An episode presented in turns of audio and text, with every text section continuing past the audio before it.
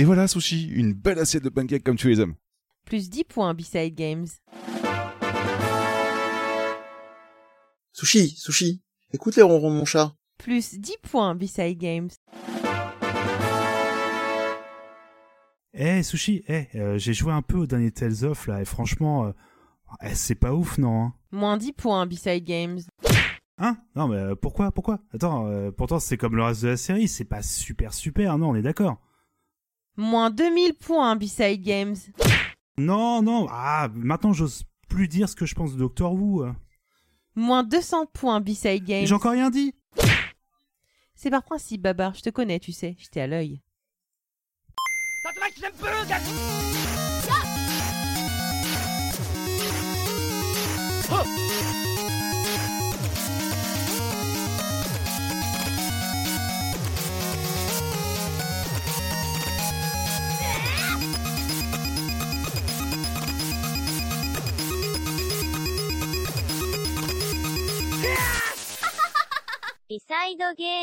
Et bonjour à tous, euh, je suis Yeti et bienvenue dans les podcasts de B-Side Games. Je- comme d'habitude, je suis en compagnie de la magnifique Sushi. Et bonjour Yeti, comment tu vas? Bah écoute, ça va très bien, merci et toi? Bah écoute, ça va, ça va. Et je suis en compagnie aussi de l'incroyable Babar. Oui, bonjour. Et aujourd'hui, nous recevons un invité que ça faisait un petit moment qu'on n'avait pas eu le, le plaisir d'avoir avec nous et ça fait grandement plaisir de t'avoir. Très cher Mehdi, bonjour. Hello à toutes et à tous. Comment vas-tu, mon cher Mehdi Euh, écoute, euh, on fait aller, nouvelle euh, nouvelle émission en votre compagnie, donc euh, toujours un plaisir. Et, euh, et comme euh, pour emprunter une expression à cette chère sushi, euh, c'est Tipar Gaspard. Euh, Aujourd'hui, nous allons faire un petit point sur B-Side Games avant de commencer. Donc, euh, juste un avertissement, si vous cherchez un B-Side Zig dans votre appli de podcast préféré ce mois-ci, j'ai une mauvaise no- nouvelle pour vous. Contrairement à ce que disent les rumeurs, non, il n'existe pas. Euh, on a complètement foiré l'enregistrement. Il fallait bien qu'on vous le précise quand même, histoire que vous soyez au courant.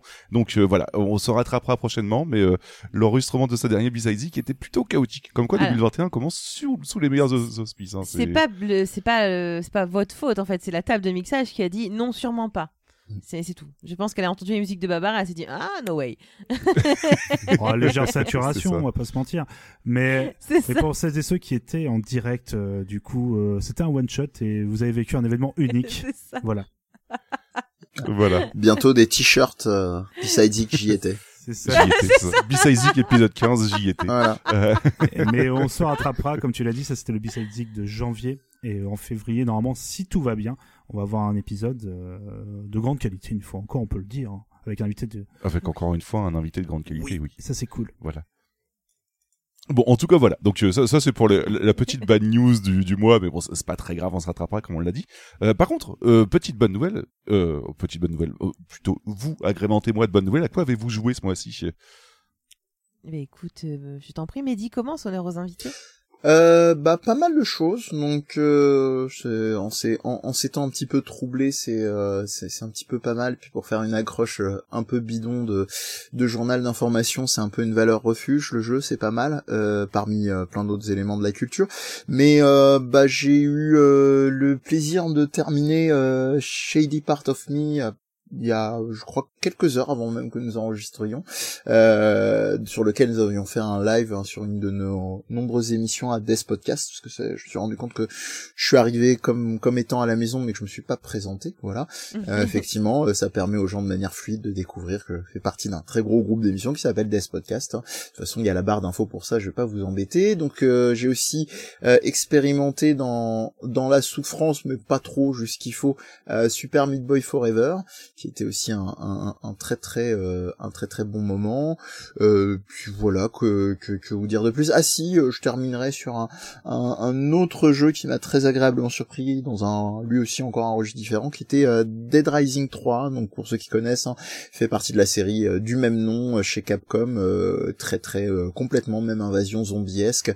Et malgré bah, les, les les gros coups de de règles sur les doigts, si on en croit les moyennes euh, métacritique et haute, bah sincèrement le jeu est très très plaisant et avec euh, une, campagne en, en coop. Donc si vous aimez un minimum euh, le, le triple genre et que vous n'avez pas accroché à des World War Dying Light et compagnie parce que trop un peu trop RP et pas assez arcade à vos à, vos yeux, pas assez déjanté, bah c'est vraiment le jeu qu'il vous faut malgré le nombre d'années au, au compteur qui commence à accuser.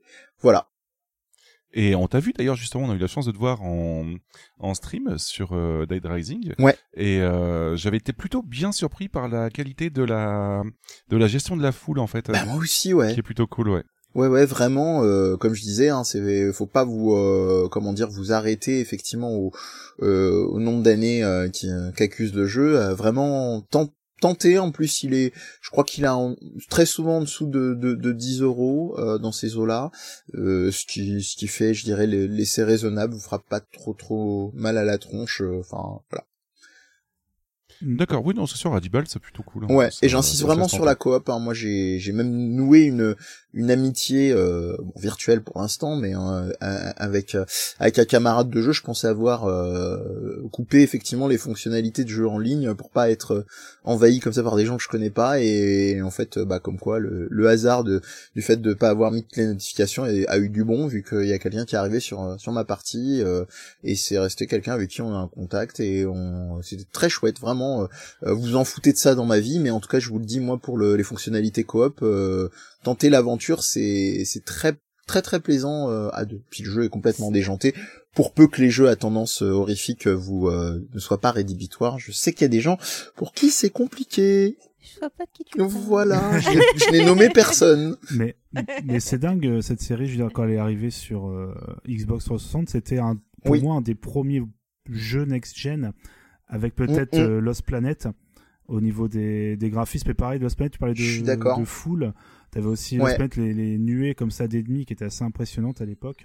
Hmm. Et Dead Rising, pareil, ce côté, voilà, bon, après qui était euh, volontairement très euh, limite cartoon au niveau de la violence et de, de ce que tu fais, mais Ouais. c'est une série, c'est marrant, qui est passée vraiment de euh, le jeu que tout le monde voulait sur console à l'époque à euh, presque l'indifférence quand le quatrième épisode est sorti, alors que tu, tu l'as dit, c'est une série qui a quand même un niveau qualitatif plutôt sympathique, donc euh, Oui, oui, moi je bon euh, après c'est on, sait ce qu'on ce qu'on vient chercher, les promesses euh, de, de ce qu'on vient chercher sont là. Et moi j'ai l'impression que plus en plus de joueurs euh, se, se montent un petit peu la tête avec les les soi-disant attentes de, des jeux qui doivent à peu près tout contenir euh, en leur sein en termes d'expérience de jeu. Moi, je préfère largement une expérience qui me dit je te promets ça, il y a ça et je te tiens de bout en bout que euh, des espèces de dimensions un petit peu éparses euh, qui sont euh, parfois très mal ma- maîtrisées, qui ne font absolument pas sens. Et t'as rappelé un truc aussi, Babar, qui est très intéressant et les joueurs ont la mémoire courte malheureusement euh, dans le domaine euh, surtout euh, grand public, c'est que euh, ça avait lancé euh, vraiment la ce qu'on ce qu'on quand, quand la dimension next gen avait encore vraiment du sens. euh, Aujourd'hui, c'est un, peu difficile parce que euh, dans les peu, que ouais. ce soit le hardware et compagnie de, de, de, de nommer ça, mais euh, il y avait effectivement, comme le disait euh, euh, Yeti tout à l'heure, euh, le Dead Rising qui était vraiment le next gen du côté de la gestion de la foule, et Lost Planet, toi comme tu l'as nommé euh, Babar, qui lui était dans le côté euh, du gigantisme, etc. Mm. Euh, un petit peu comme l'avait été euh, euh, Ico et Shadow of the Colossus dans un autre registre, mais euh, mais là voilà, on avait des trucs quand même plutôt euh, assez maîtrisés, et notamment euh, qui s'est confirmé un peu sur Lost Planet 2, qui même s'il y a quelques casseroles au cul globalement, euh, avait des propositions assez fortes, qui je pense euh, ont fait beaucoup d'émules euh, par la suite. Voilà. mm. Juste pour mémoire, il y en a eu trois, Lost Planet, si j'ai pas de Quatre. bêtises, c'est ça, non Ou Quatre Ah, Euh, D'accord. ah pardon, Lost Planet 3, excuse-moi, Ouais. et Dead Rising 4, oui. D'accord, ok, ok, ouais, c'était juste pour savoir. Ouais. Ok, ok, bah très bon programme en tout cas. Et puis ouais, Dead Rising, euh, du coup, euh, plutôt curieux mine de rien parce que d'après ce que j'en ai vu, euh, ouais, c'est plutôt sympa. Bah écoute, fonce, et si t'as besoin d'un partenaire de jeu, euh, voilà. je dirais, bah écoute, ils vont même un partenaire particulier. Tout à fait. Exactement. Euh, ma chère Sushi. Alors moi ça va être très court. Euh, moi j'ai joué, euh, ça a été un mois 100% babar en fait pour moi euh, niveau jeu. Parce que j'ai joué joué- que à des jeux de babar, c'est ça? Non non non, en fait j'ai joué euh, à un jeu recommandé par Babar et un jeu que Babar m'a offert. C'est- Ça a été le mois 100% Babar. Donc j'ai joué euh, à House Flipper que Babar m'a offert pour Noël. Euh, bon bah j'ai craqué, hein. Je- j'adore ce jeu. C'est je... alors au début ça a été compliqué parce que c'est un jeu en première personne, donc les dix premières minutes j'ai eu très envie de vomir. et euh, Yeti a réglé le FOV, donc après ça allait beaucoup mieux. Ça m'a fait bizarre de passer un jeu en première personne sans avoir envie de vomir. C'était c'était mer- merveilleux. Et en gros c'est un jeu où vous au début en fait vous avez des mails, vous êtes euh, et vous vous allez accomplir des tâches chez des gens, donc faire du ménage. Euh, les peintures, euh, casser des murs, enfin faire des rénovations, tout ça et c'est hyper addictif. Donc là, moi, j'en suis au point où j'ai terminé toutes les missions et euh, j'ai déjà. Après, le but, c'est d'acheter des maisons et de les retaper et de les revendre. Et moi, j'en ai déjà fait 7. Mais je, je pense que le jeu va bientôt finir. Du coup, en fait, j'essaye de faire des grosses pauses entre deux parce que je ne veux pas que ce jeu se termine. Sinon, ça. Je, je pense que je le recommencerai. Je sais qu'il y a un, un DLC spécial jardin, mais, euh, mais je, je sais pas. Voilà, j'adore ce jeu. Encore merci beaucoup, Babar. Et euh, deuxième recommanda- enfin deuxième jeu auquel j'ai joué, qui a été, qui m'a pris une après-midi parce que j'ai essayé de découvrir au maximum et je le referai. Euh, c'est A Short Hike. Ah. Je, voilà, fortement recommandé par Mehdi aussi, je sais. En fait, il était à, je crois que je l'ai payé 5 ou 6 euros, je ne sais plus, euh, sur l'eShop. Et euh, c'était un jour où j'avais envie de jouer, mais un nouveau truc qui prenait pas longtemps. Enfin, vous savez, des fois, on est dans ce mood où on n'a pas envie de se taper, un- parce que moi, je, enfin, comme je fais beaucoup de RPG, on n'a pas envie de se taper 60 heures de jeu. Et je me suis dit, ah, Babar en a parlé. Il le recommande vivement, je vais le faire. Et mon Dieu, ce qu'il est magique Oui. C'est oh, c'est c'est c'est super bien. Et en gros euh, mais Babar on a déjà sûrement parlé je pense dans les dans les dans les épisodes. Donc je vais pas vous rappeler le synopsis mais euh, mais vraiment faites-le. C'est c'est une petite dose de bonne humeur qui qui fait du bien et qui euh, qui remonte un peu le moral quand ça va pas. Enfin surtout en ce moment. Enfin, voilà vous connaissez la vie. Euh, mais mais voilà ça fait du bien et c'est et c'est un pur petit moment de bonheur et justement je, je compte le refaire justement cette semaine voilà Je fais- Bon bah il reste plus qu'à moi euh, à le faire et puis euh, tout le monde l'aura fait ici quoi. C'est je, ça. je mène- Il faut que tu le je mène- fasses. Je mène littéralement une campagne pour qu'on y joue à ce jeu. Euh, Ah, parce mais que ce cher Mehdi également, je un petit peu tanné pour qu'il y joue. Mm. Et tu l'avais fait euh, lors d'un stream euh, en entier quasiment. Et- Pendant le tout premier confinement. C'est ça. Et alors j'ai Mm. malheureusement eu un problème d'internet, donc j'ai pas pu. J'ai vu en fait euh, le début de ton stream, puis après toute la moitié, et je suis vraiment arrivé avant la fin. Mon internet était revenu, mais waouh, c'était. J'étais vraiment content parce que je te voyais. Ouais, c'est pas mal, c'est pas. Et puis euh, quand au début, à la fin, ouais, c'est vraiment pas mal du tout. Et euh, j'étais vraiment content de voir aussi. Mais comme je pense qu'on a eu le même, le même, euh, on l'a fait dans les mêmes conditions. Un sushi, euh, ça, même si c'est pas le confinement, c'est la même chose. Je pense qu'on avait vraiment besoin de cette Mm. bouffée euh, un peu d'air frais. Ouais. oui Et, C'est- et puis Oui. même il y a des vraies qualités assez hallucinantes en termes de game design dans ce jeu. C'est ce que j'allais rajouter, ouais, ouais. Ah, vas-y, hein, je t'en exactement. prie, hein, je prie. et, c'est- non, non, non, c'est euh, tu, tu, tu l'as résumé, mais euh, le, le jeu en tant que tel est déjà une, une perle de, de game design. Au-delà de du fait que par les temps qui courent, ça effectivement, il fait du bien, comme le disait très très bien Sushi. Mais mais en tout cas, euh, le qu'est-ce que qu'est-ce que je veux dire, euh, le vraiment euh, ten- tenter les tenter l'expérience entre guillemets, j'aime pas cette phrase-là parce que ça fait un peu euh, truc de vente euh, plus qu'autre chose euh, VRP. Mais le, le jeu a deux euh, deux éléments qui peuvent vous convaincre, c'est que il, il est vraiment court, il est facile d'accès, mais vraiment facile d'accès. Hein, c'est pas Oui. les jeux où Oui. on va vous dire euh, voilà. Et quand je dis facile d'accès, je parle autant en termes de mani- maniabilité, difficulté que d'accessibilité, euh, Mm. deux distinctions qui sont un- un- importantes et dont on avait déjà parlé avec avec, avec Sushi, c'est pas le jeu qui va tellement vous entamer que euh, une session de jeu va vous trop vous fatiguer. Donc voilà, il a vraiment euh, vraiment une, une liste de qualités euh, assez impressionnante. Faites-vous votre Ouais. avis et faites-nous des retours.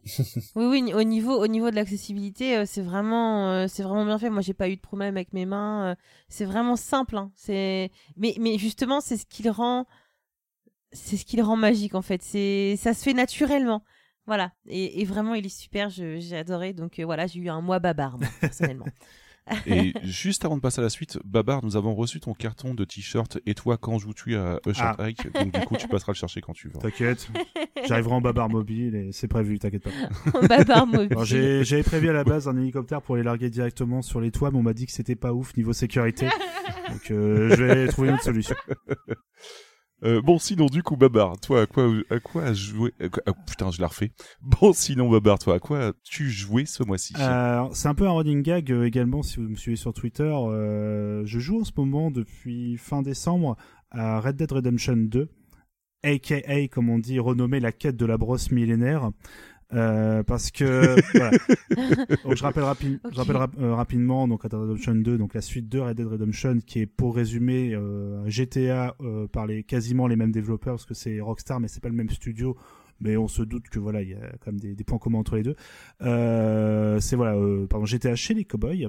Et euh, Red, Dead, Red, alors Red Dead Redemption 2 pardon euh, comme particularité, je trouve un rythme absolument euh, hallucinant pour un triple A qui se veut être un jeu d'une d'une envergure assez incroyable. Il est extrêmement lent, limite côté, il assume complètement son côté jeu chiant, ce qui est assez euh, particulier. Alors je l'ai toujours pas terminé, j'en suis à une vingtaine d'heures et je suis encore dans les parties tuto pour vous donner un peu une idée du délire. Euh, Ah voilà. ouais, waouh. En sachant que, et c'est pas une blague, j'ai vraiment environ 3 heures de jeu uniquement dans les menus pour essayer de régler les paramètres graphiques parce que euh, au début je me suis dit non mais je vais pas utiliser Nvidia euh, qui me, me fait des, des réglages euh, au poil de cul pour que ça soit jouable. Non, je vais faire tout moi-même parce que vous comprenez, je suis un grand garçon. Et en fait le jeu, si tu tri, tri, tripatouilles pas trop les, les fichiers de config, en fait il va ramer quoi qu'il arrive.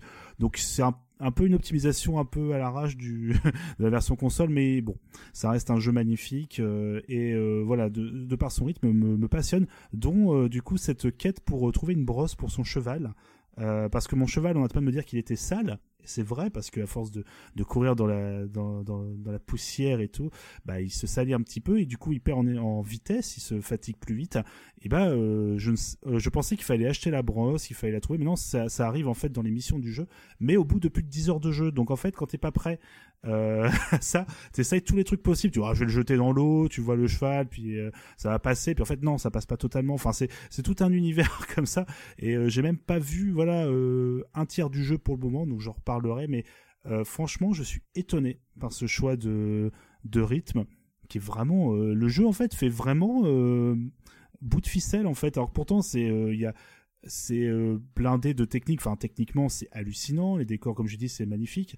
Pareil pour le les, les, pardon les pendant les cinématiques le, les les jeux des acteurs. Enfin tout est extrêmement bien fait c'est très bien écrit également mais à côté j'ai l'impression que vraiment le jeu il tient sur euh, quelques bouts de ficelle quoi. Ça fait vraiment jeu un peu euh, qu'on a on a placé des blocs un peu et ça fait très amateur. C'est ce qui peut me je sais que dit comme ça ça peut surprendre mais je vous assure que quand on y joue et qu'on explore un peu le game design alors bien entendu c'est pas amateur c'est très bien pensé mais ça donne vraiment un côté euh, ça, on sent on a l'impression qu'il nous le rappelle toujours qu'il est un jeu vidéo. C'est je sais pas comment vous décrire mieux ça mais c'est un sentiment qui m'a surpris en fait donc bon je je l'ai Mm. pas terminé donc on va voir peut-être qu'à la fin euh, je vais être complètement embarqué et je vais avoir un tout autre avis mais voilà. et, et pour terminer très rapidement euh, ce qui était un running gag aussi je joue enfin à la série des Halo euh, alors qu'avant je me foutais bien de la gueule de, de la série pour plein de ses défauts et en fait bon j'avais déjà fait le 1 et le 2 à l'époque sur console quand j'étais euh, un petit ado Euh, mais du coup euh, là j'ai acheté la Master Chef Master Chief Edition sur PC qui est vraiment pas mal du tout très avec euh, des graphismes refaits euh, on peut changer le FOV tout ça enfin tout est parfait. Et j'ai déjà fait le Halo Reach 1, 2, euh, le 1 et le 2 puis là je- j'entame le 3 le tout avec un, super pote à qui je fais des coucous euh, ce Charmilas où on s'éclate bien à faire les jeux comme ça euh, en coop en, en se marrant bien quand on met les, les graphismes d'époque par rapport aux graphismes actuels il y a un certain gap et à l'époque je peux vous dire qu'on se faisait pas trop chier dans les niveaux d'intérieur hein. on mettait la même texture en bloc euh, euh, on copiait-collait la texture d'un mur sur euh, 3 km c'était assez fabuleux Ce recyclage, c'est bien ça. c'est ça Au moins, c'était euh, c'était très, très optimisé. Mais voilà, franchement, euh, des coucous à Fox hein, qui nous a toujours dit qu'il fallait jouer à Halo et euh, sur PC en, 100 en 140 FPS, ouais ça va, c'est pas mal. Il y a un rythme par rapport aux 30 Oui, FPS sur, ouais. sur console. Donc euh, ça vaut le coup d'essayer. Il y a plein de défauts, de, surtout pour les premiers, mais c'est marrant, on voit vraiment le, le rythme s'installer au fil des épisodes et pour moi ça, ça reste une série que je comprends pourquoi elle est culte euh, aux yeux de certains et certaines. Et euh, juste pour info, euh, c'est inclus dans le Game Pass. Donc pour ceux qui ont le Game Pass, euh, soit sur PC, soit sur Xbox, euh, vous pouvez en profiter totalement, quoi. Ah bah je ne savais pas, tu vois. Et toi, Yeti, à quoi as-tu joué ce mois-ci? Alors, euh, on parle de recyclage, ça tombe bien, mais je vais pouvoir en faire aussi de mon côté. Euh, je vais vous reparler encore de Tumper, puisque j'ai fini Tumper, en fait, ce mois-ci. Alors, pour rappel, il s'agit d'un jeu de rythme où vous contrôlez un scarabée de l'espace dévalant une piste. Il n'y a qu'une croix directionnelle et un bouton d'utiliser, mais pourtant le gameplay est incroyable. Voilà, donc euh, bon, même si je vous l'ai pas trop vendu en vous vendant un scarabée de l'espace, euh, je vous rappelle quand même un petit peu le gameplay. Donc, Et la musique virage est apparaît- incroyable aussi. Oui, la musique est incroyable C'est- aussi. ça, c'est pour Baba. Ah non, mais elle est vraiment Ah incroyable. oui, la musique est incroyable, oui.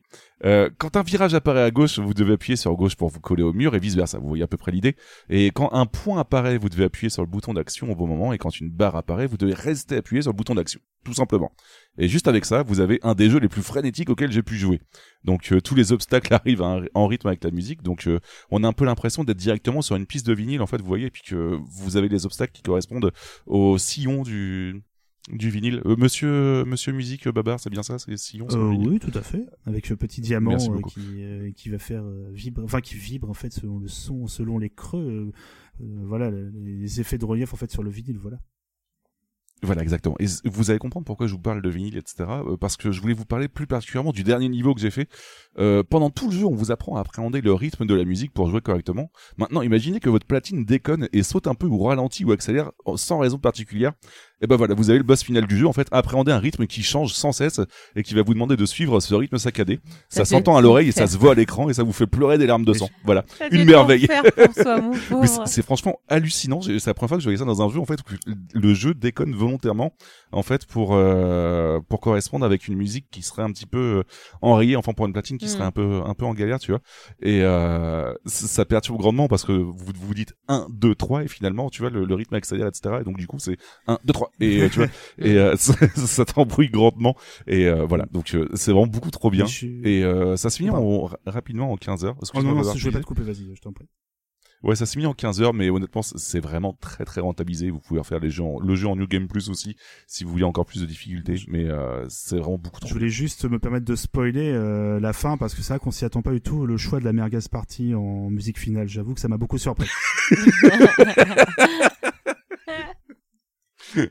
C'est Oui, pour ça qu'il y a un mode infinite le d'ailleurs, hein, je crois, pour parce que profiter. les paroles, hein, c'est tant qu'à Ah oui, que c'est pas fini. C'est pas fini. Et du coup, ouais, ça- ça- le disque s'enraye sur c'est pas fini et du coup ça repart en arrière. Ouais. Ouais, ouais. Et c'est pas, Exactement. c'est pas fini. Et euh, dédicace à Jean Le Seb parce qu'on peut drifter dans ce dans ce jeu. Exactement, oui. Et moi, dédicace à tous les fans de Jet Set Radio Future euh, qui comprendront euh, le parallèle avec le vinyle de Yeti. Oui. Où, Eh mais voilà, oui, il faut mais avoir oui, fait totalement, ouais.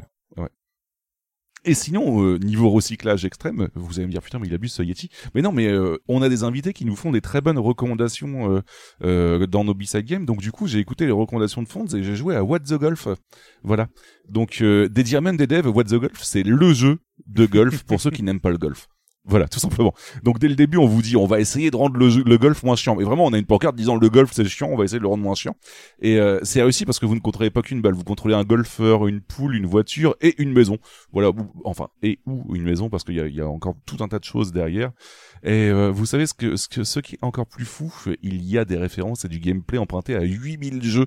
Donc euh, enfin quand je dis 8000, je, je je- j'extrapole un petit peu, mais euh, on a du Super Hot, on a du Portal, on a du Super Meat Boy, on a du Metal Gear Solid. Oui, oui, du Metal Gear Solid. Tout y passe et franchement, c'est vraiment beaucoup trop cool comme ça. Donc, je vais pas vous spoiler toute la liste des jeux, mais euh, je vous laisse la surprise. Chaque niveau est vraiment exceptionnel et euh, et chaque gameplay est vraiment trop cool. Donc, le jeu est court, il se finit pareil en 4-5 heures, mais il est tellement plaisant que vous que vous serez certainement tenté, comme, tout comme moi en fait, de finir les niveaux bonus en fait. Donc, c'est juste, euh, ça reprend juste le niveau normal, mais en beaucoup plus corsé, un peu plus approfondi point vue gameplay. Donc euh, ça vous permet de passer euh, passer le fait de la surprise, c'est rigolo. Là, on, on rentre vraiment dans dans un gameplay plus poussé. Il y a plein de gameplays qui sont vraiment très très cool. Et euh, bref, c'est bourré de bonnes idées. Ça me fait un peu penser à WarioWare dans le style en fait, parce que vous avez juste une définition au départ de ce que vous devez faire et ensuite le niveau s'enchaîne vite fait quoi. Donc euh, voilà, c'est vraiment très très sympa. J'ai vraiment été très très très agréablement surpris par le Ne jeu. pas, ne oublier le fameux même le prix vous fera rire. C'est Oui, parce qu'en fait, il est pas, il est pas cher du tout, je trouve. Ouais, ouais. Mais voilà, en tout cas, c'est bien. On a, on a tous recommandé des jeux qui se finissent assez rapidement, en fait, et qui sont, euh, euh, qui sont pas trop chers. Donc, Red euh, Dead. euh, bon, sauf bon, Red, Red, Red, Ouais, Dead et Halo. Trois heures dans je- le menu. euh, Ouais, c'est ça. Red Dead. Red Dead et même ouais, puis même Dead Rising, euh, il est pas excessivement Oui. long, oui, mais euh, si tu si tu te fais prendre par les quêtes annexes et tout, c'est ça peut être Ouais, mais t'as- dit chronophage. qu'il était 4 balles, tu vois. Donc, euh, donc, pas, le- pas long ou pas cher. Ah, ou pas Sauf, cher, euh, voulez. Sauf Babar qui, qui, qui a la folie des grandeurs en ce moment. Mais, euh, Alors, du podcast, hein, on le rappelle jamais assez. C'est- Et c'est ça, exactement. Euh, Bon, sinon, en dehors de ça, euh, j'avais juste une autre question avant de passer au sujet principal, puisque on a fait quand même le mois dernier un petit bilan de l'année 2020. Là, je voulais juste savoir, par euh, curiosité, qu'attendez-vous de l'année 2021 niveau JV Ah bah je vais commencer parce que moi ça va aller très vite. Tales of Arise. C'est étonnant ça, dis donc. Voilà, c'est tout ce que j'attends, pitié. Faites quelque chose pour qu'il sorte. En fait, il devait sortir euh, fin d'année euh, 2000... Enfin non, ouais, fin en 2020 en fait, il devait sortir. Et euh, bah forcément, euh, voilà, crise sanitaire, euh, pandémie, que vous dis-je, oblige. Eh bien, ça a été reculé et il n'y a même plus de date. Voilà. je rigole, mais c'est énervant. Sushi en dépression. Moi, j'ai acheté 10 parpaings hein, pour pouvoir jouer à Tales of Alors, Arise. euh, pour l'explication, on en fera peut-être une explication un jour, mais petit parpaing, c'est euh, la Xbox Series X. la Xbox Series X de Sushi. Voilà, Voilà. elle l'a renommé petit parpaing. Alors, je, je- je tiens à, à rappeler que quand je l'ai, je l'ai nommé, en fait, j'étais malade, j'avais de la fièvre, et c'est j'ai regardé Yeti, je dis, oh, vraiment un petit parpaing, et ben écoute, elle va s'appeler petit parpaing. Donc moi, j'ai petit parpaing pour jouer à Tales of, donc s'il vous plaît, sortez Tales of, pitié. C'est un rire nerveux parce que tu passes de à 2020 à peut-être un jour, c'est un peu compliqué, tu vois. C'est quand même Peut-être, peut-être que tu l'auras un jour, euh, tu sais pas. C'est quand Voilà. même étonnant, enfin, parce que Tales of c'est quand même une série assez mas- massive pour euh, pour euh, Namco, donc euh, Mais en fait, je pense que c'est surtout, euh, il- de ce que j'ai vu. Alors, il y en a qui disent que c'est en, qui va sortir en 2021. Mais euh, moi, j'ai rien vu d'officiel. Après, voilà, ça fait un moment que j'ai pas vérifié parce que je m'évite toute dépression nerveuse. Mais, euh, mais moi, de ce que j'avais vu, c'était, ouais, il y en a qui c'était 2021, d'autres, bah, il n'y a plus de date. Vraiment. Donc, bon, j'en suis, je suis restée sur un, peut-être que tu vas l'avoir, peut-être que tu vas pas l'avoir. Mais voilà, moi, j'ai petit parpaing pour, euh, voilà, j'ai la Xbox pour. Du coup, j'appelle tout le temps petit parpaing, c'est horrible. Euh, mais voilà, enfin, j'aimerais vraiment que ça sorte, mais, mais ça m'a l'air assez compromis. Après, euh, comme c'était un Tales of qui changeait beaucoup des autres dans le sens euh, surtout graphique, au niveau des graphismes, pardon, euh, qui changeait énormément. Pe- Peut-être que euh, avec le, avec le Covid, tout ça, peut-être qu'il y a eu des soucis, je sais pas. Mais vraiment, pitié, euh, sortez-le. Je, je- l'attends. j'invoque j'invoque notre invité euh, Mehdi pour une question. Ouais. Euh, alors je suis désolé, je, sans préparation. Euh, Est-ce que au Japon il y a toujours la part de l'achat en physique qui est très important par rapport au online? Est-ce que tu le sais ou pas? L'apport de quoi, Pardon, de quoi donc la, pardon, la part, la part, pardon, euh, quand un jeu est vendu, euh, tu sais, la partie Ouais. vendue en physique est-elle toujours plus importante que le téléchargement au Japon? Alors ça, je préfère ne, Oui, ne, pas dire euh, trop trop de bêtises euh, là- là-dessus, mais je pense que ça a été comme euh, la, la plupart des, des marchés, hein, le, le, le tournant effectivement au, au dématérialisé c'est fait, donc c'est c'est c'est une... alors je suis pas en train de te dire et, et il faudrait des vrais chiffres et des personnes qui savent vraiment de quoi ils parlent, mais euh, il est elle parle, mais euh, mais en tout cas je pense que ça a, ça a suivi le mouvement. Les seuls éléments de réponse que je peux te donner euh, c'est les, les, les, les amis que j'ai qui sont expats et qui euh, bossant au Japon me disent que de toute façon maintenant ça fait complètement partie du, du package et que c'est une partie essentielle des ventes euh, le, le dématérialisé mais euh, je saurais pas te dire dans en quelle proportion et quelle a été l'évolution D'accord. Hmm. mais pour revenir effectivement euh, à, à- j'espère ce qui sera pas une arlésienne pour pour Sushi le, le dernier euh, le dernier Tales of date de quand Sushi? Euh, 2018. Oui, d'accord. 2000. C'était lequel, euh, C'est Berseria. Euh, mi ou fin Euh, 2018 Ah, début, début. Début, je d'accord. Ouais, bon, c'est pas, c'est pas déconnant si tu dis que non seulement il y a une refonte. Ah non, Euh, merde, je quand- me suis trompée, quand- c'est 2016. Ah oui, non, là ça commence à faire long. Ouais, oui, oui, ça fait cinq ans donc du coup qu'il n'y a pas eu d'itération des, des- d'un nouveau Tales of, c'est ça? Bah, bah, ouais, parce que c'est vraiment le Berseria, c'est vraiment le dernier. Ouais, ouais c'est ça, parce que Zestiria est sorti avant Berseria, c'est le Ouais. dernier. Alors 2016, mais non, on l'a eu en janvier 2017. Voilà, nous on l'a Hmm. eu en janvier. Mais enfin, du coup, je crois que c'était plus tard que ça. Ouais, ça fait, sortez-le ça fait quatre ans. Bon, ce qui est pas non plus complètement déconnant hein, quand tu regardes. euh, Hmm. Tu disais le, le- le changement de la refonte euh, visuelle slash graphique et puis et puis aussi euh, la réalité rappelait Babar euh, de du passage du, du Covid par là. Mais euh, Mm. et, et un troisième élément peut-être qui est que euh, Bandai Namco, euh, ça reste euh, donc euh, qui est euh, le dev euh, éditeur, euh, ça reste quand même une boîte qui est euh, très posée et quand ils lancent effectivement un produit, surtout euh, un produit phare euh, parmi leurs licences fortes, hein, euh, la deuxième étant peut-être euh, entre autres choses hein, euh, Tekken euh, chez eux, euh, ils, ils prennent bien le temps et je trouve que ça leur réussit plutôt hautain quoi. Ils sont pas euh, Mhm. euh, ils sont dans un autre délire. C'est intéressant d'ailleurs peut-être euh, un, un jour pas ce- pas aujourd'hui mais une discussion en fait sur euh, trois des peut-être des plus gros euh, éditeurs dev euh, japonais qui peuvent être Konami, Capcom et Bandai Namco qui vont avoir des des rapports et des temporalités très différentes sur les sorties de leurs jeux et comment ils travaillent sur leurs Oui, et puis de toute façon, euh, comme euh, c'est comme là, il y a, y a vraiment un gros changement. Enfin, moi, j'ai trouvé quand du moins j'ai vu les trailers, il y a vraiment un gros changement. Peut-être qu'ils se disent qu'ils ont pas envie de sortir le jeu à la va-vite. Et, euh, et parce que clairement, enfin, s'ils se bident. Après, voilà, Tales of, ça a jamais. C'est c'est une saga assez connue, mais c'est pas non plus euh, The Saga. C'est pas un, c'est pas un FF ou quoi. Mais je pense qu'ils essayent de voilà de faire attention à ce qui sortent euh, et pas sortir des jeux complètement euh, buggés, euh, voilà. Hmm. Donc peut-être que c'est pour ça. Je je sais pas. Après, Ouais, moi, bon, je les je pense- défends parce que voilà, moi.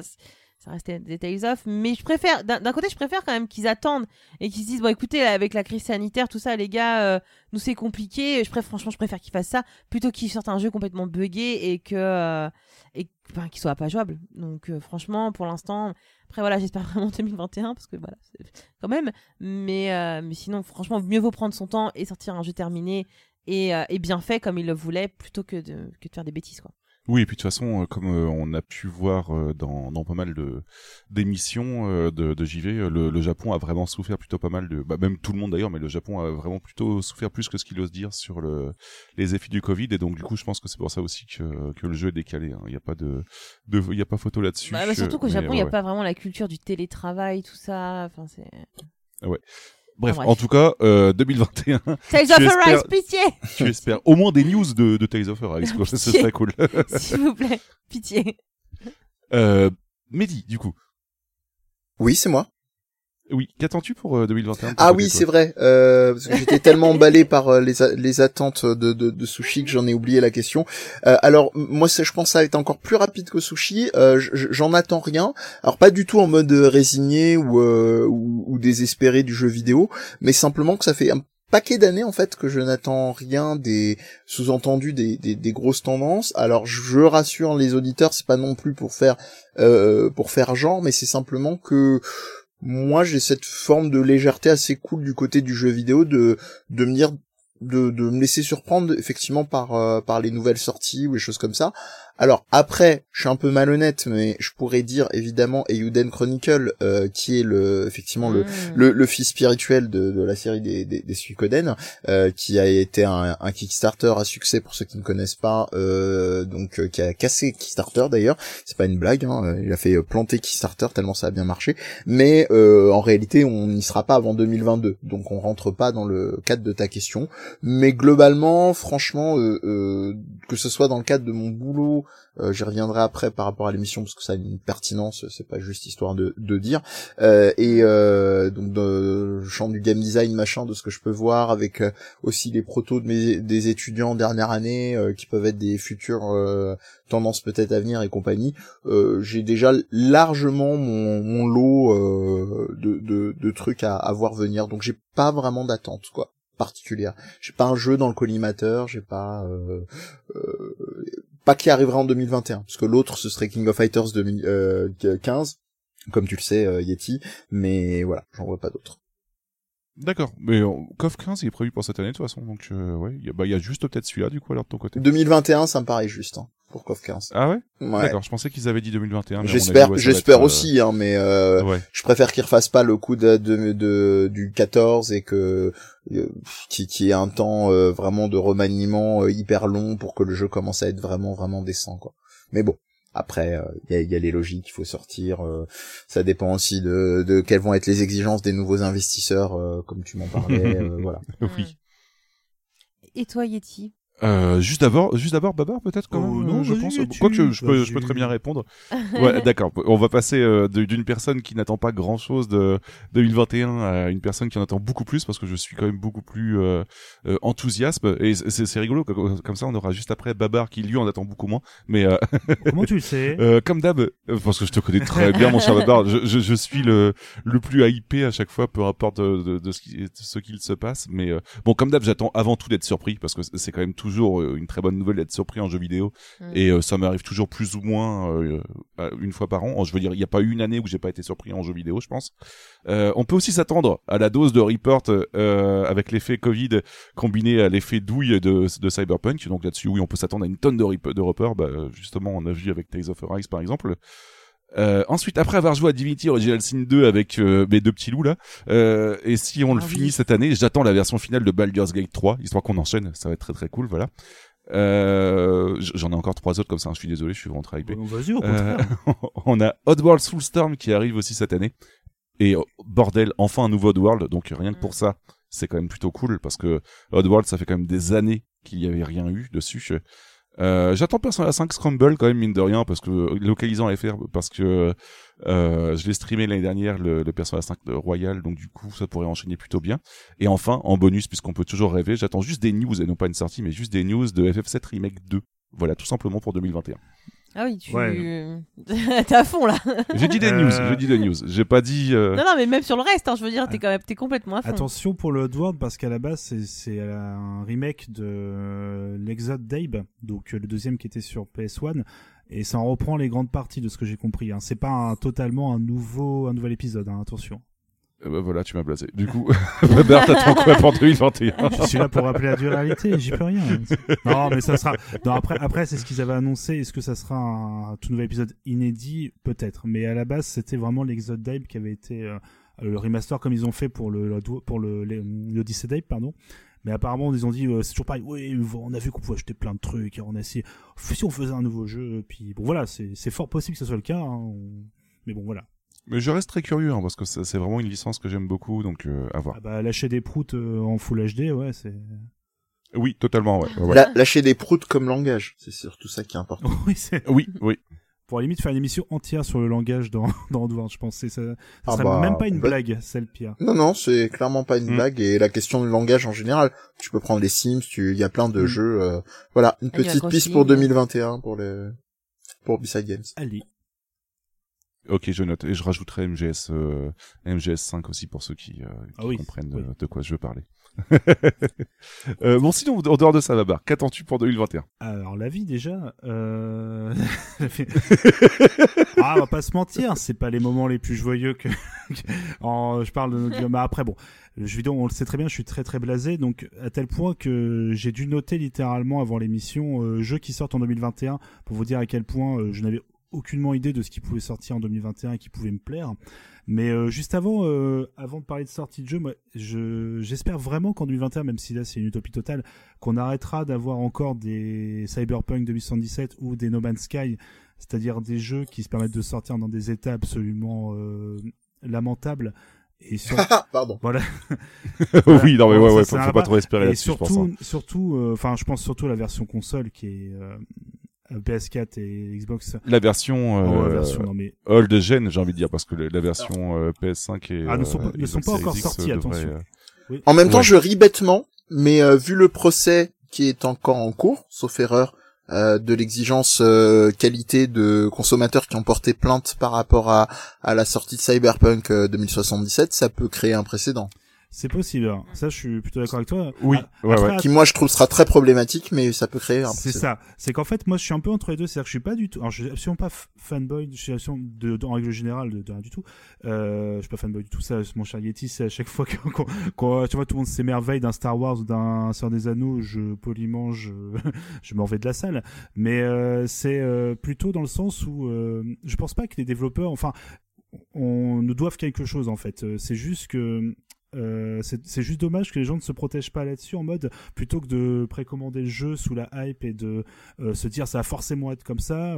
Euh, Merci beaucoup. voilà, euh, tu vois, se disent plutôt on va peut-être patienter, on va attendre un petit peu, voir déjà ce que donne le jeu, et après ne pas réagir de façon un peu, parfois un peu disproportionnée quand un jeu est très mauvais, hein, par exemple en allant insulter directement les développeurs qui n'ont rien demandé. Oui, ou des menaces de Voilà. mort aussi qu'il y Ouais, a non, eu, par exemple, hein, hardcore, tout simplement. Voilà, bon ça, je sais bien. Sans problème. Voilà, et tout simplement se dire non, les, développeurs ne vous doivent rien. C'est dans, le- dans le sens. euh, C'est un, c'est un autre problème, mais je trouve que comme le dit Babar, ça fait partie d'un même élément de discours, c'est-à-dire ce fantasme de, de, de production qui va faire que les, les, les joueurs pensent que, euh, entre guillemets, tout leur est dû, comme on peut le retrouver dans, dans le Kickstarter, euh, voilà, et ces genres de choses-là. C'est ça. Alors, Après, euh, le problème, et c'est ce que Gotos a expliqué, euh, même si on va pas, on va pas rester sur, euh, sur Cyberpunk pendant 800 ans, mais le, le problème, c'est que en fait, euh, la, la publicité, enfin, la présentation même de Cyberpunk te t'affirmer des choses qui ne sont pas présentes dans le jeu Exactement. du tout, tu vois. Et donc, du coup, là-dessus, euh, c'est, ça fait vraiment très grosse publicité mensonge. Bah, j'ai envie en de te dire, menacer les gens de mort. euh. Oui, puis même avant, j'ai envie de te dire Peter Molineux, quoi. voilà. C'est ça. Oui, aussi, ouais, ouais. Mais ouais. voilà, c'est ça. Enfin, il y a- on en reviendra peut-être dans une autre émission, ça, de Peter Molyneux, mais ça, c'est un peu du un petit spoil en avance. mais euh, non, non, voilà, c'est juste pour dire, je, je trouve dommage quand même qu'on ne prenne toujours pas la fameuse règle de ne pas précommander. Pourtant, voilà, il y a eu tellement Oui, de là-dessus, ouais, ouais, je suis d'accord avec tellement toi. de précédents. Puis après aussi relativiser en fait les attentes et attendre peut-être voilà. Après, mais ça c'est c'est moi aussi qui est toujours très très prudent. Et, euh, moi voilà quand j'avais vu euh, quand on avait quand j'ai vu les premières présentations de Cyberpunk, j'étais vraiment extrêmement dubitatif en mode c'est pas possible qu'un jeu déjà ait ce niveau graphisme sur console euh, de l'époque et même sur PC et surtout qui propose tout ce qu'il veut enfin qui dit qu'il va proposer. Mais ça c'est moi euh, j'aurais bien voulu que jeu me donne tort tout comme toujours mais bon voilà. Donc euh, après tout le monde peut se voilà peut se faire voir c'est pas du tout contre les joueurs base c'est juste ce côté voilà peut-être de bah parfois se dire vaut mieux d'attendre un petit peu puis que ça reste qu'un jeu voilà c'est pas non plus faut pas mettre des attentes disproportionnées dans quelque chose mais ça voilà c'est propre de chacun chacun fait comme il veut c'était juste moi mon ma façon de voir les choses tout ça pour dire que en 2021 bah euh, j'ai noté quelques jeux qui peut-être vont sortir en 2021 avec à chaque fois lol écrit à côté euh, par exemple Stalker 2 donc un gros lol League of Legends pour LoL? C'est ça. C'est ce que je me suis posé comme question. C'est-tu c'est-tu que j'ai commencé à jouer à League of Legends, euh, mon cher Mehdi. Ah, De- mais je l'ignorais. 2020 est pleine de surprises, hein. 2021 également. Et euh, comme comme Ouais. comme Yeti s'y attendait, j'ai pas tenu très longtemps. Mais euh, C'est bizarre, ça. j'ai une- surtout été sur TFT et j'ai gagné depuis. euh, je vais gagner une partie. Bon allez c'est bon, j'ai plus besoin d'y jouer. Même si euh, c'est vrai que c'est très prenant cette connerie. Euh, donc Stal- Stalker 2, la suite du euh, de la série culte sur PC. Euh, bah on on n'en sait pas plus pour le moment, euh, donc j'avoue que pour moi 2021 c'est un peu mal parti, mais c'est pas très grave, on va voir. Euh, Sons of the Forest, qui est euh, la suite de The Forest, qui était un chouette jeu de. Je l'attends pas du tout. Bah non mais Attends, parce que j'ai vu quelques images et ça fait vraiment très très ah oui, flipper. ah oui, Mais je veux dire dans le sens malsain du terme. Ah oui, c'est c'est- c'est compliqué. Ah ouais, c'est pas mal. Moi, j'aime bien. Alors, du coup, euh, je- Euh, non, non, mais The Forest, c'est un extrêmement, un petit jeu pas trop cher euh, de survie un peu, survie et euh, exploration survival, assez efficace et euh, qui était pas, voilà, qui est sur console si je me trompe pas et sur PC surtout. Moi, j'ai fait la version PC, qui était plutôt voilà vraiment pas mal. Alors la suite à voir parce que ça peut être, si c'est tout aussi réussi que le premier, ça me va très bien. Euh, j'ai aussi noté euh, Prodeus qui est une sorte de FPS qui se veut à la fois rétro, comme toute la vague de jeux FPS rétro qu'on a eu ces dernières années, mais à la fois assez moderne dans sa démarche. C'est extrêmement violent, extrêmement gore. Il est euh, en accès antici- anticipé pardon euh, pour le moment sur Steam. J'ai pas encore acheté parce que j'attends qu'il y ait un peu plus de contenu. Mais Prodeus, je pense qu'il faudra garder un petit œil euh, dessus si vous aimez les jeux de, de tir ou voilà, c'est bah Sushi par exemple, tu vois, c'est euh, c'est un peu le Doom euh, peut-être. Mhm. euh, non, Ah, mais merveilleux. Voilà. Mais si on, on agrandira le, le FOV juste pour toi. voilà. Non, bah, puis en plus, ça fait peur, non merci. Oh, c'est euh, assez, sanglant comme on dit. Et euh, Bah, j'irai pas y foutre les pieds, non, désolé, je. là, Hors de question. Alors, il est déjà sorti en accès anticipé, mais comme il sort, voilà, normalement en version finale cette année, c'est pour ça que j'ai noté.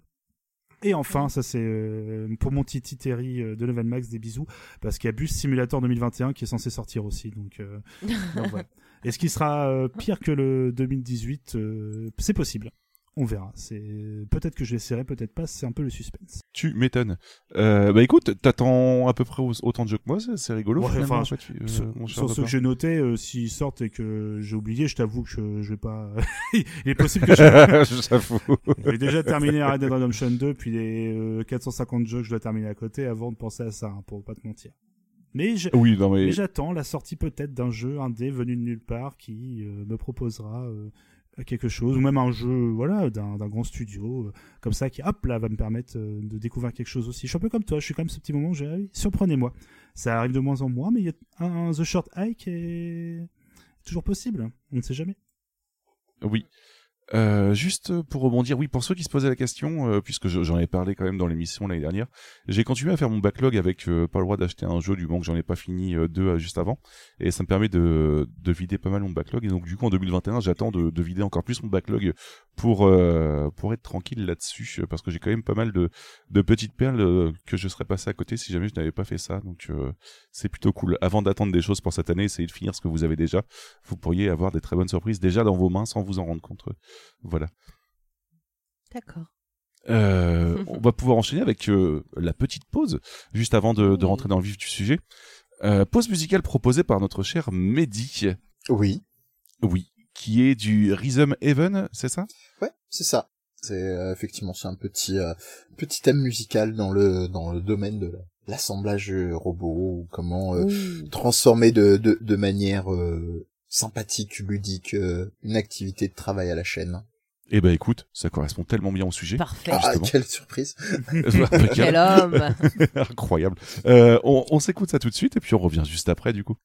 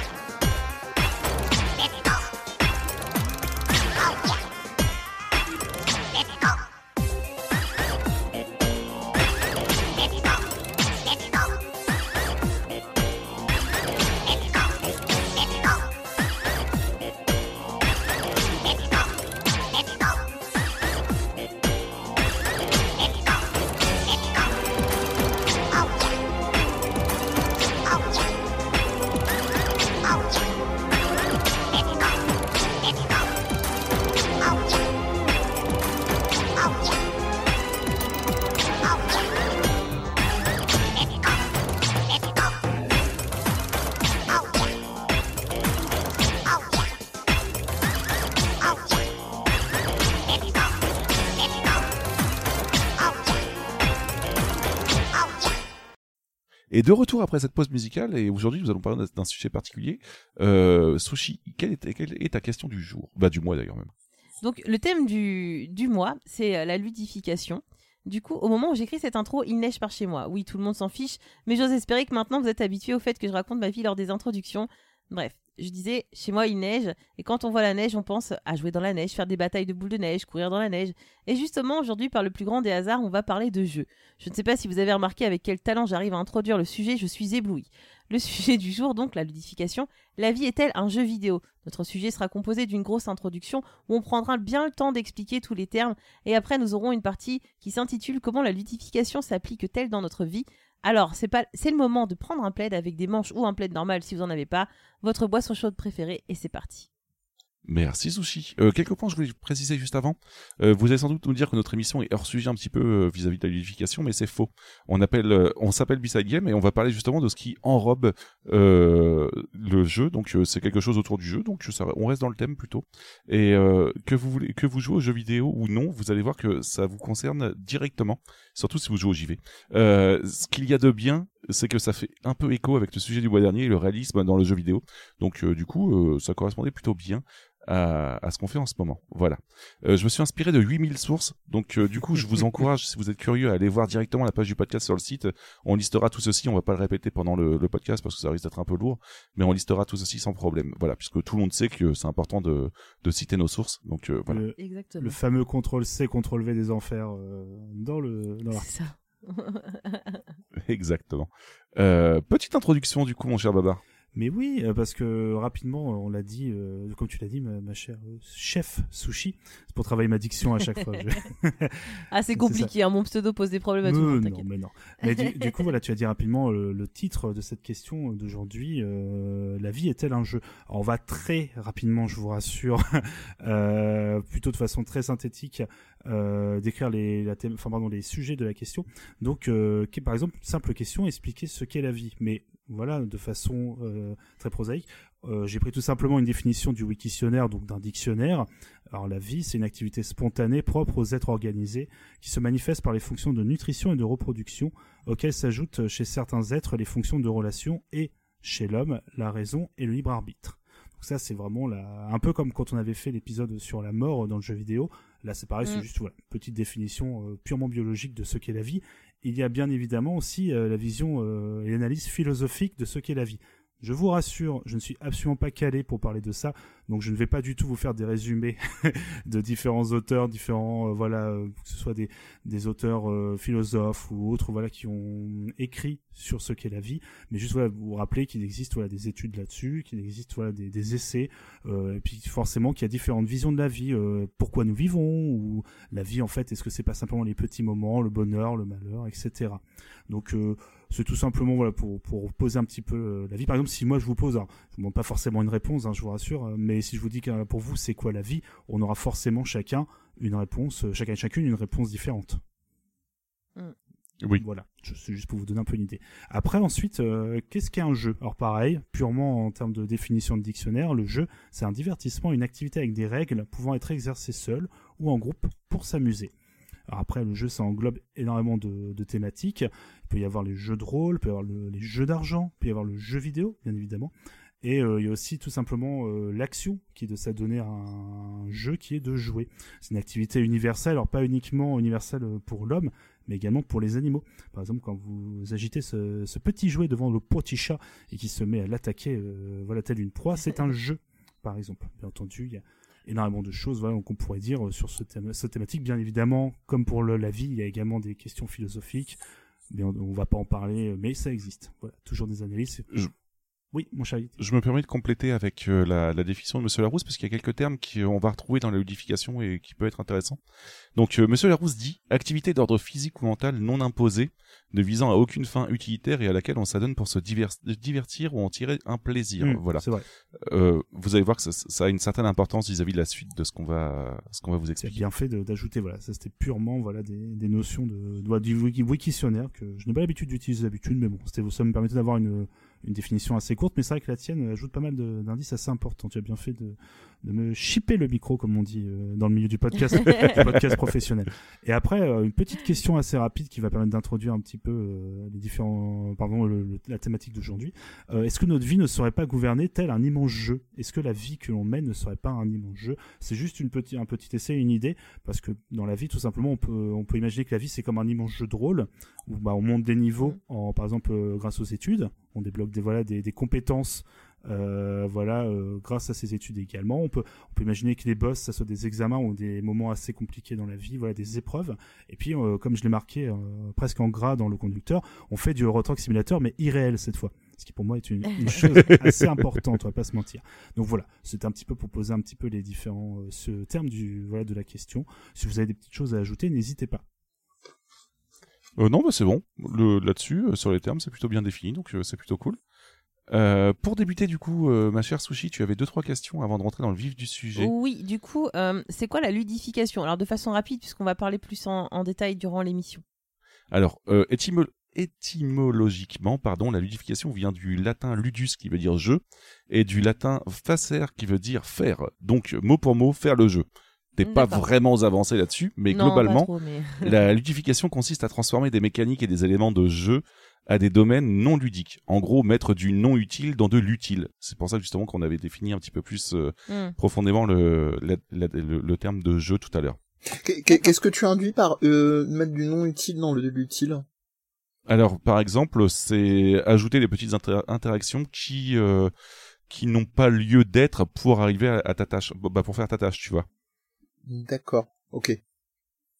Voilà, par exemple, euh, je sais pas, il peut y avoir euh, euh, le fait de débloquer un, un succès quand tu fais telle ou telle chose. Par exemple, tu vois, c'est pas forcément utile pour ta tâche. Par contre, euh, c'est une ludification puisque tu apportes une notion de jeu dans dans une tâche qui euh, n'en a pas forcément besoin. Oui, c'est non, je tiquais simplement sur le terme de d'ut- d'utile, utilité slash utilitaire parce que je je- j'en j'en parlerai un petit peu après euh, plus tard. C'est pour ça que je voulais clarifier ça.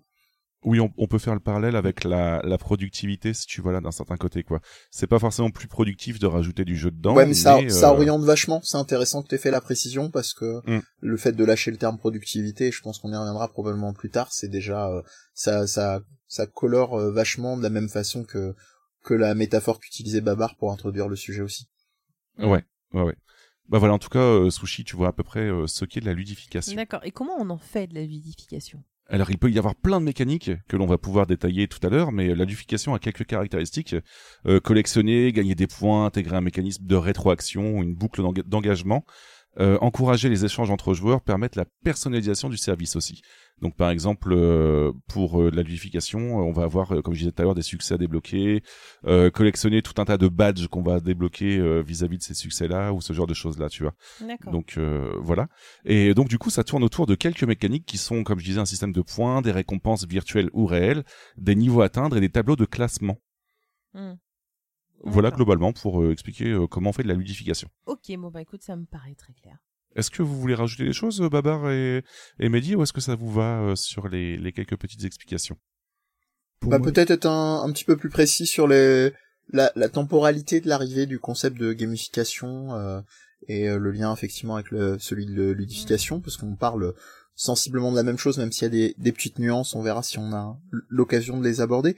Euh, donc c'est, comme tu le disais, hein, c'est l'ajout de composantes ludiques euh, dans d'un jeu dans un contexte qui va être du non-jeu. Ça, c'est effectivement, c'est vraiment la, la, la, définition qui, qui cadre et qui balise l'ensemble. Alors ça, c'est un concept qui a, qui a émergé dans le, au courant de l'année 2008, enfin qui a vraiment explosé euh, l'année 2008, tout en sachant que c'est quelque chose qui existait déjà euh, auparavant, euh, dans le sens où euh, dans les années 80, il y a déjà eu des émergences de, tentatives, alors sans que c'est cette appellation-là, mais il faut aussi savoir que ce qui est intéressant, c'est que il y a un parallèle qui sera évidemment, on y arrivera peut-être plus tard dans l'émission, mais il y a un parallèle qui est évi- évident avec une, une autre forme qui se rapproche, qui est, pourrait presque dire concomitante, qui sont les, euh, les jeux sérieux, qu'on connaît plus sous le nom de serious games. Et euh, pourquoi je fais ce parallèle-là, c'est parce que déjà dans les années 80, il y avait des, des, des formes de, de ludification, de gamification qui étaient présentes euh, dans le domaine militaire, et qu'on a aussi par la suite beaucoup retrouvé avec des liens proches, plus ou moins propres, on va dire, entre euh, le domaine euh, du jeu des jeux vidéo et, et, et les industries militaires. Et puis aussi dans le domaine éducatif, ça aussi on, on y reviendra peut-être euh, peut-être un petit peu après. Oui, totalement, ouais. Ouais, ouais, donc c'est pas, euh, c'est effectivement, c'est pas non plus un terme euh, qui qui, qui date d'hier.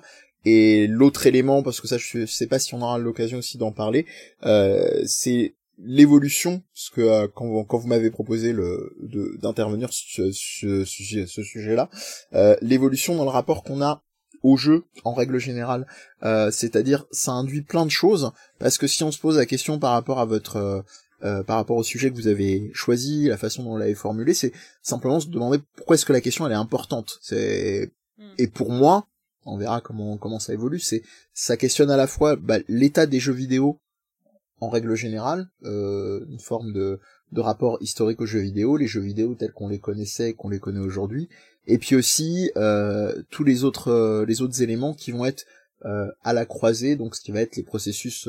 je fais un petit peu de jargon.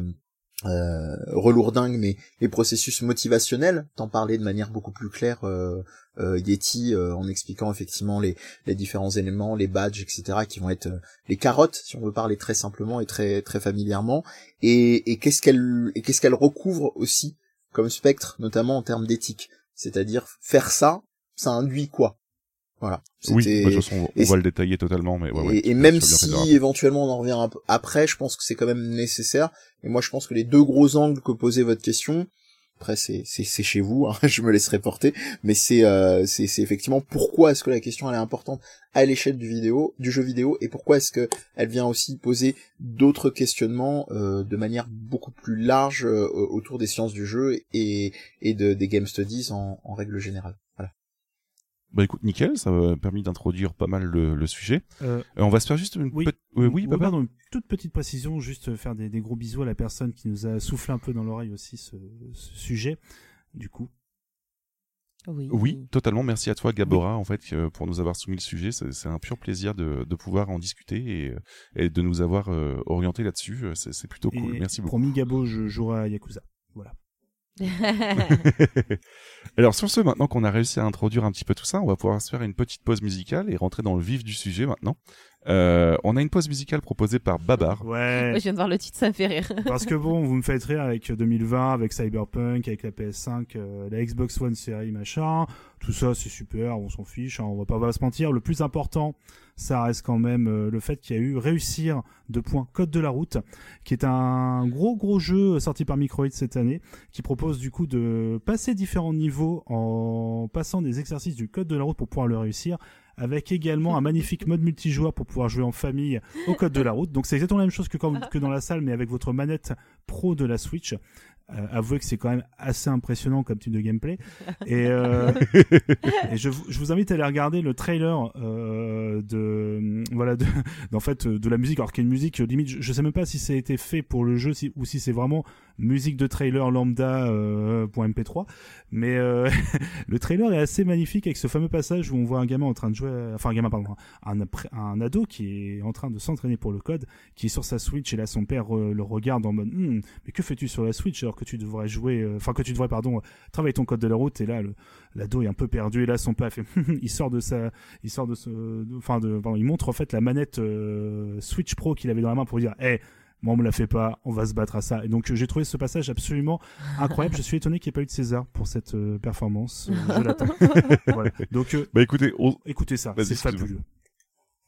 Bah voilà, tout simplement. On revient juste après.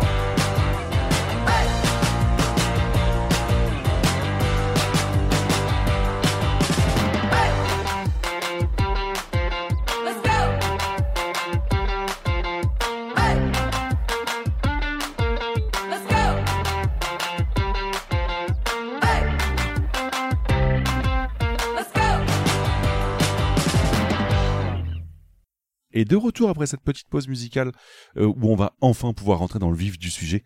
Euh, du coup, euh, ma chère Sushi, tu avais une question pour définir ce, ce thème, du coup, qui est? Alors, du coup, c'est comment cette ludification s'applique-t-elle dans notre vie? Du coup, là, on va aborder la ludification dans les loisirs hors jeux vidéo. Et ma première question est, à votre avis, pourquoi en sommes-nous arrivés à rendre nos gestes de quotidien plus ludiques?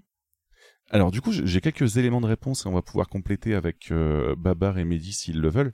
Euh, donc la ludification va s'appuyer sur la prédisposition humaine au jeu, c'est-à-dire qu'on est tous plus ou moins attirés par le jeu et, euh, et de ça, on va se baser sur la logique des jeux qui permet de fortifier l'engagement, capter l'attention, le plaisir, l'envie ou l'attention, tout simplement comme je disais aussi capter l'attention. Et euh, c'est en partie aussi une problématique culturelle. Nous sommes dans une ère de loisirs et euh, l'équilibre travail-loisir a tendance à s'équilibrer. Donc du coup, euh, ça devient de plus en plus naturel de mettre du jeu dans, dans des activités qui n'en ont pas habituellement. Alors, naturel, je sais pas.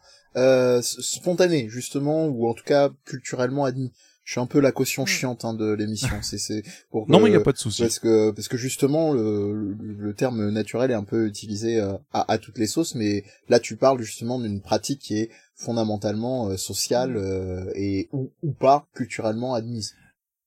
Oui, globalement, ouais, c'était juste pour résumer en disant que cette pratique est la réponse directe à notre ère et notre euh, conditionnement depuis notre plus grand âge, depuis notre plus grand âge, notre plus grand âge, non, justement depuis notre plus petit âge, je veux dire. Mais de toute façon, on apprend en jouant aussi. Excuse-moi, Yeti, tu as dit un équilibre entre loisir et travail? Ouais, ouais, en fait, on est dans une époque où, euh, euh, globalement, le temps passé au loisir et le temps passé au travail euh, a tendance à se à s'équilibrer, en fait. Ça va pas durer. On n'est pas non plus à, à 8 heures de, de loisir par jour non plus, tu vois, mais oui, il y a de plus en plus d'activités. Avec le télétravail, si. ça n'a jamais été aussi aussi euh, équilibré euh, par rapport à avant en fait où, euh, mm. où, il y avait très peu de personnes qui faisaient des loisirs pendant leur journée de travail en ouais, fait. après c'est plus équilibré mais c'est pas c'est pas égalité en fait. Enfin, dire comparé à avant. C'est ah, pour ça que je, parle d'une tendance à s'équilibrer. C'est pas vraiment de l'équilibre au total. Oui, tu puis ça va pas durer, hein, vous inquiétez pas. et, la réalité, la réalité aussi est que la manière d'évaluer ça est, est, est très difficile pas pas établir mhm. mais euh, on peut pas plaquer ça à échelle historique c'est-à-dire que mhm. un exemple simple le, le champ du droit du travail a drastiquement évolué sur euh, les plus de plus d'un siècle maintenant et Dieu merci et, et permettant effectivement bah, des trucs aussi basiques que euh, des congés payés etc quand c'est possible euh, et évidemment ça aussi ça va changer et, évidemment que euh, ça aussi ça a profondément changé changé la donne et c'est difficile de d'évaluer effectivement comparativement avant. Donc il faut toujours être, faut toujours être très très prudent et, et, pas plaquer ce, mhm. ce changement-là de la même manière que quand on parle de l'inflation des prix pour rester dans le jeu vidéo euh, des, des, mhm. consoles comparativement comment, comment on les achetait avant et, et aujourd'hui on peut pas faire un copier-coller du prix de la mhm. valeur parce qu'il y a eu aussi euh, le pouvoir d'achat qui a évolué etc etc Oui, c'est clair. attention, ouais. nous sommes pas tous et toutes en télétravail. Hein. Je... je tiens à le rappeler. La précision est importante. ouais. Voilà.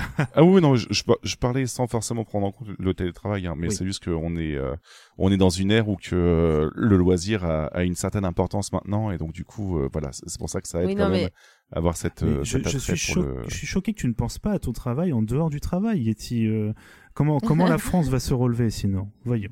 Oh mon dieu, quelle horreur Voyons. voyons, voyons. Non, non, mais après, oh, évidemment, on précise que euh, on n'aborde pas non plus le travail au moment de la pandémie. Quoi, Oui, c'est vrai. dire, c'est un peu... Un peu faussé. c'est- voilà, c'est tout un autre, autre truc. Mais profitez euh, de votre droit au travail tant que vous en avez encore. Voilà, en tout cas pour cette petite justification, ma chère Sushi, euh, je- je- j'espère que la réponse te convient. Oui, bien sûr, bien sûr. Je me permets de pr- quand même la pré- préciser par rapport à la question. Euh, Il y a, il y a d'autres réalités qui sont que il y a une évolution quand même importante du champ de la recherche dans le domaine du jeu. Euh, Mhm. qui nous qui fait qu'aujourd'hui nous avons euh, le domaine des sciences du jeu qui sont euh, pas mal évolués depuis quelques décennies, euh, qui sont précisés avec le le domaine qu'on appelle les game studies.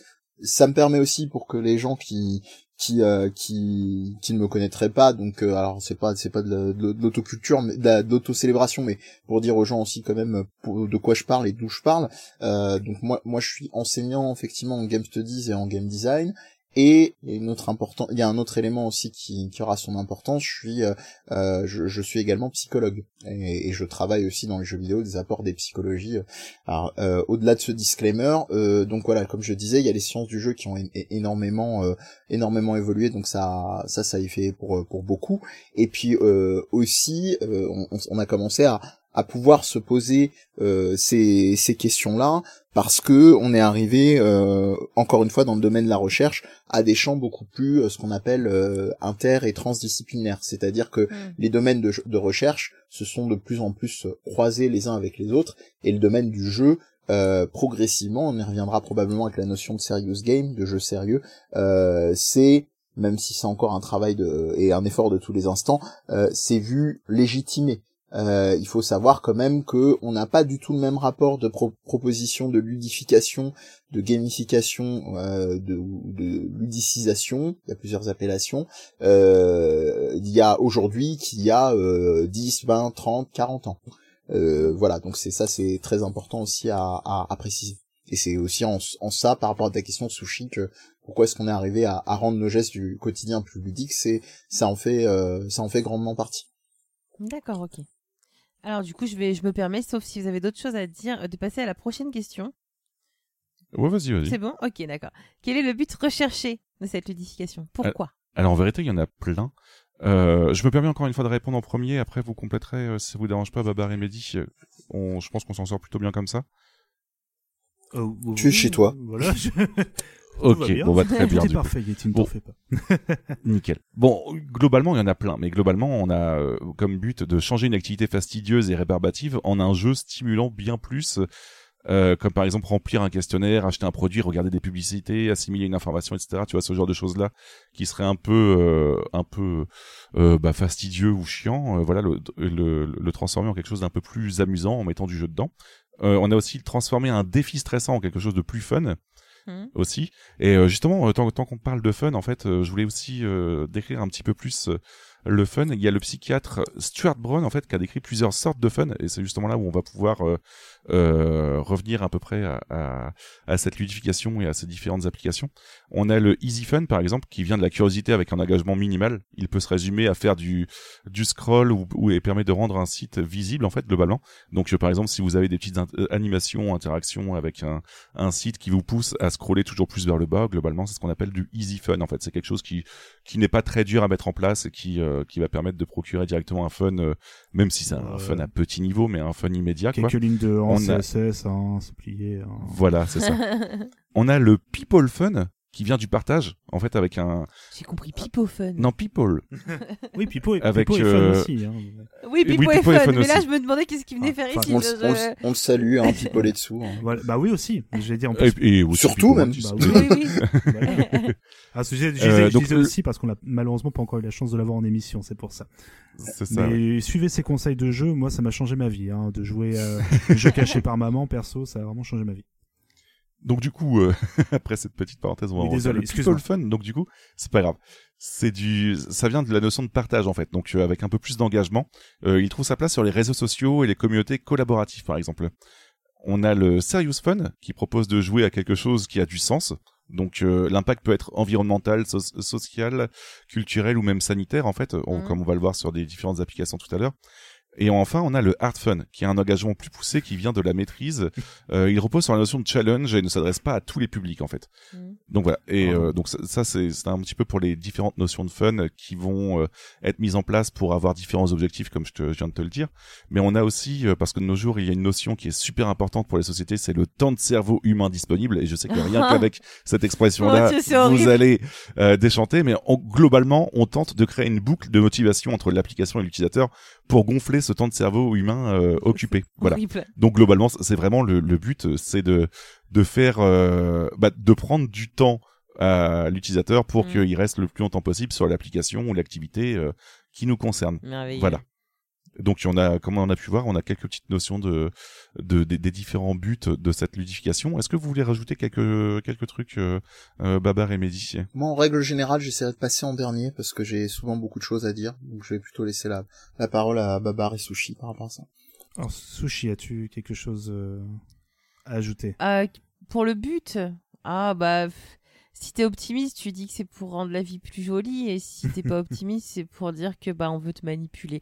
Après voilà, moi je tout dépend de mon humeur du jour, donc euh, mais sinon j'ai rien d'autre à dire. Ça dépend de l'angle de manipulation aussi. Hein. Il y a, C'est il ça. faut faire une distinction entre une manipulation qui va euh, qui va aller tendre vers un, un, un mieux vivre ensemble, par exemple, euh, qui, bah, par qui exemple, oui, par exemple, euh, je, je, je- ça va être un petit peu un petit peu violent, mais euh, l'éducation, en fonction de la forme qu'on va donner à, à- à- au processus Mm. pédagogique, euh, peut être une forme de manipulation, mais euh, plutôt euh, plutôt euh, espérons-le euh, gratifiante et qui va produire de l'émulation.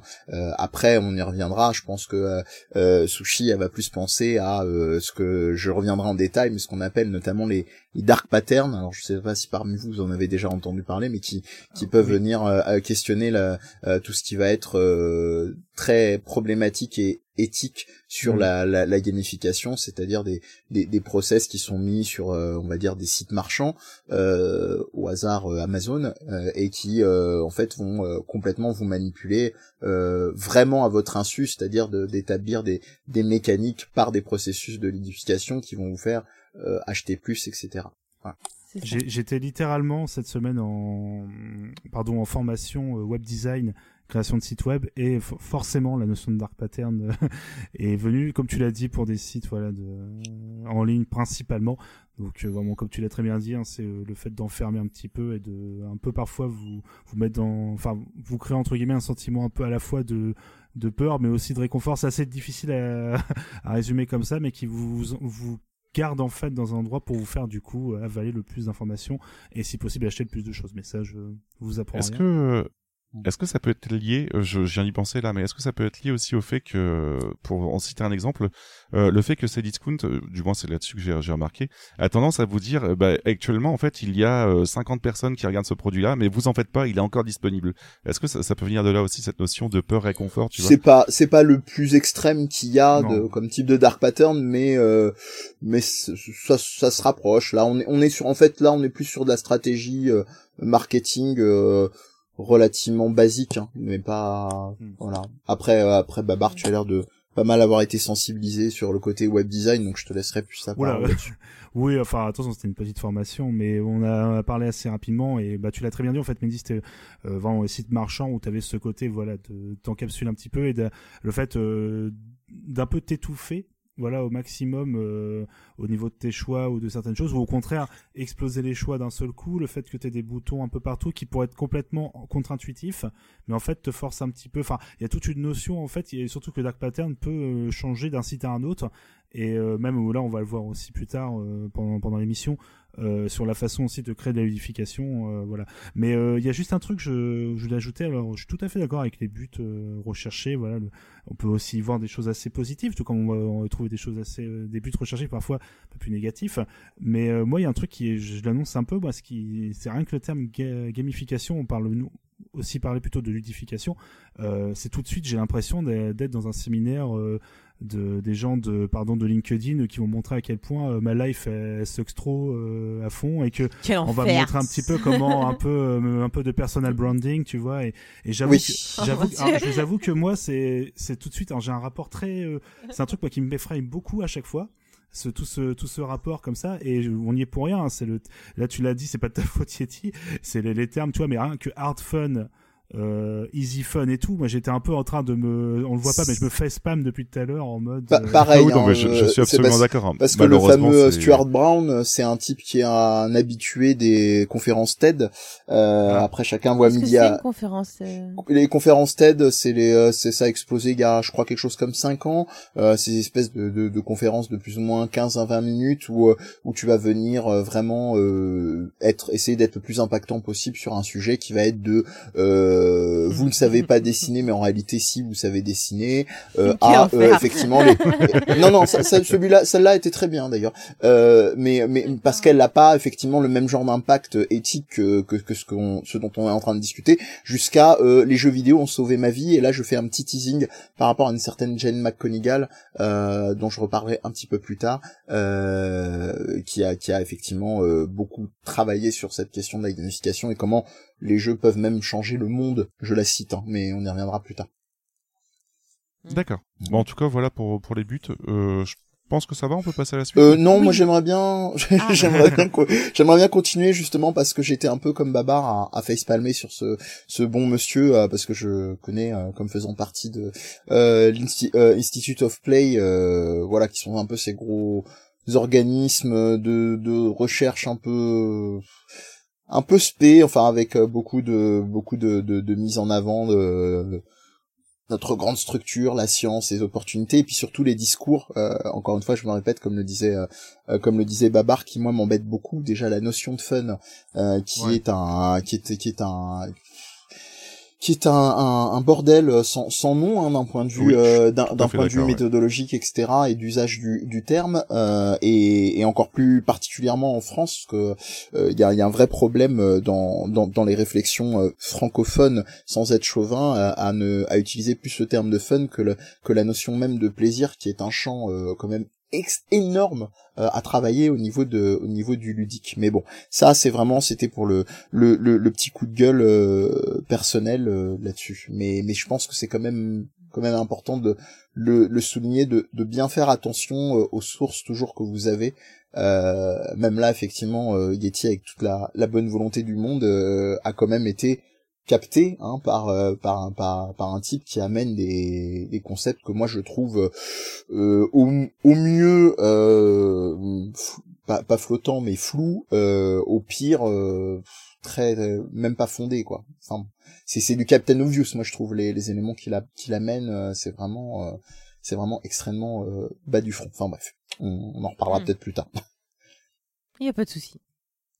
Alors, euh, du coup, je passe à la prochaine question. C'est est-elle plus simple à appliquer depuis la démocratisation du jeu vidéo? Est-ce que du coup, la ludification, c'est plus simple à faire maintenant? Alors, euh, oui et non. ça, Ah bah ça, j'adore ce genre de réponse. Oui et non. Euh, tout d'abord, on a vu, tout d'abord, on a vu quelques points dans le pourquoi tout à l'heure, en fait. Donc, euh, je vais juste me permettre de rajouter quelques autres points supplémentaires. Mhm. Euh, on a aussi l'accès à Internet, en fait, partout, partout, qui rend le tout nettement plus pratique pour suivre son solde de points, son classement, son niveau, etc. Donc, sans forcément être lié aux jeux vidéo, mais c'est lié aux technologies actuelles, en fait. Mais on a aussi le JV qui a aussi grandement aidé. On va pas se mentir, en fait, on joue pratiquement tous au JV maintenant.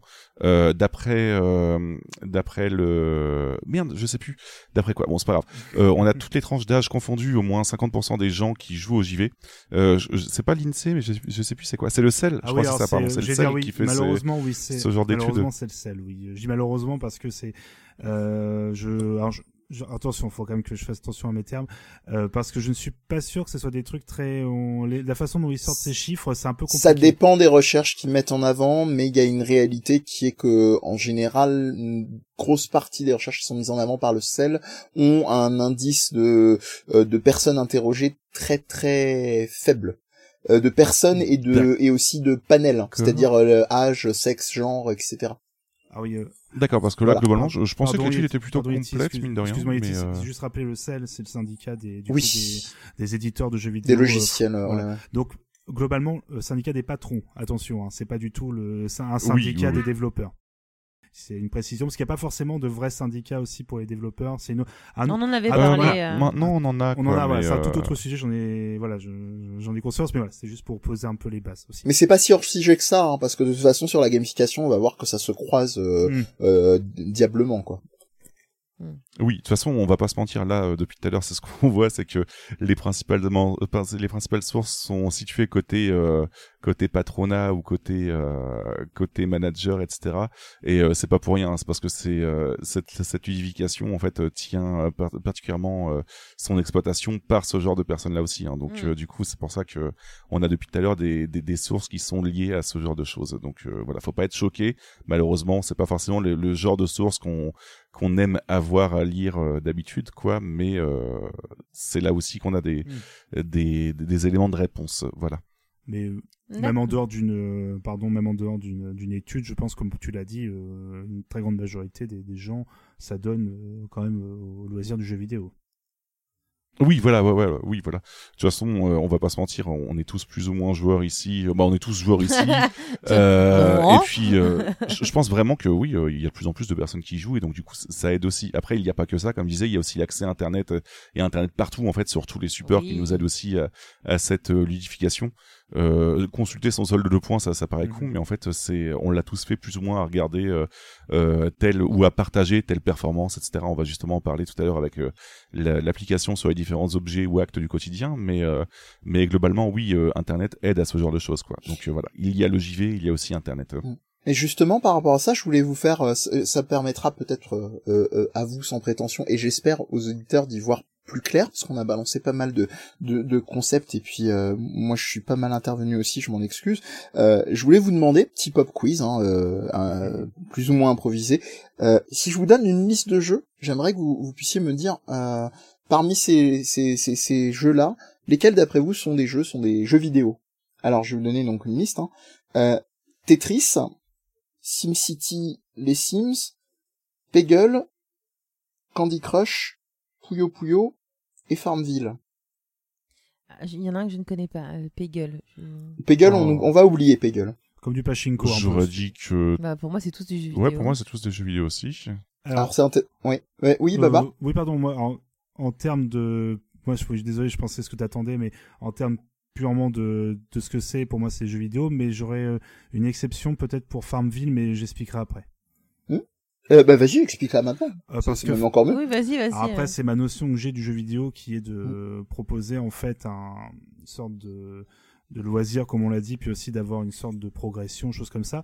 Et sauf que Farmville, pour moi, je n'ai pas vu autre chose que simplement un- quelque chose qui doit provoquer uniquement des, des émotions, euh, comme on y reviendra plus tard dans l'émission, mais par exemple comme si c'était un jeu d'argent avec des stimuli et tout, et également le, la seule proposition que, qui est de me faire dépenser de l'argent.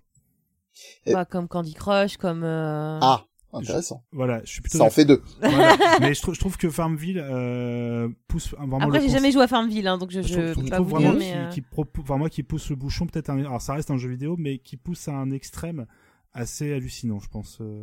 Pourquoi ça pop toutes les deux secondes ou, euh, c'est en fait il y a Non, parce que pour moi, Candy Crush, tout ça, c'est pareil. En fait, Candy Crush- d'acheter des vies, propose. euh, alors Candy Crush pour moi t'as encore une base de gameplay euh, vraiment Ouais, t'as encore un au- gameplay, qui, ouais, qui- ouais, ouais. qui se veut un minimum quand même te permet te fait un peu réfléchir te fait un petit peu euh, participer quand même alors que Farmville euh, mis à part c'est comme si je cliquais sur euh, mes icônes d'un ordi euh, j'avoue que à part les réactions que ça provoque en termes de stimuli et tout j'ai pas l'impression que t'as une, une vraie proposition de gameplay mais ça c'est un, c'est autre chose mais Alors c'est vachement intéressant. En tout cas, vous euh, vous avez gagné entre guillemets, dans le sens où c'était les deux sur lesquels je souhaitais vous amener.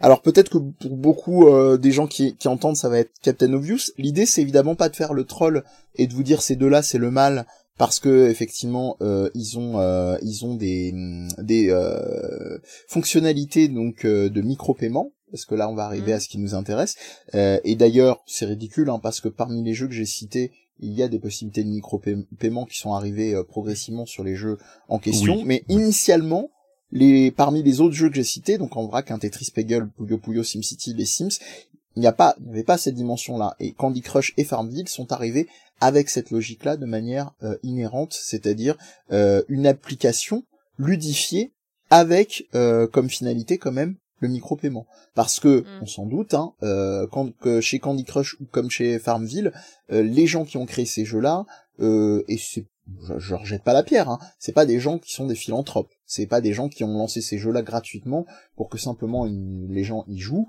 Ils les ont lancés sans aucune, aucun vice de procédure ou caché, quoique, on y reviendra peut-être après, euh, pour que justement ça rapporte de l'argent après. Donc c'est, ça revient à la définition qu'on a donnée tout à l'heure, c'est-à-dire prendre euh, une, une application et lui injecter des éléments effectivement de, euh, de, de game design dedans ou avec des finalités euh, de ici par exemple de micro-paiement. Donc c'est ça pose aussi une question qu'avait amené Yeti tout à l'heure. C'est pour ça que je, je trouvais le, le moment assez bon pour vous poser la question. De là notamment, il a beaucoup parlé de la notion de fidélisation et de rétention des, euh, des publics Ouais. qui sont des effets euh, qui peuvent être très problématiques d'un point de vue éthique euh, sur les us- usages par- pardon notamment de certains leviers euh, du champ de la, de la, de la psychologie euh, en particulier comportementaliste mais ça on y reviendra peut-être après avec des histoires comme euh, euh, comme euh, Pavlov ou Skinner et compagnie mais euh, vous verrez Skinner pas le pas le euh, Excellent. euh, voilà pas, non pas celui de des Simpsons hein, euh, voilà Ok, ok. D'accord. Euh, du coup, euh, on peut enchaîner, je pense. Euh, bah, du coup, on passera du coup à une autre sorte de petite partie. Donc, si vraiment vous avez encore des choses à dire sur le jeu vidéo, c'est, je pense, le moment. Parce qu'après, on va passer. Alors- on va parler de la. Vas-y, Baba. Sauf erreur, il reste une question. Oh oui, pardon. Excuse-moi, je suis complètement. C'est pas grave. Oh là là C'est là pas là. grave. c'est la je- nouvelle je- c'est la nouvelle année c'est ce podcast Ah ouais, qui non, te- mais, Vas-y, euh, reprends tranquillement ta phrase, Sushi, t'en fais pas. Alors, du coup, euh, la prochaine question, c'est à quel âge, à quel âge, oui, bien sûr, à quel objet, acte, j'ai fait un mélange des deux, à quel objet, acte du quotidien peut s'appliquer cette ludification? Euh, bah écoutez, pour une Oh, fois, deux, je vais, je vais passer en dernier parce que j'ai, j'ai quelques exemples, mais euh, comme ça, s'ils sont déjà cités, je vais éviter d'avoir un monologue de d'un quart d'heure. Mais euh, mais si vous avez des choses de tout d'abord à dire, euh, Mehdi ou Babar, ou je sais pas, ou sinon on continue, je sais pas comme vous voulez en fait. Mais j'ai quelques exemples comme ça, euh, par-ci par-là. C'est vraiment à vous de Moi, voir. je pense qu'on va rebondir de toute façon les uns les autres sur les différents exemples. Je pense qu'on a certains qui sont en commun. Sushi aussi, je pense. hein, tu dois avoir. Si je- on te propose d'un seul coup quelque chose, une activité. Enfin, moi, je, je vais te le faire deviner. Tu vois, ça c'est un peu le moment émotion de l'émotion. celui que j'ai en tête, à quelque chose qui est, alors, qui est très important, qui euh, qu'on fait tous les jours normalement. Euh, voilà, mais qui, ont, qui est pas forcément euh, le moment le plus drôle de la, enfin voilà, le, le chose, la, plus- la tâche pardon la plus drôle de la journée, qu'on pourrait du coup euh, rendre ludique. Est-ce que tu en as une en tête? Euh, Alors, petit Euh, indice pour vous non. qui êtes chez vous en bas de l'écran, euh, enfin en bas du podcast.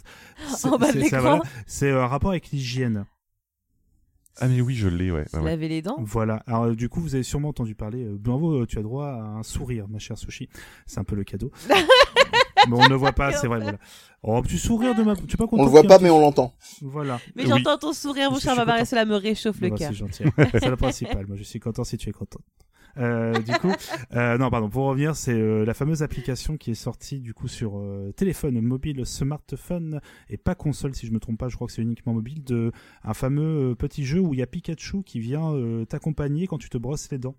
Euh, où en gros il apparaît en réalité virtuelle, c'est-à-dire que si vous Ah, avec oui. votre téléphone en réalité, enfin réalité aug- augmentée, pardon. C'est-à-dire que si on filme, voilà, le, si je me trompe pas, hein, en gros, si on met le téléphone, je sais pas, près du, bah, près du lavabo ou quelque chose, il va apparaître sur ton lavabo, par exemple, tu vois, euh, Pikachu, Mm. et Eh il oui, va te dire, eh, ça serait bien de te brosser les dents, euh, c'est parce que c'est important, euh, et suis donc. Après, il va sûrement te faire une petite chanson ou un truc où il te dira, là, maintenant, on commence par le devant, après, on va sur le côté, voilà. Puis à la fin, si tu t'es bien brossé les dents, que t'as bien suivi les, les règles, bah, tu gagnes des, voilà, t'as des petits points et t'as une sorte de suivi comme ça, euh, jour par jour. Donc pour moi, c'est un, par exemple, c'est un petit acte du quotidien comme ça qui peut être euh, euh, voilà, rendu ludique, surtout pour les plus jeunes à la base, pour voilà euh, pousser un petit peu à l'hygiène dentaire, qui est quand même euh, extrêmement importante.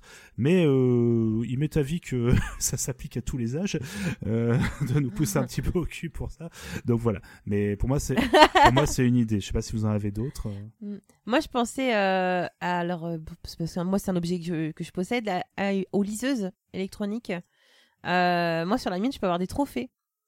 Euh, selon, Oui, c'est, euh, totalement ça, ouais. voilà, selon par exemple euh, aux, aux heures à laquelle je lis.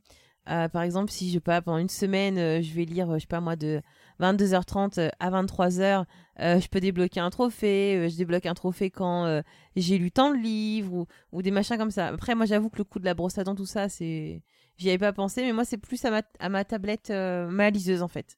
D'accord. Non, mais c'est un très bon, un très bon exemple. Ouais, ouais. J'imagine des succès à débloquer comme dans les jeux quand t'arrives à certains moments du livre, tu sais, qui te spoil. c'est ça. Non, non, mais, mais le truc, c'est que j'ai, quand on, on part de ce principe-là, c'est c'est ça, c'est ça que je trouve assez tordu euh, sur le sujet de la ludification, c'est que de premier abord, ça peut, ça peut avoir l'air tout mignon, c'est genre, ah bah c'est mignon, un petit Pikachu euh, qui te motive à te laver les dents, ou, ou ah c'est cool, c'est sympa de débloquer des trophées quand tu lis un livre, mais je, je- je- je vois tellement le côté manipulateur de la chose que moi, ça me rend plus mal à l'aise qu'autre chose. Mais après, voilà, Bah, chacun on son- sait que c'est une porte un peu pour euh, ensuite euh, aller vers d'autres jeux de l'univers Pokémon. On n'est pas non plus. Non, non, puis même, je trouve ça triste d'une Oui. certaine façon.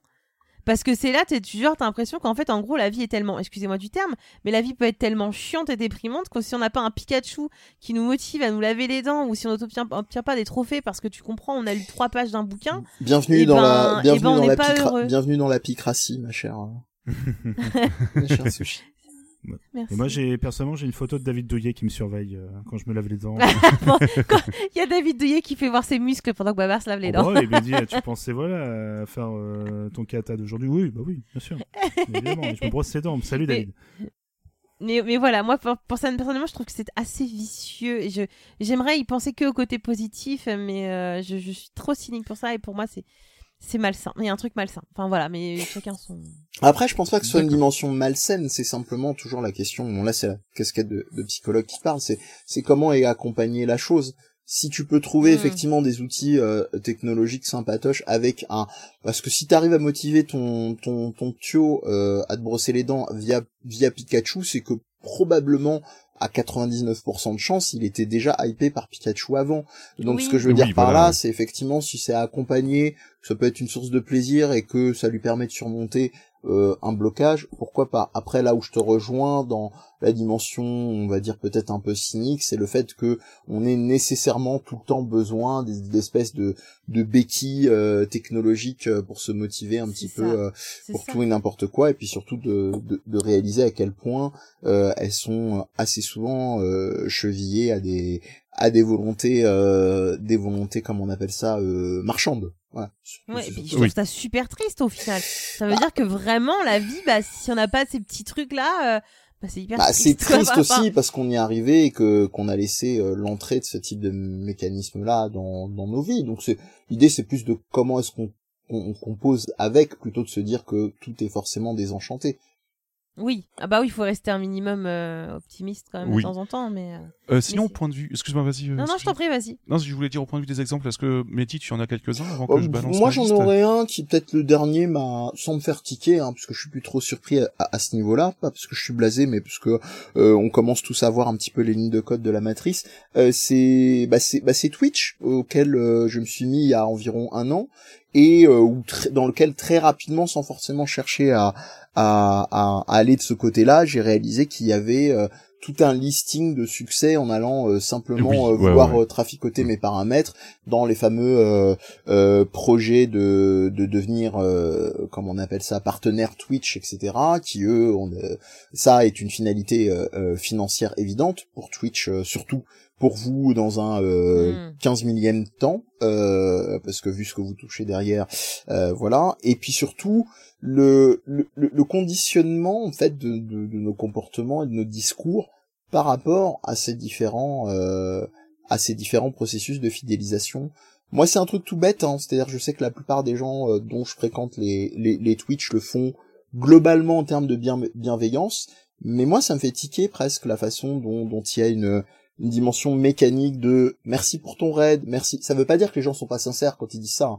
Alors pour info, si vous êtes vraiment totalement étranger à Twitch, hein, c'est une plateforme de streaming où vous diffusez majoritairement du jeu vidéo, mais vous pouvez aussi composer de la musique au hasard, vous pouvez euh, par exemple euh, faire un jeu de rôle, un jeu de cartes, vous pouvez parler de faits de société. Il y a plein de formes possibles. Et en gros, il y a des petites, euh, des petits rituels, des petites mécaniques comme ça, comme euh, voilà, il y a quelqu'un qui envoie un raid, donc qui envoie ses spectateurs sur votre chaîne. Et en général, il y a le côté effectivement poli. Vous allez dire merci, mais c'est marrant de voir comment euh, il y a vraiment une espèce de des fois de merci qui dépasse le, la, la simple le simple remerciement et on a la sensation qu'on se dit ah bah oui mais inconsciemment je sais que vu que moi ma volonté c'est euh, même si je suis je suis pas mal poli par rapport à la personne qui m'a envoyé et que sincèrement je la remercie, il y a cette volonté du fait que ça ça va jouer sur le fait de me rapprocher d'être d'être affilié Twitch sans être dans un total cynisme comme on dit ce qu'on disait avec Sushi, ça fait partie d'un conditionnement global. À partir du moment où tu le sais, mm. tu peux pas trop revenir en arrière. Et je trouve qu'il y a des façons, euh, euh, du coup, ça, ça joue beaucoup sur la théâtralisation, sur la façon dont, euh, dont, on, dont on anime son stream, etc., etc. Excuse-moi, Sushi. Oui, d'ailleurs, ça, excuse-moi, pardon. Euh, mais d'ailleurs, ça me fait penser aussi que sur Twitch, en tant que streamer, on a des succès à débloquer. Oui, oui bien sûr. Mais c'est à ça que je pense précisément. D'accord, ok. On a des succès et puis c'est pareil, nos... quand on a activé les abonnements, donc euh, quand les, les, les, viewers donc peuvent s'abonner euh, mm. à votre chaîne, ils débloquent. en soir, souvent, c'est les gens ce qu'ils font. Hein, ils mettent des petits emotes. Mm-hmm. Donc c'est genre, bah si si par exemple es, tu viens de t'abonner, donc c'est ton premier mois, ton emote, je sais pas, il va être orange. Et plus euh, et en fait, par exemple, à la fin, bah, si ça fait un an que tu es abonné à la personne, c'est waouh, ton emote, il est euh, telle couleur. Mais c'est exactement ça, ouais. c'est, voilà, enfin bref. C'est de la ludification, euh, même sur ce, ce rappeur-là. Ouais, ouais, totalement. Et tout ça n'est pas là, vous vous en doutez bien, par hasard. Même ah Sushi bah, parlait de couleurs c'est une étude aussi profonde, mm. la colorimétrie, c'est des, des couleurs qui vont être plus ce qu'on appelle dans le champ de la psychologie projective. Voilà, c'est un ensemble d'éléments qui mm. sont pas là par... Après, l'idée pas dire tout est le mal parce que ces plateformes là bah les gens on est bien content de les avoir pour diffuser des opinions pour simplement euh, euh, je sais pas trouver un, support peut-être euh, de, de, de l'ego se revaloriser etc mais c'est toujours la même question c'est bien avoir conscience de, des tenants et des aboutissants de tout ça oui, oui, c'est ah, Puis on peut découvrir Suikoden aussi. Euh, Au hasard. tous, les mercredis, à 20h.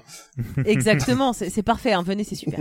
je, me permets, j'aurais euh, du coup, je remercie un. Alors, je, je, je, vais faire plusieurs remerciements hein, des potos qui m'ont aidé aussi un peu pour l'émission. Euh, ce cher François, euh, merci à lui qui m'a donné un exemple tout bête qu'on fait très souvent, surtout quand on, enfin, quand on est plus jeune à la base, mais qu'on continue inconsciemment. Euh, tout simplement dans la rue, quand on marche sur un sol pavé, d'essayer de marcher à tout prix dans les cases. J'adore. Voilà. Donc c'est aussi une façon aussi de se mettre une sorte à la fois de petits défis, mais également de petits côtés un peu de rendre ludique, une activité, ma foi, mmh. de marche. Donc c'est un exemple, c'est vrai que sur le moment j'étais, mais oui, c'est vrai. Et il m'avait aussi dit, bah, par exemple, te faire un petit, euh, quand tu vas écrire un petit texte et tout, te faire un peu le défi de pas faire de fautes, tu vois. Euh, c'est comme si tu, bon après c'est un peu, un peu, un peu autre chose, mais voilà, je trouve que l'idée du sol était vraiment euh, bien trouvée. Oui, pas mal, ouais, ouais, ouais. Euh, c'est le moment où je balance mes 800 exemples, c'est ça? Euh, Du coup, c'est ça. euh, point de vue, euh, je les ai répartis en deux catégories. Euh, tout d'abord commerce en fait, euh, commerce et e-commerce. Donc, je sais pas si vous vous rappelez de Foursquare, qui est, oui, je le prononce bien sûr, mais, historiquement, qui est un des plus, un des plus lointainement qui a posé effectivement la notion de gamification. Alors ouais, ouais c'est ça. Ouais. Pour rappel, vas-y, parce que moi ça me dit rien du tout. Alors pour rappel, c'est une application qui fonctionnait sous forme de réseau social en fait et qui indiquait juste à tout le monde où vous vous trouviez à cet instant précis. et en fonction de de ce que tu ce que tu plaqué comme endroit, en fait, tu pouvais devenir le maire de ah l'endroit si tu y avais été une dizaine de fois, une vingtaine de fois. Tu débloques des badges, des récompenses sous forme de réduction pour différents magasins. Bref, simple, accrocheur, des points et des récompenses. Et ça te fait rester sur la plateforme tout en même temps d'avoir un aspect très commercial derrière. Ah Donc, euh, voilà. Et euh, pour moi, c'est un des... Non, oui. me ça me fait penser ces fameux moments où on me disait, va chez ta, retourne chez ta maîtresse, là, t'avais des, euh, des points pas mal, je me rappelle. Mais, c'était pas mal pour moi, c'est un des plus, en tout cas que je connaisse, c'est un des plus vieux, euh, euh, une des plus vieilles euh, applications ludifiées en fait, qui a un rapport avec l'e-commerce là-dessus, en tout, et le commerce tout ouais, d'ailleurs. Ouais. C'est pas du tout. Je, ouais, je voulais pas rentrer dans le détail tout à l'heure, mais quand je parlais de l'historique en 2008, il y a eu, il y a eu un peu deux vagues. Il y a eu effectivement celle plutôt euh, Foursquare qui était un peu encore un peu avant, et, et, et, le retour de flamme effectivement du concept de de, de, de gamification à, à partir de 2008. Oui, voilà, ouais. Après, on a aussi tout un tas de sites commerciaux en fait euh, qui, euh, qui vous permettent de gagner des points d'expérience au fur et à mesure de vos achats pour atteindre un rang supérieur. Donc, on a par exemple Price Minister qui euh, vous permettait de débloquer des bons d'achat en fonction de votre rang. On a Sushi Shop qui rien à voir avec sushi, qui non, non, moi j'ai rien fait. Hein. qui vous ah, après c'est des exemples, c'est des exemples divers et variés hein, encore une fois. mais Sushi Shop qui vous permet de monter en grade. Par exemple, vous devenez, je sais plus c'est quoi les chiffres en japonais, bah, sushi d'or, vous devenez San, donc le troisième rang fait qui vous permet de débloquer des, des réductions, etc. Donc ce genre de choses-là. On a Starbucks aussi qui vous permettait de débloquer des réductions en fonction de votre rang. Donc tout ça, en fait, vous avez des points d'expérience qui vous permettent de débloquer des rangs. Donc c'est une ludification qui est euh, qui est très légère, mais qui permet quand même de euh, de renforcer en fait la la motivation euh, aux clients de- d'acheter toujours un peu plus Bah, en fait et de rester sur cette, euh, cette marque. dans les quoi. magasins. C'est surtout ça, c'est ce que j'allais dire, parce que là, si on, euh, dans les exemples que tu commences à prendre, euh, euh, Yeti, tu, entre guillemets, hein, tu triches, même si je te, je t'emboîterai le pas et que moi aussi je prévoyais de tricher, dans le sens où, euh, dans le sens où, est-ce qu'on fait la distinction avec un, un support numérique ou pas? Parce que depuis tout à l'heure, les exemples qu'on donne quand même sont non. là-dedans. Euh, parce que moi j'avais un exemple qui est très intéressant qui était donné dans une vidéo de euh, Extra Credits pour ceux qui ne connaissent pas. Donc il y a une chaîne qui parle beaucoup de jeux de gamification de euh, et de jeux vidéo en général et qui donnait un exemple tout bête euh, auquel je ne repensais même plus d'ailleurs mais dans lequel vous avez peut-être même été pris vous aussi chez vous ou, ou- sur l'émission. C'était le fameux Monopoly au McDo qui existe toujours hein, à, à manière Oui. régulière Ah, Ouais, ouais. qui, vous- qui faisait que quand vous achetiez un menu euh, sur une période euh, donnée, vous aviez des languettes euh, que vous pouviez coller sur euh, une carte de Monopoly qui vous permettait d'avoir soit euh, un burger, ça allait d'un burger gratuit à je sais pas combien de centaines de milliers de francs, d'euros. Mais Euh, ça fait partie de la ludification. hein, je suis d'accord avec Oui, toi là-dessus, voilà. hein. Mais c'était vraiment- C'est pour ça y a pas. Ouais, c'était pour vraiment distinguer de, euh, de, de, je pense que de la tranche qu'on analysait plus jusque-là, qui était sur des supports Hmm. plutôt dits numériques. Ouais, je, alors je vous avoue. Non non, mais dans la définition même en fait, ça ça en fait Alors, partie. Je sais que vous, au fond, vous avez raison. c'est juste que moi, je peux pas m'empêcher de me voir juste une autre façon de présenter, comme on l'a dit, une carte euh, de fidélité. Je vous avoue que Ah oui, non, mais c'est pour ça, oui. Je- Et justement, je, je voulais y venir euh, là-dessus, euh, mon cher Babar, mais euh, euh, j'avais aussi l'exemple de plein de centres commerciaux, en fait, et je suis sûr que vous, avez- vous êtes tombé dans le lot, qui vous permettaient de gagner des points au fur et à mesure de vos, ach- de vos achats et débloquer ce fameux magnifique lot de couverts pour 8000 points coulos. euh, Bah, en, quelque sorte, ça fait partie d'une certaine ludification, même si elle est très minime, mais tout ça pour dire qu'on a des, no- des notions de ludification qui peuvent remonter à pas mal loin, ouais. si on prend en compte ce, ce, J'ai- ce genre d'éléments aussi. J'ai aussi un autre exemple qui me vient en tête, euh, me demandez pas pourquoi, mais ce qui m'a fait penser. Euh, je sais pas si ça se fait trop en France, mais je sais qu'au Japon, euh, ça se fait beaucoup. J'ai l'impression que je vis au Japon, mais pas du tout. Mais euh, souvent dans des endroits, genre les musées ou, les centres commerciaux, des trucs comme ça, ils ont, pour, en général, c'est les enfants qui le font, mais c'est un petit carnet et tu faut que tu ailles à certains endroits pour mettre un petit coup de tampon. Mais c'est c'est exactement ça aussi. Hein. Voilà. Je sais pas, si ça se fait vraiment en sais France, j'ai déjà vu vraiment- au Japon. Ouais, je, et puis je sais pas vraiment si on est sur une forme de ludification. hein. Je pense que c'est plus, euh, c'est plus des spots. Alors pour les magasins, oui. Au niveau de la fidélisation, euh, pour les trains, euh, dans l'exemple que donne euh, Sushi au Japon, c'est c'est vraiment c'est des trucs qui sont tellement intégrés au tissu culturel que je sais pas Ah, je parlais vraiment. pas des trains, je parlais des musées, Ah, pardon. je parlais euh, musées et euh, centres commerciaux en fait. Pour Moi, les musées au- aussi, pourquoi pas. Mais pour les Mm. centres commerciaux, je euh, oui, clairement. Oui, bah. Mais voilà. D'accord, ok. Et euh, donc voilà, en tout cas là c'était pour mes, mes exemples côté commercial. Donc euh, comme je l'ai dit, en fait, euh, on peut vraiment rassembler sur pas mal de points. Et, et maintenant on a vraiment, euh, je pense qu'il n'y a pas beaucoup de commerces en fait, sauf des commerces euh, locaux ou, artisanaux qui n'ont pas forcément le, le loisir de le faire. Mais il n'y a pas beaucoup de gros commerces euh, qui ne vous proposent pas un aspect euh, ludique en fait autour de de sa plateforme. Et euh, je voulais enchaîner avec l'activité quotidienne en fait aussi. Donc par exemple en activité physique, bien évidemment tout, bah, pas mal de personnes l'utilisent, mais Adidas Runtastic ou Nike Run Club pour ne citer en fait, euh, qui suivent votre activité et qui vous permettent de partager vos records perso, qui vous donnent une moyenne de vos activités, ou vous permettent de suivre votre progression en débloquant même des trophées en fait vis-à-vis de ça. Donc là-dessus, euh, et Ni- Nike Run Club est parti même encore plus loin avec un exemple que que je vais pouvoir vous balancer là et là vous allez me dire putain mais c'est c'est c'est ça devient limite un jeu vidéo. Ils ont simulé une attaque de zombies en fait pour motiver des, des joggers à courir. Donc les utilisateurs devaient courir pour éviter de se faire bouffer par les zombies. De quoi les motiver à joindre l'utile à l'agréable en fait. Donc on avait vraiment une, vraiment une forme de jeu en fait là-dessus. Voilà c'est ça ouais. J'arrive vraiment pas à m'en jouer tout ce genre de choses, moi. C'est comme les montres connectées aussi. De quoi? Oui les montres connectées ouais ouais, ouais aussi. Ouais. Mais ça en fait partie, hein, je crois, puisque les, pro- les, Ouais. les Ah oui, propositions de totalement. Nike, c'est des, c'est des montres connectées slash podomètres euh, très perfectionnés Ah, qui, moi, euh, je- je suis- Vous remarquerez quand même que c'est assez intéressant. euh, moi, je- là, là où je trouve que on peut parler de génie ou génie du mal. Hein, euh, moi, je, on peut faire la distinction Ah, génie marketing. Bon, après chacun met le, le, le voix midi à sa porte là-dessus.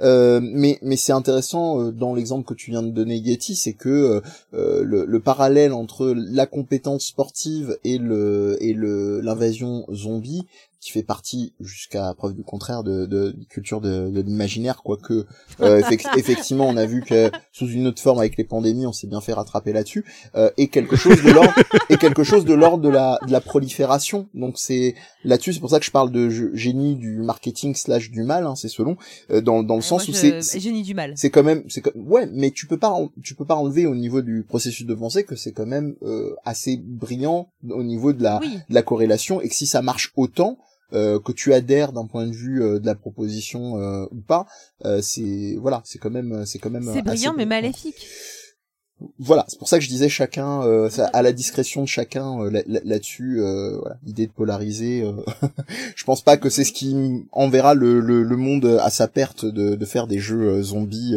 sur du running. Je pense que c'est plus tout ce qui a à déconstruire sur le, le rapport au corps, le, les conneries sur le bien-être dont on parlait tout à l'heure, la apicratie dont tu parlais sans la nommer comme ça, sushi tout à l'heure.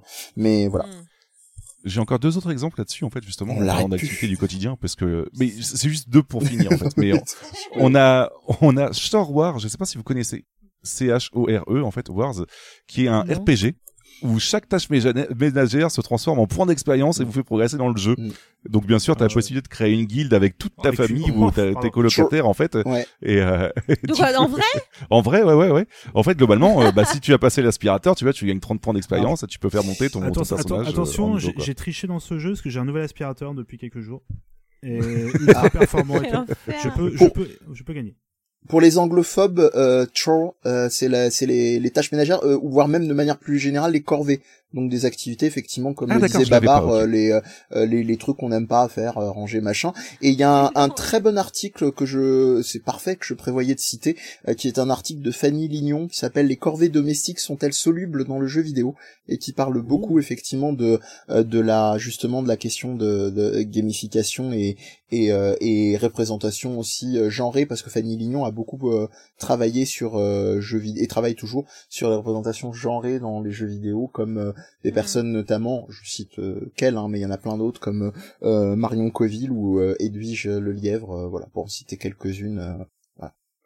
D'accord, bah, je suis content que tu l'aies vu aussi, en fait, globalement, le, le, fait des tâches ménagères.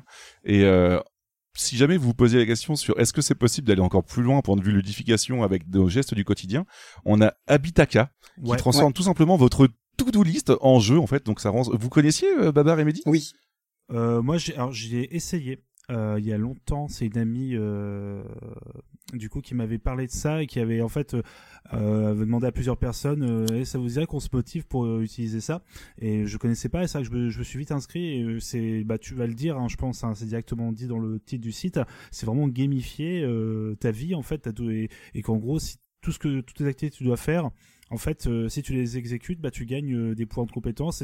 C'est réellement ah, avec, réellement un affichage de RPG euh, avec ta fiche de perso, tes compétences qui augmentent avec des graphes et tout selon ce que tu as fait. Hein. C'est ah, difficile de passer à côté si on si on si on cherche sur le sujet en réalité. Mais mais, mais après, vous allez dire que je suis une grosse psychopathe, hein, mais mais moi, ce qui me gêne dans genre par exemple le truc là dont tu disais euh, l'application, le jeu pour faire le ménage, c'est qu'en gros ça te ça te dit, enfin vous allez dire que je suis folle hein, mais pour moi ça me donne l'impression qu'en gros si tu fais pas telle chose tu seras pas récompensé. En, en gros, enfin c'est ah mais ça marche. Mais, mais tu le fais. Excuse-moi, Sushi. C'est que tu peux plus faire ça de bon cœur. Sushi, je vais peut-être te traumatiser, mais tu le fais déjà sous une, une certaine forme. Le forme, la forme de plaisir que tu prends dans le jeu, je suis désolé, j'ai oublié le nom, mais que Babar t'a offert, dont tu parlais au début. House Flipper. House Flipper Ouais, c'est ça. Hein. Euh, en plus, moi, j'ai un exemple. Alors, tout le monde peut pas l'avoir, mais j'ai eu le, le, privilège de te suivre en, en, stream. Et, et, quand on regarde avec le recul, hein, c'est comme toute chose quand on étudie avec le regard extérieur, c'est très intéressant de voir, tu vois, le côté très compulsif du, du scan, des scans des trucs et des apprentissages qui sont hyper. Euh, et c'est très intéressant de voir qu'on est on est complètement pris dedans. On... on est complètement pris dedans, mais, mais c'est juste que je trouve qu'il y a des extrêmes où ça va trop loin. Par exemple, que tu es obligé d'installer un jeu vidéo pour motiver ta famille à faire du ménage, bientôt ce sera. Enfin, moi je trouve que ça, ça, va trop. Ça peut aller trop loin, en fait. C'est ça qui me dérange. C'est comme tout. Et moi, ce qui... Mais ouais, ouais, ouais. Et moi, ce qui me dérange, c'est que je me dis qu'un jour, en gros, euh, c'est genre, euh, bah je sais pas, tu peux m'emmener à l'hôpital, bah je sais pas, tu me files un trophée. Mm. Enfin, je- vous voyez ce que je veux dire C'est j'ai peur qu'en fait on en perde toute forme Oui, humaine, l'épisode, toute, euh, toute bonté humaine. Et vous allez dire je suis psychopathe. l'épisode de Black Mirror euh, sur l'évaluation. Oui, de- là-dessus, avec- en- avec entre des autres, notes, hein, je des- prends l'exemple ouais. très simple. Il y en a plein d'autres beaucoup plus pointus, mais ça permet, euh, ça permet aussi de, comment dire, de, de euh, en répondant euh, à la question euh, précédente, donc qui était ce qui est plus simple à appliquer, euh, la, de le, comment dire, la gamification depuis la démocratisation du jeu vidéo. Euh, on y a répondu ra- rapidement en mode normand, mais ça c'est euh, des formations euh, nationales ou régionales plutôt de, de, de. Euh, c'est oui et non dans le sens où oui parce que parce que c'est clairement intégré, la culture du jeu prend une place importante comme on vous le dit depuis le début. Euh, non parce que Dieu merci, il y a des recherches qui sont mises de plus en plus en avant. Il y a un podcast comme B-Side Game qui en parle et il y a des gens qui sont euh, alertes et qui se qui s'informent un minimum. Euh, sans virer effectivement à de la théorie du complot non plus, hein, mais euh, mais de quand même se, se sensibiliser à ces choses-là. Ah ouais, mais c'est juste que moi, je, je vois toujours le côté mauvais de la chose. Et, et pour moi, c'est que j'ai l'impression qu'en gros, tu peux rien faire sans avoir une récompense. Tu peux pas être un humain normal, de, doué de bonté et de faire des. Enfin, après, voilà, ça, c'est mon côté vraiment euh, problématique, peut-être pour certains, mais, mais, mais vraiment, moi, ça me, ça me pose problème. Ce genre de. T'es obligé d'y avoir une récompense pour tout. Alors, non seulement c'est triste, mais en plus, ça peut te rendre complètement euh, taré, quoi, pour un trophée virtuel. Enfin, bref. Mais après, euh, tu l'utilises toi aussi au quotidien. Mais je dis pas que je l'utilise pas, je dis pas que je l'utilise pas, évidemment, c'est pas ce que je dis.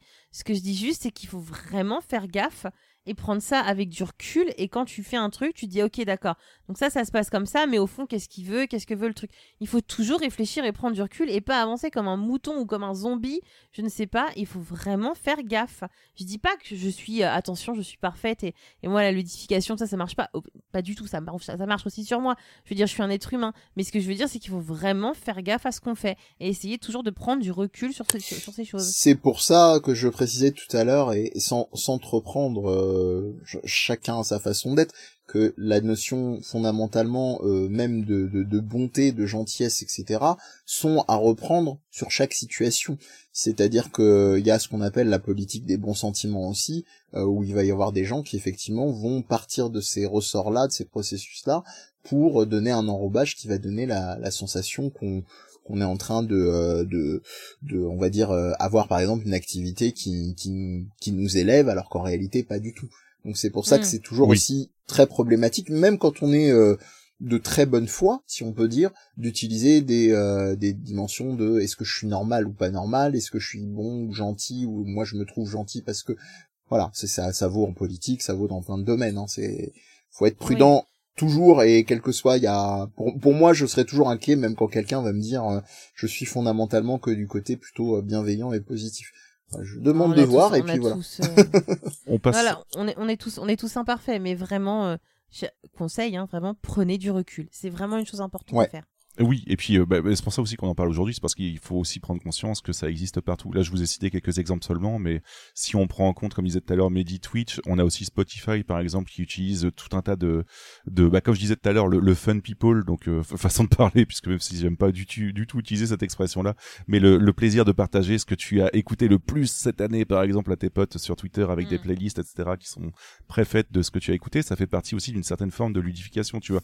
Combien d'artistes as écouté cette année, euh, qu'est-ce que, combien d'heures t'as passé sur l'applica- l'application, etc. Ou euh, même Netflix aussi qui, euh, qui t'apporte aussi ce genre de, de choses-là. Oui, Baba je serais moins d'accord avec toi pour Spotify et tout. Pour moi, c'est juste euh, des mises en image de, de stats. hein. Il n'y a pas vraiment de, de côté récompense derrière. C'est pas, on retrouve pas vraiment. Bah, la- J'avoue que t'as pas de système de trophée pas... encore. Mais parce que euh, parce que j'ai un exemple qui m'avait beaucoup marqué, un ami qui m'avait euh, ramené, c'était la voiture de, de Sam. Enfin bref, bon, c'est pas, pas qui appartient à la voiture, c'est pas très intéressant, mais c'était une voiture assez euh, presque berline. Et en fait, sur le l'écran de bord, selon en fait s'il s'il avait de bonne conduite, c'est-à-dire s'il oui, passait oui, bien oui. les vitesses Ouais. comme il faut, tu vois, au bon moment, il a emmagasiné des étoiles. Et au bout d'un moment, s'il avait fait les 5 étoiles, euh, c'est-à-dire qu'il avait passé les vitesses au bon moment, à la bonne vitesse et tout, il était récompensé en mode c'est bien, vous avez une conduite plus écologique et euh, genre euh, voilà comme si on te mettait un bon point. euh, ce, qui, ce, qui est un- ce qui est quand même particulier, tu te dans ta voiture quand tu conduis d'avoir une sorte de, de professeur qui te dit Hum, c'est bien, tu- c'est pas mal. là, tu- Enfin je sais pas moi c'est. mais c- ça fait partie de, de l'application de la ludification aussi. Hein, ouais, ouais. Ouais, ouais. Mais c'est pour ça que, ouais, en- globalement, en fait, faut se rendre compte que bah, on est entouré de ça euh, dans Oui. le quotidien, mais aussi dans le professionnel. Oui. Oui. Oui, oui, pardon, excusez-moi. Euh, du coup, on va passer à la, à la deuxième sous-partie, la ludification appliquée à la vie professionnelle. Donc, je pense que c'est le moment où on va le plus s'énerver, peut-être. J'en sais rien. Euh, du coup, première question comment cette ludification peut-elle s'appliquer au monde du travail? Là encore une fois, j'ai j'ai un tunnel de monologue, donc euh, est-ce que vous voulez commencer à en parler, euh, Babar et Mehdi Moi, je vais pas commencer, je vais te laisser si tu veux rentrer dans ton tunnel, mais il y a un dernier exemple quand même assez important qu'on n'a pas donné, parce que juste avant, euh, euh, qui était euh, ce qu'on appelle les, jeux- les pervasive games, les jeux pervasifs ou persuasifs, ça dépend comment on traduit ça, euh, qui vont être des, des, jeux dont les processus effectivement d'expérience ludique, voire de gamification, peuvent se croiser aussi dans euh, dans le monde réel, notamment avec l'usage de réalité euh, augmentée. Et je vais aller très rapidement. hein, euh, les deux usages principaux, ça va être la réalité augmentée ou la géolocalisation. Et vous donner un exemple qui vous aura peut-être déjà parlé, à savoir Pokémon Go et son prédécesseur Ingress, qui fonctionne effectivement sur des systèmes de repérage et qui s'appuie beaucoup euh, sur des, euh, des, des théories euh, de euh, ludiques bien connues, comme notamment le, le cercle magique de Johan Huizinga, qui est un peu une sommité de, des sciences du jeu, et qui a donné un petit peu une définition il y a plus d'un siècle, je crois, si je compte bien, ou pas loin, euh, de euh, du jeu comme l'avait fait au début euh, Yeti avec la définition du Larousse. Voilà, c'est-à-dire cette activité libre, sans contrainte, euh, etc. Donc voilà, les pervasive games euh, qui vont s'appuyer effectivement sur euh, le moment où l'expérience de jeu euh, va euh, être euh, aussi empreinte d'une activité euh, dans la vie de tous les jours. Même si on avait déjà donné des exemples un peu proches de ça, mais euh, avec euh, le, le footing, etc. Voilà, Je- je, te laisse, je te laisse ton tunnel, Yeti. Yeti, ce que tu juste avant Yeti, tu me permets aussi une dernière chose, c'est vraiment un coucou à ma grande sœur. Euh, ça va lui rappeler des Vas-y, place ta dédicace, mon cher Ah. Toujours, toujours. C'est la meilleure et ça, vous pouvez rien y faire, ça restera toujours la meilleure. Mais euh, surtout, euh, dédicace si elle s'en rappelle. Alors je, oui, tu es sur Internet, grande sœur. Euh, en fait, quand on, quand on était jeune, on avait sur notre Macintosh euh, un des premiers Apple. Alors euh, qu'on avait quand on est. Alors moi j'étais vraiment tout petit, elle était un peu plus grande, mais euh, on avait un petit jeu qui en fait nous permettait d'apprendre à utiliser la souris et c'était euh, en fait euh, sous forme d'un plongeur qu'on devait en fait préparer son équipement. Donc c'était tout bête hein. en plus sur Mac il y avait qu'un seul bouton. Donc euh, pour vous dire la souris c'était encore plus euh, encore plus simple. Il fallait par exemple cliquer sur le masque et ensuite le faire glisser sur la personne. Puis après si on voulait descendre il fallait double cliquer à un endroit. Enfin donc il y avait aussi un petit peu ça en fait. Alors c'est encore un autre débat mais c'était enfin un ça se rapproche hein, bien sûr mais c'était voilà pour apprendre une compétence qu'on utilisait voilà euh, ch- changer une sorte de d'entraînement sous forme de jeu quoi voilà, donc c'était surtout pour me rappeler, parce que j'y ai repensé pendant, le, j'ai- je sais pas où le caler pendant l'émission, et euh, voilà, c'était le, le fameux plongeur euh, sur, sur le, avec une musique euh, en midi assez ouf, euh, pour te faire représenter les fonds marins, et voilà, c'était mon big up à ma grande sœur comme d'habitude. D'accord, ok. Non, mais c'est, ça correspond plutôt bien, même si euh, ça avait rien à voir avec un JV, c'était uniquement une application qui permettait d'apprendre la souris. C'est ça, mais sous forme de petits jeux, tu vois, vu que tu, euh, tu devais faire déplacer, voilà, au final, tu devais attraper les poissons sous l'eau, puis à la fin, ouais, c'était parfait. Voilà, donc, euh, mais voilà, t'avais une sorte de début, de fin, et c'était interactif. C'était pour apprendre la souris. euh, D'accord. Voilà. Ok, ok. C'était d'ailleurs le, pour, c'est pour ça que vous aviez à l'époque, enfin encore maintenant, le solitaire sur Windows, c'était vraiment pour apprendre, pour entraîner les gens en fait à utiliser la souris. D'accord. Voilà. Ok, ok. Bah du coup, on va pouvoir enchaîner avec la vie professionnelle, les petits potes. Euh, Sushi, tu as déjà dit ta, ta question Oui, je l'ai c'est déjà dit, mais je vais la répéter, il n'y a pas de souci. Comment cette ludification peut-elle s'appliquer au monde du travail? Alors du coup, globalement, j'ai séparé euh, puisque on a des buts un peu différents par rapport à la vie, euh, la vie quotidienne. euh, Non, comment on a dit tout à l'heure? Oui, la vie quotidienne, c'est ça? Tous les Ouais. jours, oui. On a des, on a des buts un petit peu différents, même s'ils sont, ils sont quand même euh, présents. bah, les buts de la vie quotidienne sont quand même plus ou moins présents. On a quand même quelques buts supplémentaires, comme par exemple le fait de gérer une équipe, d'éveiller une motivation, de former des employés, d'installer une ambiance de travail ou de motiver son équipe à atteindre des objectifs. Mine de rien, c'est des choses qu'on ne retrouve pas dans la vie quotidienne, mais euh, qui sont euh, présents dans cette application de la ludification dans le monde du travail. Euh, j'ai pas, je je pense qu'il doit y en avoir d'autres aussi, mais c'était juste histoire de d'illustrer un petit peu plus euh, ces différentes, euh, les différents objectifs qu'on qu'on se fixe quand on utilise cette ludification là. Mhm. Euh, ça vous va, Babar et Mehdi, ou vous vouliez compléter avec euh, quelque chose d'autre concernant les buts de dans la vie professionnelle? Bon, après, il y en aurait trop, hein, ce serait presque une émission en tant que telle. hein, donc, Ouais, c'est pour ça que je voulais résumer avec juste cela. J'ai, quoi. j'ai, j'ai un, alors désolé, c'est pas de ta faute. J'ai un petit moment où j'ai le son, c'est un peu baissé parce que j'ai bougé mon le son. euh, c'est en fait de mon casque, euh, sans faire exprès. voilà. Mais euh, tu as parlé aussi de valorisation aussi du, euh, pardon, des employés, euh, une sentiment de vouloir valoriser. Je n'ai pas parlé de valorisation, Pardon. non. J'ai parlé de former les employés, mais j'ai pas parlé de valorisation vraiment. Pardon, j'étais Tu pas veux sûr. dire euh, oui, dans le tout ce qui est micro-récompense, C'est etc., ça, voilà, de, de créer une sorte de, cette, enfin voilà, de valorisation. euh, vous avez réussi, enfin, on en reparlera dans les méthodes utilisées, mais euh, le côté euh, valoriser, voilà, le, euh, le fait que voilà, si t'as si t'as accompli cette tâche-là et que t'as telle récompense, ça peut te mettre en avant. Parce que je- j'en reviendrai, j'ai des exemples en fait donnés par euh, par des amis, c'est pour ça. Mais je peux les donner aussi. D'accord. Donc euh, globalement, ça, ça correspond au but que je disais de motiver son équipe à atteindre ses objectifs en fait. Oui, c'est ça. C'est parce, parce que le vrai Pardon. but en fait, c'est pas de les récompenser. Le vrai but, c'est de les motiver à, à Oui. réussir un objectif. Ah bah c'est euh, non non parce que comme je suis désolé, hein, c'est une pure question technique, c'est pour ça que je. Il y a pas de souci. Et au point de vue des applications, je- j'en ai une tonne aussi, mais on complétera au fur et à mesure. Il y a pas de souci. hein. Euh, donc vous doutez, vous doutez bien que qu'elle va s'appliquer sous plein de formes de la vie professionnelle. Donc euh, Babar, tu, tu avais peut-être d'abord tes exemples à la limite, et puis je balancerai les miens juste après. Alors oui, euh, alors j'ai un du coup euh, des, des coucous à ce cher euh, Loïc en fait qui m'avait raconté que tu avais dans son entreprise, alors, il travaille dans tout ce qui est programmation, ça va peut-être te parler. Ouais. Shahiti, t'avais alors peut-être que c'est le même exemple, tu avais une sorte pareil de au sein de son entreprise du coup un système comme ça de où quand tu accomplissais certains trucs, tu avais un système de voilà de niveau qui augmentait, c'est-à-dire que vous gagnez, tu gagnais des niveaux selon que tu réussi euh, telle étape sur un projet ou pour euh, voilà euh, tu as fait telle chose telle chose ou au sein de l'entreprise je sais pas voilà t'as aidé des euh, tu as aidé des collègues ou c'est vraiment un système comme ça de d'objectifs à accomplir. Et du coup au final bah tu gagnais des niveaux et plus tu avais des niveaux plus tu avais droit en fait à des choses en plus dans l'entreprise.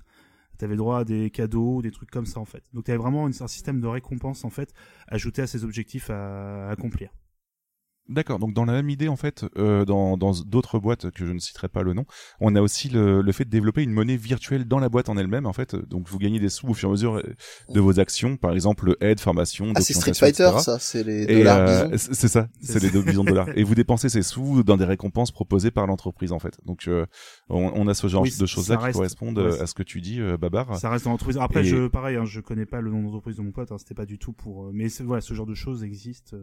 Après, c'est des boîtes qui sont comme euh, voilà, je disais pour toi, c'est euh, dans la dans tout ce qui est le numérique, le le high, Ouais, le ouais, comme on voilà. euh, Après, on a aussi, euh, pour correspondre aussi avec ce que tu disais, Babar, on a euh, Procter Gamble, qui est une multinationale américaine spécialisée dans les biens de consommation, qui a proposé à ses commerciaux le jeu Masters of the Endless Sea. Donc dans le jeu, les commerciaux sont des corsaires qui gagnent de l'expérience au fur et à mesure de leur vente et ainsi améliorent leur bateau et gagnent des bonus. Voilà. Donc ce genre de choses-là, en fait, qui sont euh, vraiment un système de récompense directe, en fait, euh, de points et de, de montée de niveau euh, qui, qui permettent de ludifier un petit peu tout tout ça pour euh, arriver à euh, déclencher des, des objectifs visés par, euh, par les employeurs. Quoi. Euh, en autre exemple aussi, on a L'Oréal qui a créé un jeu qui s'appelle River by L'Oréal, euh, qui permettait de ludifier son recrutement. Donc globalement, les joueurs découvraient euh, différents métiers sous forme de jeu, et L'Oréal pouvait les recruter en fonction des profils des joueurs, tout simplement. c'est un peu. Voilà. j'ai la même réaction de Tsushima. C'est. euh, Oui, oui, oui, totalement. Euh, dans le même exemple Ah. de, de ludifier... Ah. Excuse-moi, euh, Mehdi. Oui, pardon, je voulais simplement donner une, une référence pour les gens qui voudraient aller sur des, des éléments vraiment, euh, vraiment pointus là-dessus. Euh, Il y a un article qui s'appelle Serious Games et recrutement. Quels enjeux en recherche, euh, euh, pardon, de quels enjeux de recherche en gestion des ressources humaines de Isabelle Gallois-Faury et Alain Lacroix, euh, qui est euh, assez récent, de, enfin assez récent à échelle de la recherche euh, 2014, euh, et qui voilà est, est assez assez massif sur ce genre d'interrogation là avec vraiment euh, on n'est pas comme ce qu'on disait tout à l'heure sur le sur le sel hein, sur euh, un petit panorama de personnes mais vraiment euh, vraiment une, une recherche assez large et qui s'appuie beaucoup euh, aussi sur des euh, bon, c'est c'est assez logique hein, vu qu'on est dans le domaine de la recherche mais des personnes euh, dans la biogra- bibliographie pardon qui sont assez euh, pointues dans le domaine comme entre autres euh, parce que lui j'ai l'habitude de lire et que je le connais euh, Vincent Berry. Euh, donc voilà des gens assez pointus euh, à échelle des des sciences du jeu D'accord, ok, ok. Donc, euh, ouais, ça c'est plutôt pas mal pour compléter. Pardon Yeti, euh, Euh, on parlait de trucs d'entreprise comme ça, un des plus vieux exemples, mais c'est plus de la, un jeu publicitaire, je m'éloigne un petit peu, mais c'était le, une, une refonte en fait de Space Invaders. euh, alors je sais plus si c'est Pepsi ou Cola qui avait Coca-Cola qui avait demandé, mais en gros tu shootais euh, des logos soit Coca-Cola soit Pepsi en fait selon là où la boîte où tu étais. C'était euh, voilà, c'était un des exemples Alors là, que j'ai comme ouais. Est-ce qu'on n'est pas plus dans les ad games Ouais, que dans la fait. gamification Oui. Ouais, c'était ouais. Euh, plus, ouais, c'était plus ouais. pour pour en dire tu as raison. C'est vrai que c'est un peu hors pour- sujet. je- je- Pour précision, les ad games, c'est les adver- advertise advertisement games, pardon, donc les les jeux euh, publicitaires, donc avec des messages plus ou moins euh, cachés ou euh, sachant qu'aux États-Unis, il y a une réalité euh, par rapport à ce que vient de dire Babar, contrairement à nous euh, en France sur la logique euh, au niveau légal de ne... la concurrence en fait euh, entre marques, euh, il n'y a pas la même législation. Aux États-Unis, ils peuvent se flinguer la gueule en disant le concurrent euh, euh, fait de la merde et donner une valorisation, euh, voilà ce qui a donné les fameuses pubs depuis les années 80-90 de Pepsi versus Coca-Cola, euh, là où en France on n'a pas le droit de faire ça. Oui, c'est clair, ouais. Euh, pour compléter un petit peu avec les entretiens d'embauche, du coup, on disait tout à l'heure, il y a un autre, euh, bon, c'est pas de la ludification numérique, mais vous allez voir où je vais en venir. On a une autre manière de ludifier des entretiens d'embauche aussi, c'est tout simplement, et euh, c'est proposé par certaines boîtes, une partie de laser game pour connaître votre profil afin de voir si vous aviez les, les caractéristiques d'un bon employé, plutôt, je veux dire. Par exemple, esprit d'équipe, entraide, pas de tricherie, tricherie, etc. En fait, Hmm. donc euh, il y a ce genre de choses là aussi. ça se qui- développe vachement ça avec les escape euh, games, euh, c'est c'est un truc, euh, c'est une mine d'or pour ceux qui sont entrés là-dedans Mhm. quoi. C'est comme les les fameux Voilà. séjours de pas de rupture mais euh, les espèces de trucs, je sais pas comment ça s'appelle, euh, j'oublie tout le temps le des renforcements de de team de, de je sais pas d'équipe, quoi. ouais, ouais, de team ouais.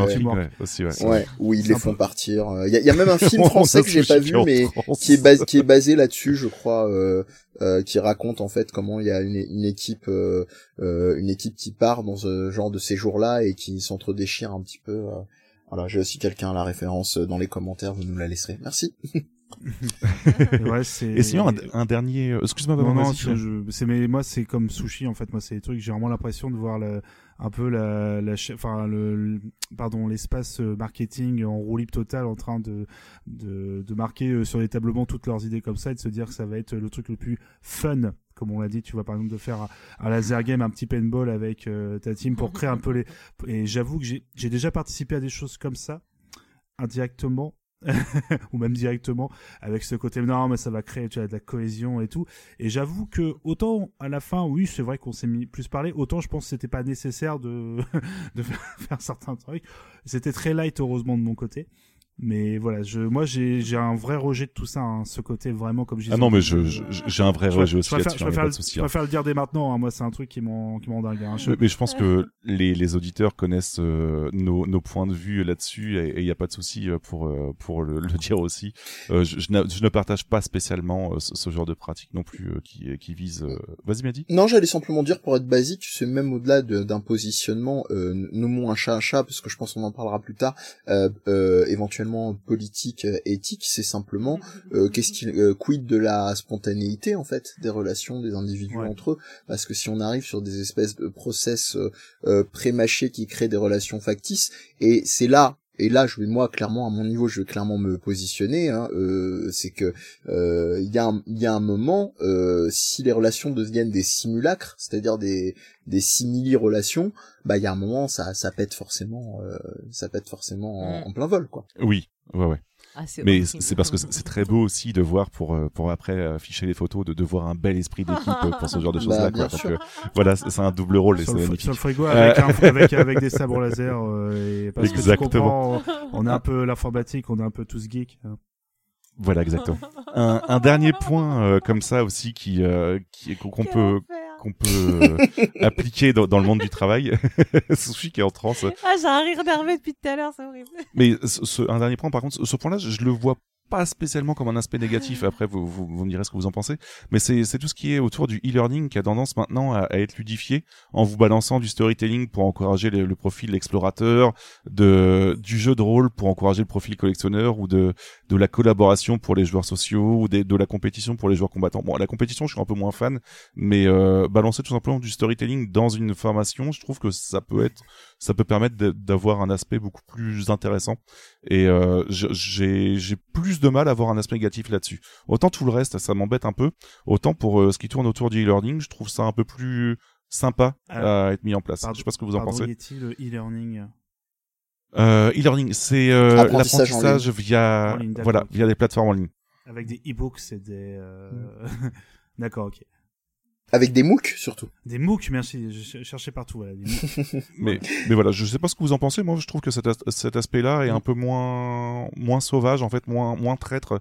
Enfin, je sais pas ce que, voilà. En tout cas, toujours, je, je, le considère comme ça. C'est toujours des questions de comment est-ce qu'on polarise. Hein. Moi, je me répète beaucoup. Les gens, euh, s'ils me connaissaient pas, finiront pas avoir l'habitude. Mais répéter que euh, quel quel sens on injecte et quelle est la, la, la qualité de ce qu'on propose. Euh, quand je dis qualité, attention, hein, euh, parce que beaucoup de gens font l'erreur en disant quelque chose c'est qualitatif ou, euh, ou euh, c'est un truc de qualité. Euh, la, la, qualité, c'est ce qui définit quelque chose. Comment vous allez effectivement définir votre processus de, de, de jeu, comment vous allez amener cette gamification et comment est-ce qu'elle va faire sens pour les gens si tout le monde s'y retrouve, hein, si c'est discuté et si effectivement ça peut permettre d'avancer, mais sans qu'il y ait entre guillemets de dimension de malice, pourquoi pas euh, après, si euh, si c'est amené de manière euh, comment dire pernicieuse, euh, dont l'exemple que je donnais des dark patterns tout à l'heure à, à, sur des sites marchands, là ça devient beaucoup plus euh, beaucoup plus problématique. Ou si ça empêche de de, de penser des, des, des, vrais soucis dans les entreprises,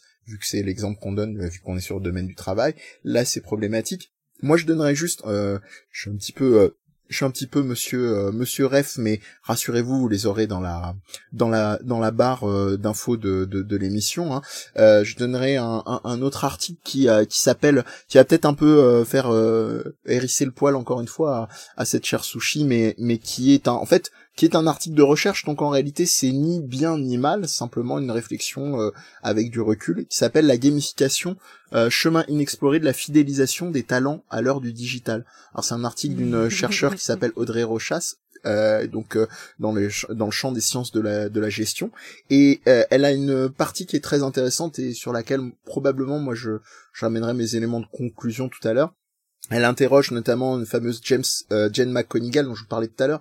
On va finir par y arriver hein, parce que ça fait deux teasings dans la même émission où elle euh, parle d'elle dans le champ de la gamification de l'apprentissage et surtout elle a une partie, euh, elle a le mérite d'avoir ça surtout pour quelqu'un dans le champ de la gestion et de la communication en général, il s'encombre pas trop avec ça, où elle parle de gamification et de création de sens et où elle elle vient vraiment interroger effectivement comment qu'est-ce qui va faire qu'on va être fier de son travail cette fierté est-ce qu'elle va avoir un sens ou est-ce qu'elle est simplement imposée par ce processus de gamification par l'employeur, etc. Euh, comment est-ce que tout ça se, se transforme Vous voyez, on, trouve beaucoup ça dans l'éducation, par exemple. Il y a, beaucoup de gens, je parlais de Vincent Berry tout à l'heure, des gens comme euh, Julien Lalu ou Romain Vincent, qui sont des, euh, des, profs en histoire et chercheurs en sciences de l'éducation, tous les deux, respectivement, qui interrogent vraiment ce fameux fantasme qu'on a beaucoup avec, avec Assassin's Creed et, et d'autres jeux, qui est apprendre par les jeux vidéo. C'est-à-dire vous saurez tout de, de, de, de l'histoire euh, en jouant à Assassin's Creed.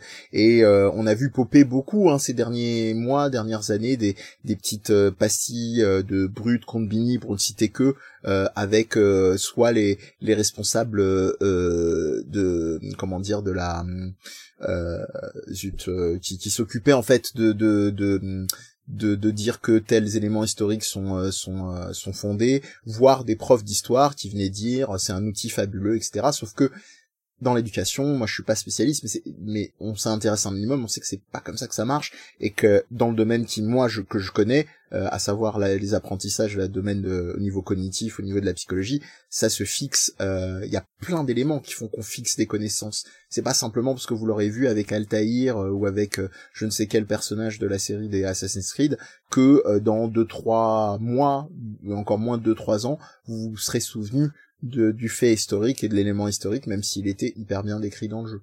Donc voilà, c'est toutes ces nuances-là qui sont euh, qui sont importantes. Voilà. C'est pour ça qu'il vaut mieux le considérer comme un tremplin, comme une vraie plateforme d'éducation, quoi. Mais, euh... comme une médiation, c'est plutôt utilisé comme ça, voilà, un moyen de médiation euh, pédagogique, comme il y a des médiations thérapeutiques, par exemple, dans mon domaine. D'accord, ok, ok.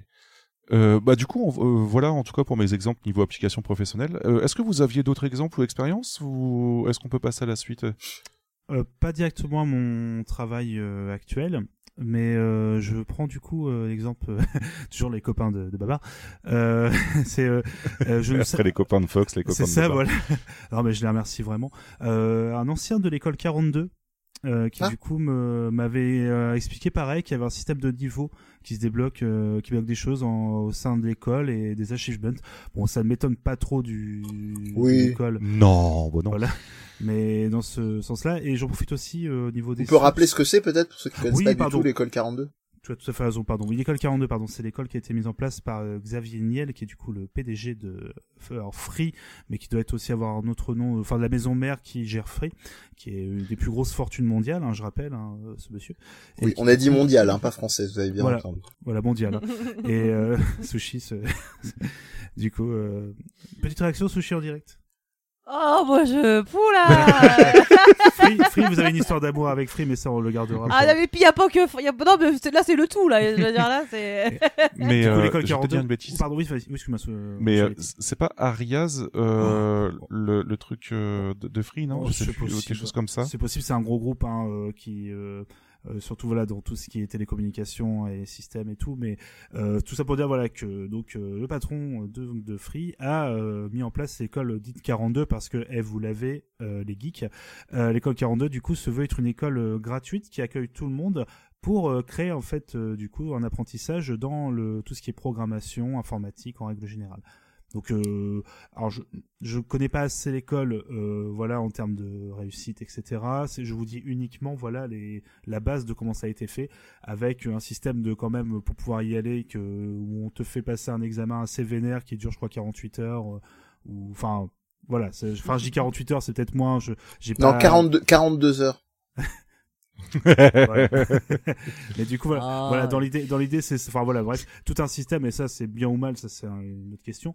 Euh, et du coup, voilà, qui lui donne après un, un, un apprentissage pendant tout ce qui est milieu de l'informatique. Voilà, en règle assez générale, mais principalement la programmation de ce que j'ai compris. Ah, À sinon, Paris, un dernier à exemple Paris, que j'avais, mais euh, c'est pas vraiment de de la ludification. Ouais, je sais pas si on peut le qualifier de ludification dans le monde du travail. C'est c'est aussi le fait de pour éviter qu'une réunion soit chiante en salle A3 par exemple, on va renommer cette salle en salle Link ou Zelda, tu vois. Et euh, du coup, tu vas avoir tout euh, tout un, tout un tas de bureaux avec des des salles euh, renommées façon pop culture pour que ce soit plus euh, plus attrayant pour les. euh, est-ce que c'est pas un côté nostalgique, ça Je sais pas? Enfin, c'est pour euh, égayer un peu. Enfin, je sais pas. Mais, mais ça, Voilà, c'est, vachement intéressant que tu prennes cet exemple-là parce que c'est les phénomènes euh, qui sont très étudiés euh, là aussi dans les champs de- des psychologies. euh, c'est les phénomènes de nouveauté et, et ça, ça tient pas, ça, ça tient pas sur la durée. En réalité, il faut sans cesse injecter un côté un peu comme ça euh, artificiel, factice pour euh, et en, en gros, ça revient à l'exemple qu'on donnait avant. C'est pas changer chaque année le nom euh, euh, Link une année, euh, la, la salle réunion euh, conf call Nathan Drake l'année d'après euh, pour pour que ça ça ça change les les, les vrais problèmes de fond institutionnels des, des, des dites réunions. Ça c'est Captain Oui, Obvious, mais c'est bien quand même de le de de, de le, de le rappeler. Euh, moi j'avais simplement avant de vous laisser continuer un- encore un autre exemple et, et, et une autre source euh, concrète comme ça chacun peut prolonger comme il le souhaite. Et 42, si c'est pas évident, si vous n'êtes pas geek, euh, contrairement à, euh, à, la, à la culture encyclopédique de ce, de ce cher babar, c'est la réponse au, au monde hein, dans le domaine, euh, à l'univers, pardon. La réponse euh, de ce que de ce qu'est l'univers, ce serait 42, voilà, dans les champs scientifiques et geeks, bref. Et, et là, je voulais toucher euh, d'un point où c'est, ça va être des cas de gamification qui ne vont pas forcément toucher que directement euh, les les employés, mais euh, des, des euh, domaines de professionnels dont l'objet va toucher l'ensemble de la société.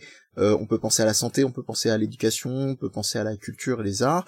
Et il y a un article donc de Mathieu Andro et Imad Saleh qui s'appelle Bibliothèque numérique et gamification, panorama et état de l'art, qui s'est interrogé effectivement sur euh, comment euh, le fait d'injecter euh, des comment dire des, des process de gamification dans ces domaines-là peut euh, peut avoir euh, des incidences et euh, et des, des des réflexions globales plus ou moins plus ou moins intéressantes.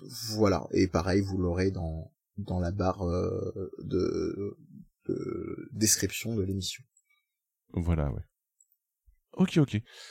Euh, du coup, Sushi, Donc, euh, cette ludification a-t-elle toujours existé et à l'école?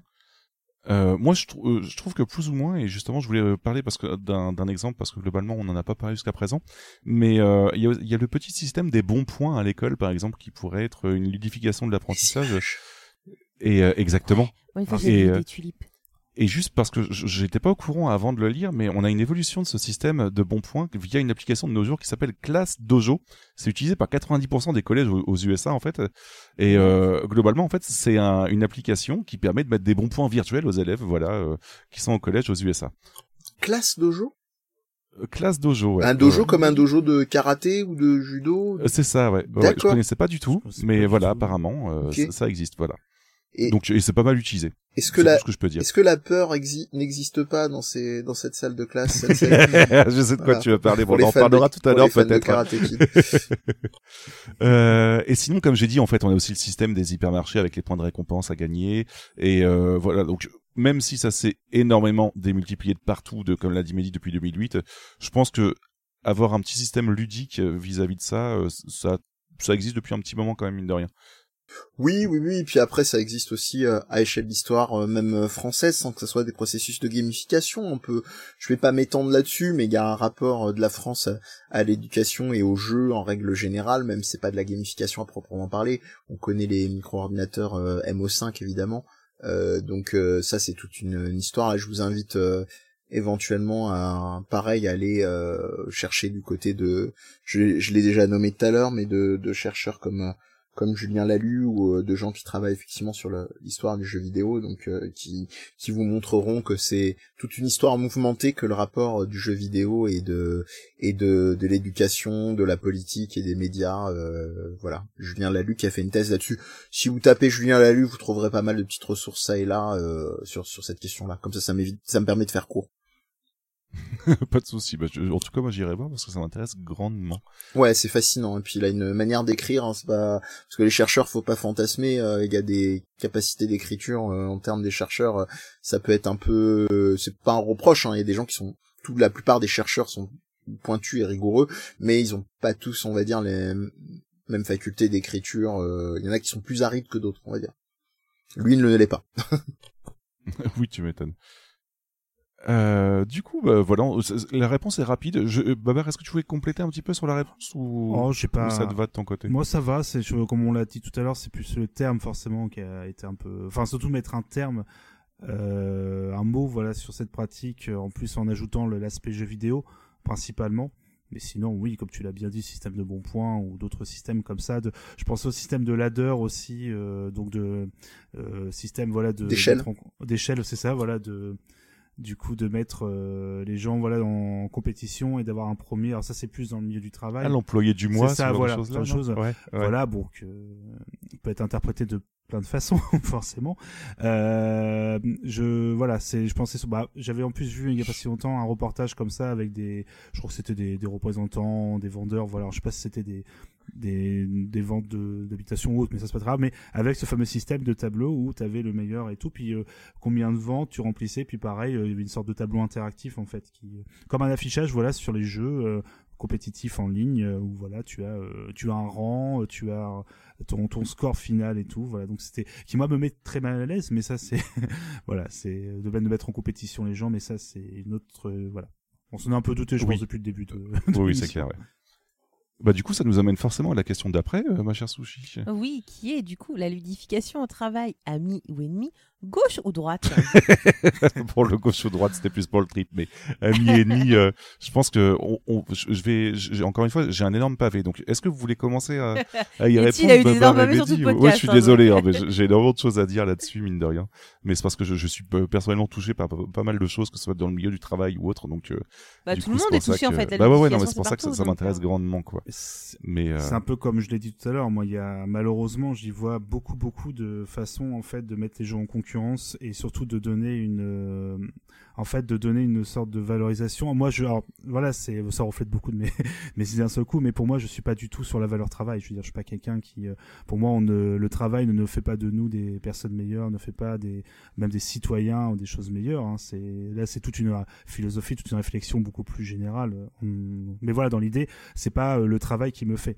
C'est euh, donc je pense que le fait que me, me dire à mon, j'ai la chance sur mon travail de ne pas avoir ça par exemple. Moi je dis pas ce genre de choses, mais de me dire si j'avais un truc comme ça, moi je pense que je serais très vite mal à l'aise qu'on me valorise en me disant, eh c'est bien, tu as rempli tes objectifs, tu as permis à la boîte de, moi ça me mettrait très très mal à l'aise et j'aurais l'impression d'être tout simplement euh, plus un être humain mais simplement une donnée. Euh, en plus qui permet de remplir d'autres données. Et moi, c'est vraiment comme ça que je l'analyse. C'est vraiment que je me, comme si je m'incluais dans le, dans ce truc-là. Après, il peut y avoir des, choses qui sont plutôt bénéfiques au travail, sans qu'il y ait de concurrence, juste simplement un système, voilà, euh, de to-do list, comme on l'a dit, ou pour les accomplir, non pas que tu une vraie récompense, mais que tu simplement des vrais stats, sans que ça soit avec un commentaire derrière, mais un affichage, simplement reprendre des affichages comme ça de jeux vidéo, comme je disais, des feuilles de perso, des trucs comme ça, ça peut amener parfois, outre le côté un peu rigolol et tout, il peut y avoir un vrai côté au niveau ergonomique qui peut être intéressant pour moi, il y a d'avoir des informations sous ces formes-là.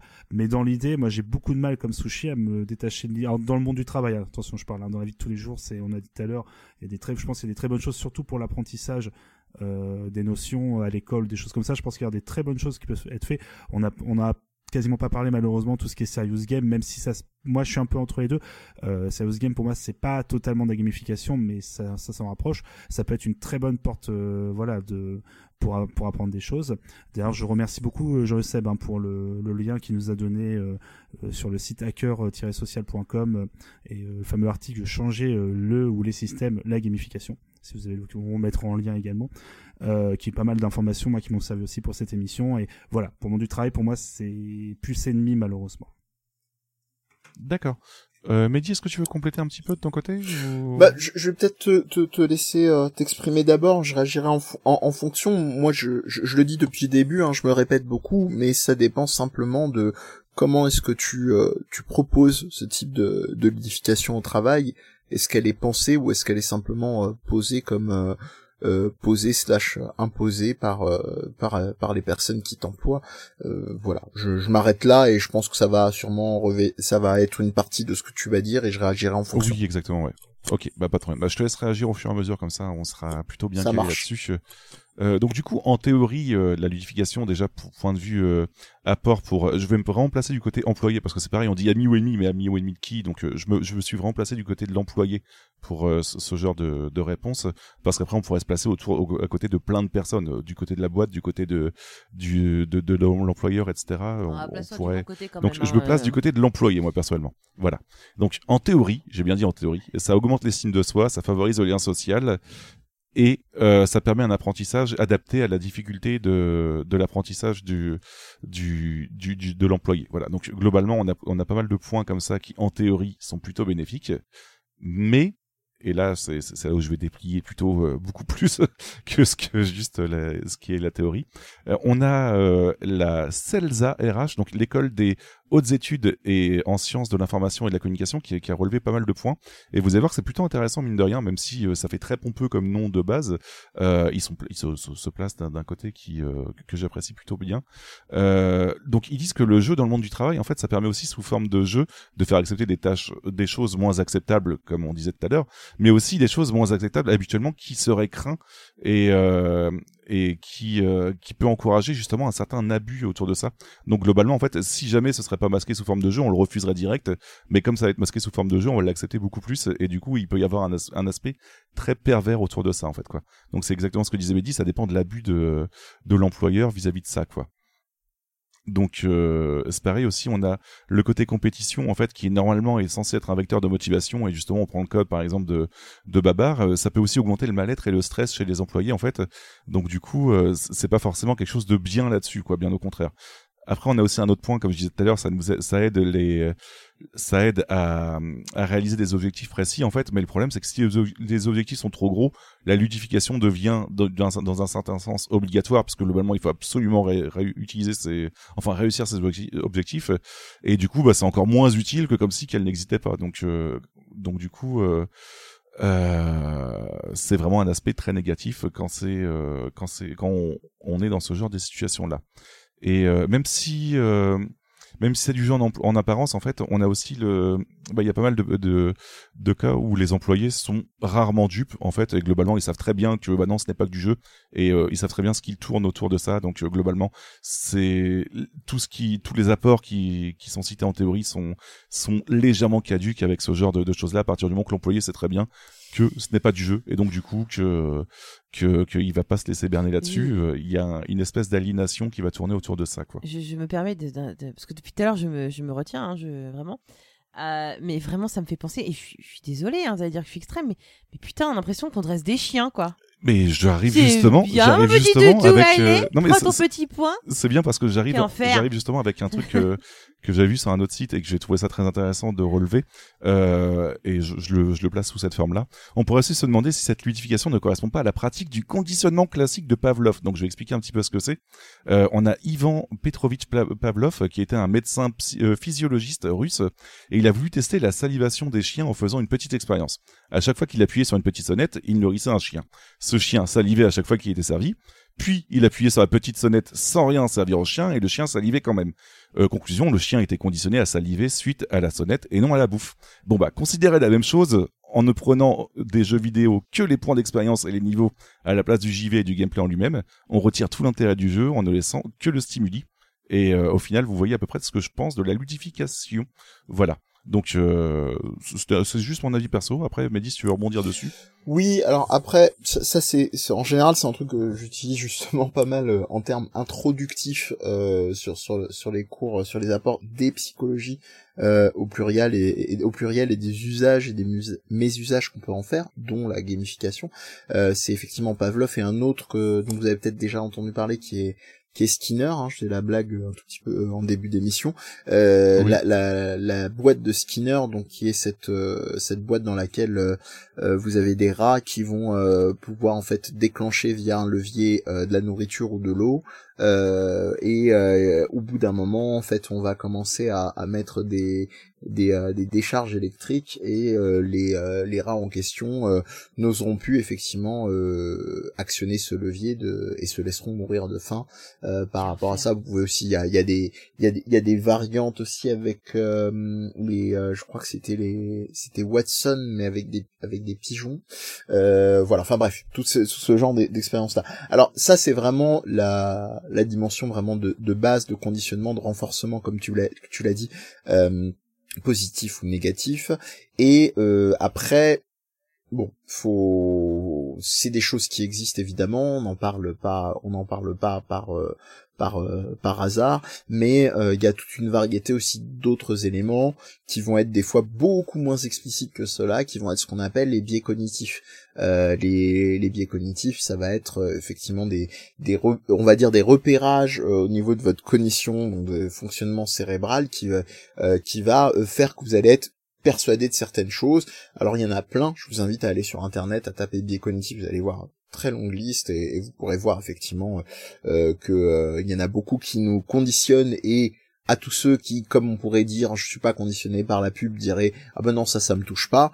Euh, c'est une réalité, inutile de jouer les, les surhommes, les surfemmes, ou ce, ce que vous voulez, ça, ça, ça nous touche, on, on, on fait avec, on compose et on essaye euh, de, de, de ne pas être pris là-dedans, surtout dans un domaine comme le travail. Donc c'est C'est simplement... ce que je disais tout à l'heure. Ouais, c'est simplement pour préciser que euh, il y a plein de manières, évidemment, dans cette logique de ludification au travail, il y a plein de leviers euh, possibles et, et im- imaginables dans ce dans ce dans ce sens-là. Après sur la polarisation au niveau euh, euh, amenée de manière euh, euh, comment dire à, à- à la blague mais très sérieuse par vous de gauche ou droite, hein, je sais pas, c'est je sais pas forcément c'est des histoires de polarisation parce que de toute façon moi je vais être très pragmatique. Au bout d'un moment euh, une boîte une société ce que vous voulez euh, si tous leurs euh, tous leurs employés se cassent la gueule même pour eux c'est pas intéressant. Donc effectivement la question se pose à, échelle beaucoup plus large. Euh, après des gens vont me dire mais mais t'es naïf tu sais très bien que du côté droite les gens en ont beaucoup plus plus rien à foutre que moi je, juge vraiment sur pièce. Et on peut voir des fois des boîtes euh, soi-disant de gauche qui peuvent avoir des fonctionnements euh, avec des pseudo valeurs plutôt positives pas forcément très jojo non plus. Donc ça c'est plus ma réponse sur le côté polarisation politique euh, pour pas non plus tomber dans dans des dans des clichés euh, là-dessus voilà grosso modo après je sais pas si ça répond euh, à tes questions Oui, oui. Mais c'est pour ça aussi que je précisais en fait en disant que bah, le côté gauche-droite c'était vraiment que pour la blague. On se demandait surtout Oui. si c'était bénéfique ou pas pour l'employé en fait. hein. C'est juste que sur le coup ça nous faisait rire de le mettre là et puis c'est tout. hein. Mais Ah, c'est encore une fois, on très- l'a pas traité comme ça quoi. tout très visuel le fait qu'on l'ait écrit donc euh, c'est à ce moment-là je me rappelle qu'on a un podcast audio et que l'orthographe mais euh, non je vais juste rebondir sur quelque chose euh, merci encore Mehdi hein, pour euh, parce que à chaque fois euh, je, prie. parce que ça a éclairé encore plein de choses pour moi. J'étais très content, mais c'était vraiment euh, aussi l'aspect. On a parlé tout ce qui est cognitif aussi. C'est juste pour rebondir sur ce qu'on avait dit un peu plus haut dans l'émission, euh, plus sur les jeux vidéo avec Candy Crush et euh, pardon et Farmville, où en fait on tape sur les mêmes types de voilà de d'aspects en fait euh, qui que les jeux d'argent dont je parlais tout à l'heure en fait où il y a tout un travail sur le euh, l'ambiance dans les salles de casino sur les machines. Je parle des machines hein, pour le coup même le casino l'ambiance la lumière les sons tout est vachement travaillé pour vous mettre dans une sorte d'endroit que vous ne quittez pas et autres. Et en fait euh, malheureusement le même type de stimuli comme tu as dit de cognitifs ont été utilisés pour ce type de jeu. C'est pour ça que moi j'avais un côté extrêmement Enfin, j'ai vraiment un côté, moi, ça me débecte beaucoup ce type de jeu parce que le jeu n'est pas fait euh, dans un terme de, de, gameplay, mais vraiment dans l'idée d'utiliser les mêmes termes de satisfaction, de récompense que sur des jeux d'argent, avec des effets de lumière, de, de son.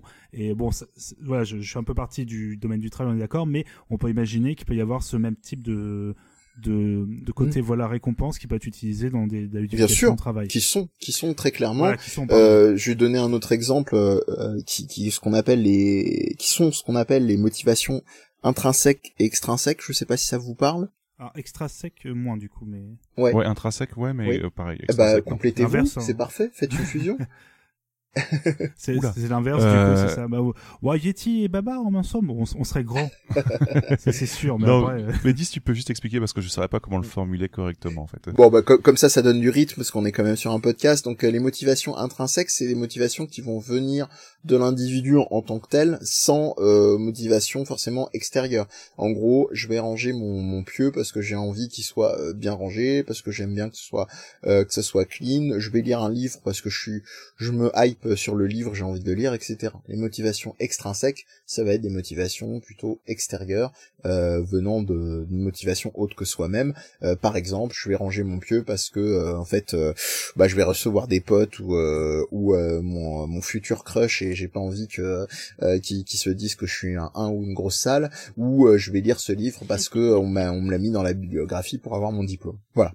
Et tout ça, évidemment, ça ramène à ce qu'on dit de, de, depuis le début hein, sur la question de euh, comment est-ce que tu, tu, tu, penses ces types de processus, ces types de leviers-là, et s'ils sont clairement posés. Et je vais l'amener de manière encore plus claire, euh, et c'est c'est très intéressant parce que j'ai pu l'avoir dans ma tête de manière encore plus claire grâce à vous.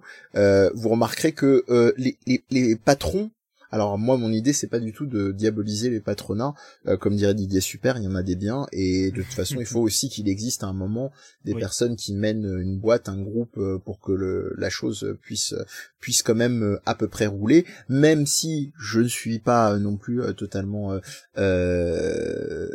imbécile, je sais très bien qu'il y a des fonctionnements alternatifs qui peuvent permettre de la, de la gestion alternée, que ce soit en politique, que ce soit dans le domaine du travail, mais à l'heure actuelle, dans les réalités actuelles, euh, on va prendre ce qu'on connaît la France, c'est pas trop euh, à, l'heure et au bout du jour. Donc faisons avec déjà ce qu'on a, qui peut très bien marcher, déjà très bien marcher comme ça si si si, si les gens pensent les choses. Bref, vous remarquerez ce que j'allais dire que les patrons ne jouent pas quand vous avez ce genre de processus de, de l'édification, euh, ça ne concerne que les employés. Donc c'est très intéressant quand même sur une logique d'un truc qui est censé, je dis bien censé, hein, être euh, égalitaire euh, ou en tout cas euh, euh, à peu à peu près équilibré qu'un processus comme le jeu que les patrons ne soient pas concernés.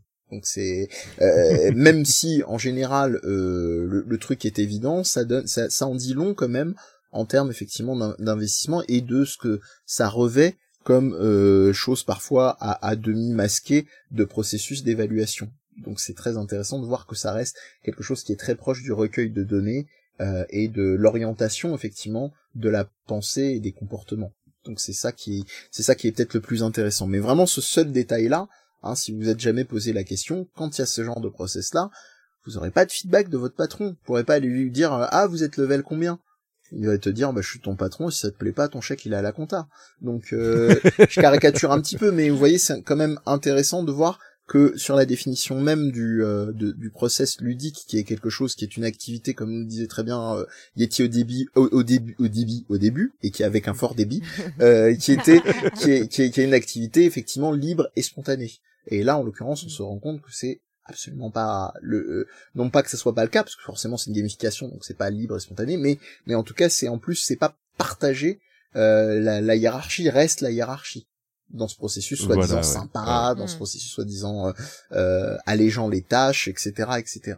Donc ça déjà, ça pourrait être un truc probablement qu'il y a des recherches dans ce sens-là, hein, qu'il y en a peut-être eu, mais ça doit être pff, le panel de personnes qui ont dû tenter et qui ont répondu à ces questions-là doit se compter sur les doigts d'une main, mais probablement que ça pourrait être une piste intéressante. Je vais donner un exemple basique. Vous connaissez tous, je pense, ce concept d'injonction paradoxale. Euh, Donc l'injonction paradoxale, ça va être, euh, c'est le classique, c'est euh, vous avez euh, votre copain, votre copine qui, qui vous offre euh, une cravate rouge et une cravate bleue. euh, vous sortez le lendemain euh, en, en vous réveillant, vous mettez la cravate rouge. euh, votre compagnon, votre compagne vous dit ah ben t'aimes pas la cravate bleue et vous ressentez, vous ressortez le surlendemain à- à- avec la, la cravate bleue, vous dit ah ben t'aimes pas la cravate rouge. Donc c'est le truc, c'est quoi que tu dises, Mm. quoi que tu fasses, c'est pas possible. Euh, t'auras, t'auras, c'est Igor de, c'est le phénomène Igor de Sgor, cherche pas ta tort. Donc, en gros, l'idée c'est que euh, moi, je me prendrais dans un processus de de de de, de gamification équitable, égalitaire, euh, éthique, pour mettre euh, plein de mots qui revêtent plein de choses, je dirais, euh, bah écoutez, jou- euh, jouons ensemble et faisons aussi des situations de jeu où, par exemple, euh, des trucs où les employés vont avoir une sensation de de de- d'injonction paradoxale dans les tâches qui leur sont demandées, et ben euh, f- traduire cette situation là dans euh, dans une situation de jeu pour le patron, qui puisse être confronté à cette situation là sans même savoir que c'est ce qui se passe chez lui. Hein. Ça évidemment, ce que je dis, c'est dans un monde idéal, dans un monde parfait, parce que de toute façon, quand vous avez de la gamification, vous faites quoi? Vous faites appel à des prestataires extérieurs. Et qui paye les prestataires extérieurs? C'est les patrons. non mais voilà, c'est aussi c'est des ouais, logiques ouais, systémiques, c'est des logiques oui. pour pour dire qu'effectivement euh, dans cette dans ces logiques-là, personne n'est dupe. Ça veut pas dire qu'il n'y a pas de possibilités, qu'il n'y a pas des choses qui peuvent être mises en place et de manière fine, mais c'est des choses aussi, comme le dit Sushi très bien depuis le début, il faut en parler, il faut avoir du recul là-dessus. Il faut pas simplement avoir une culture du jeu, mais il faut aussi avoir une vraie discussion là-dessus et vraiment se poser les vraies questions et d'arrêter de se faire euh, euh, balader et d'arrêter aussi, et là je parle des employés eux-mêmes, parce que oui, c'est les premiers euh, en mode euh, à morfler en première ligne, euh, en mode dommages collatéraux, mais tout ce côté, j'y connais rien en jeu vidéo, c'est pas ma génération, c'est pas machin, la gamification encore moins, ça fait partie de votre quotidien, les gens. Enfin, je suis pas en mode euh, j'accable pas, mais c'est simplement, il faut aussi se renseigner. Donc euh, c'est comme ça, et c'est la, volonté probablement de, de votre émission aujourd'hui que, que que les choses aussi peuvent bouger, peuvent changer. Si si vous vous renseignez là-dessus, bah, de fait vous pouvez mieux vous protéger et donc euh, peut-être amener diplomatiquement en mode turbo ninja euh, peut-être ce genre de discussion là. Oui, c'est clair. Bah justement, en fait, tu parlais de jeux vidéo, mon cher Mehdi, Oui. et euh, putain, mais tu, tu nous offres des des des, euh, des transitions nickel. Ah bah écoute, je suis Euh, très cher sushi. Oui, et du coup, ce sera la dernière question de notre podcast avant de passer à la conclusion et au recours JV. Donc, dernière question, auriez-vous quelques exemples d'application de cette ludification dans le jeu vidéo? Alors du coup, euh, pour une fois, eh ben, je, je vais faire ma, ma, ma feignasse, mais pour une fois, je vais laisser euh, Babar et Mehdi en parler d'abord et je rebondirai selon ce que j'ai marqué de côté parce que j'ai j'ai marqué un peu moins de choses dedans. Mais euh, vas-y, euh, mon cher Babar, lance-toi. Oh là là, euh, c'est un peu. euh, moi, je m'attendais aussi à avoir Patate des exemples. pour- Oui, c'est un peu ça. je, je, je demande juste avant, mais voilà, Mehdi, est-ce que toi, tu as d'autres exemples avant mais euh, Oui oui j'en ai ouais. Vas-y, parce que je préfère rebondir là-dessus en fait, parce que j'ai D'accord. peur. Non, non.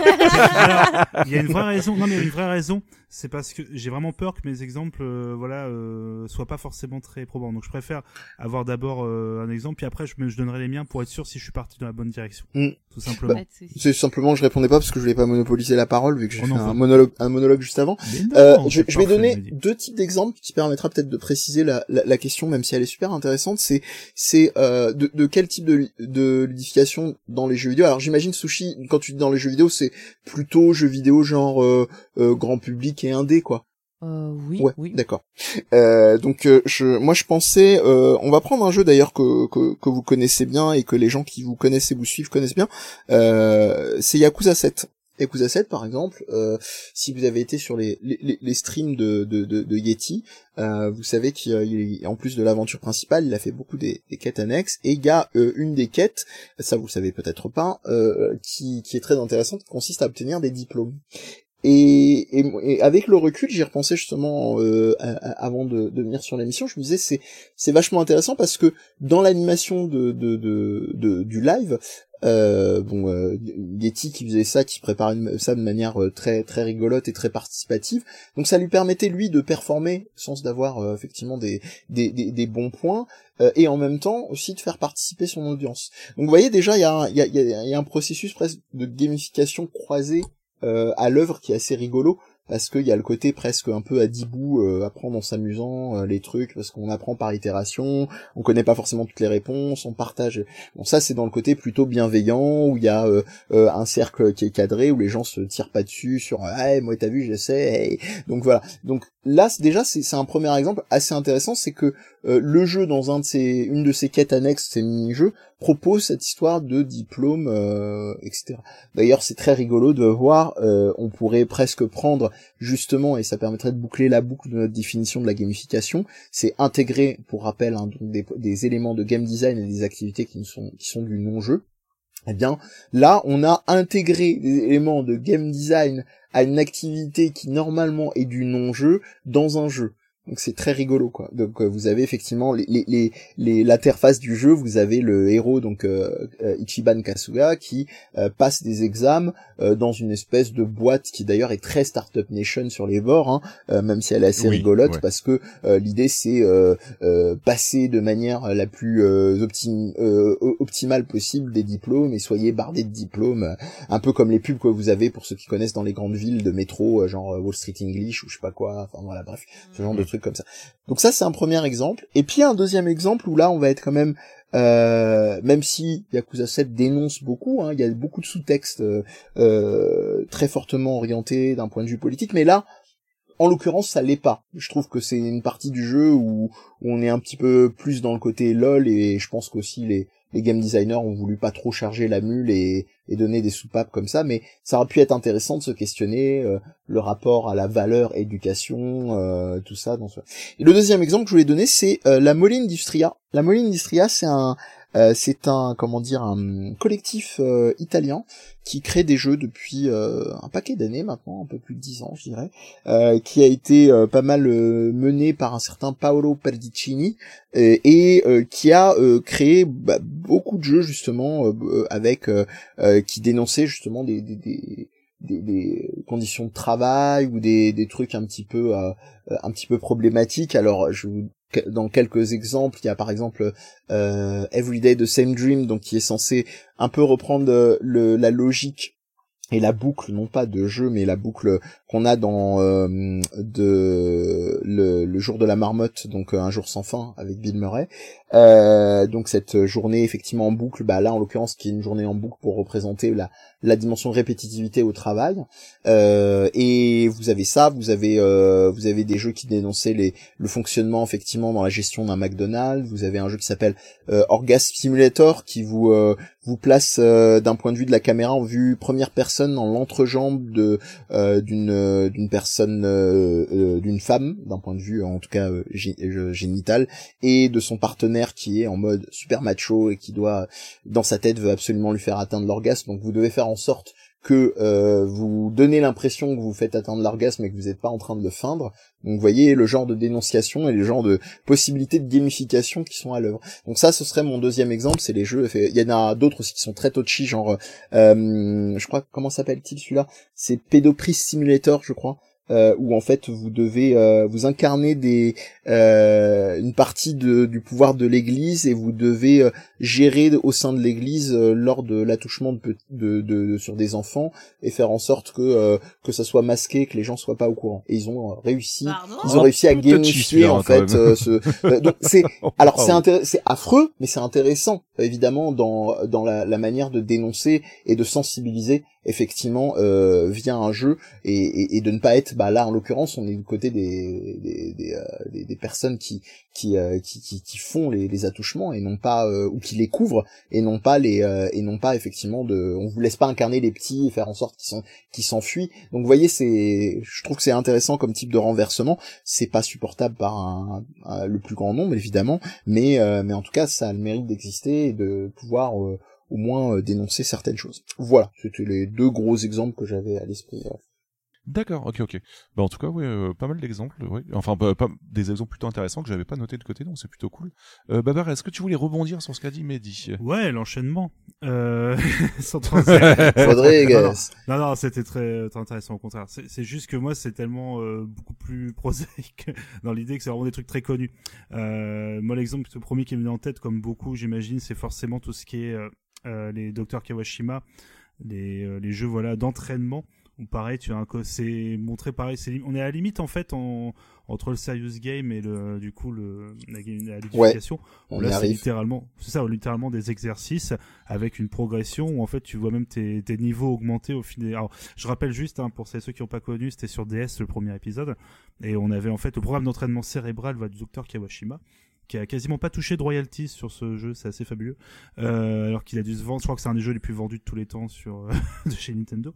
Et on devait voilà euh, en fait passer des, des- exercices, des petits examens, voilà de trucs un peu qu'on trouve dans l'exercice de QI par exemple ou des, des choses des questions un peu pas de culture générale mais plus des par exemple des additions euh, des Des exercices de la, ce qu'on appelle les exercices de latéralisation, des exercices de euh, basés effectivement sur la hum, les, les spectres chromatiques. Donc euh, par exemple Mm. le, le, le le mot bleu écrit en rouge et on vous demande de dire quel est le, le, le mot qui apparaît et non pas la couleur.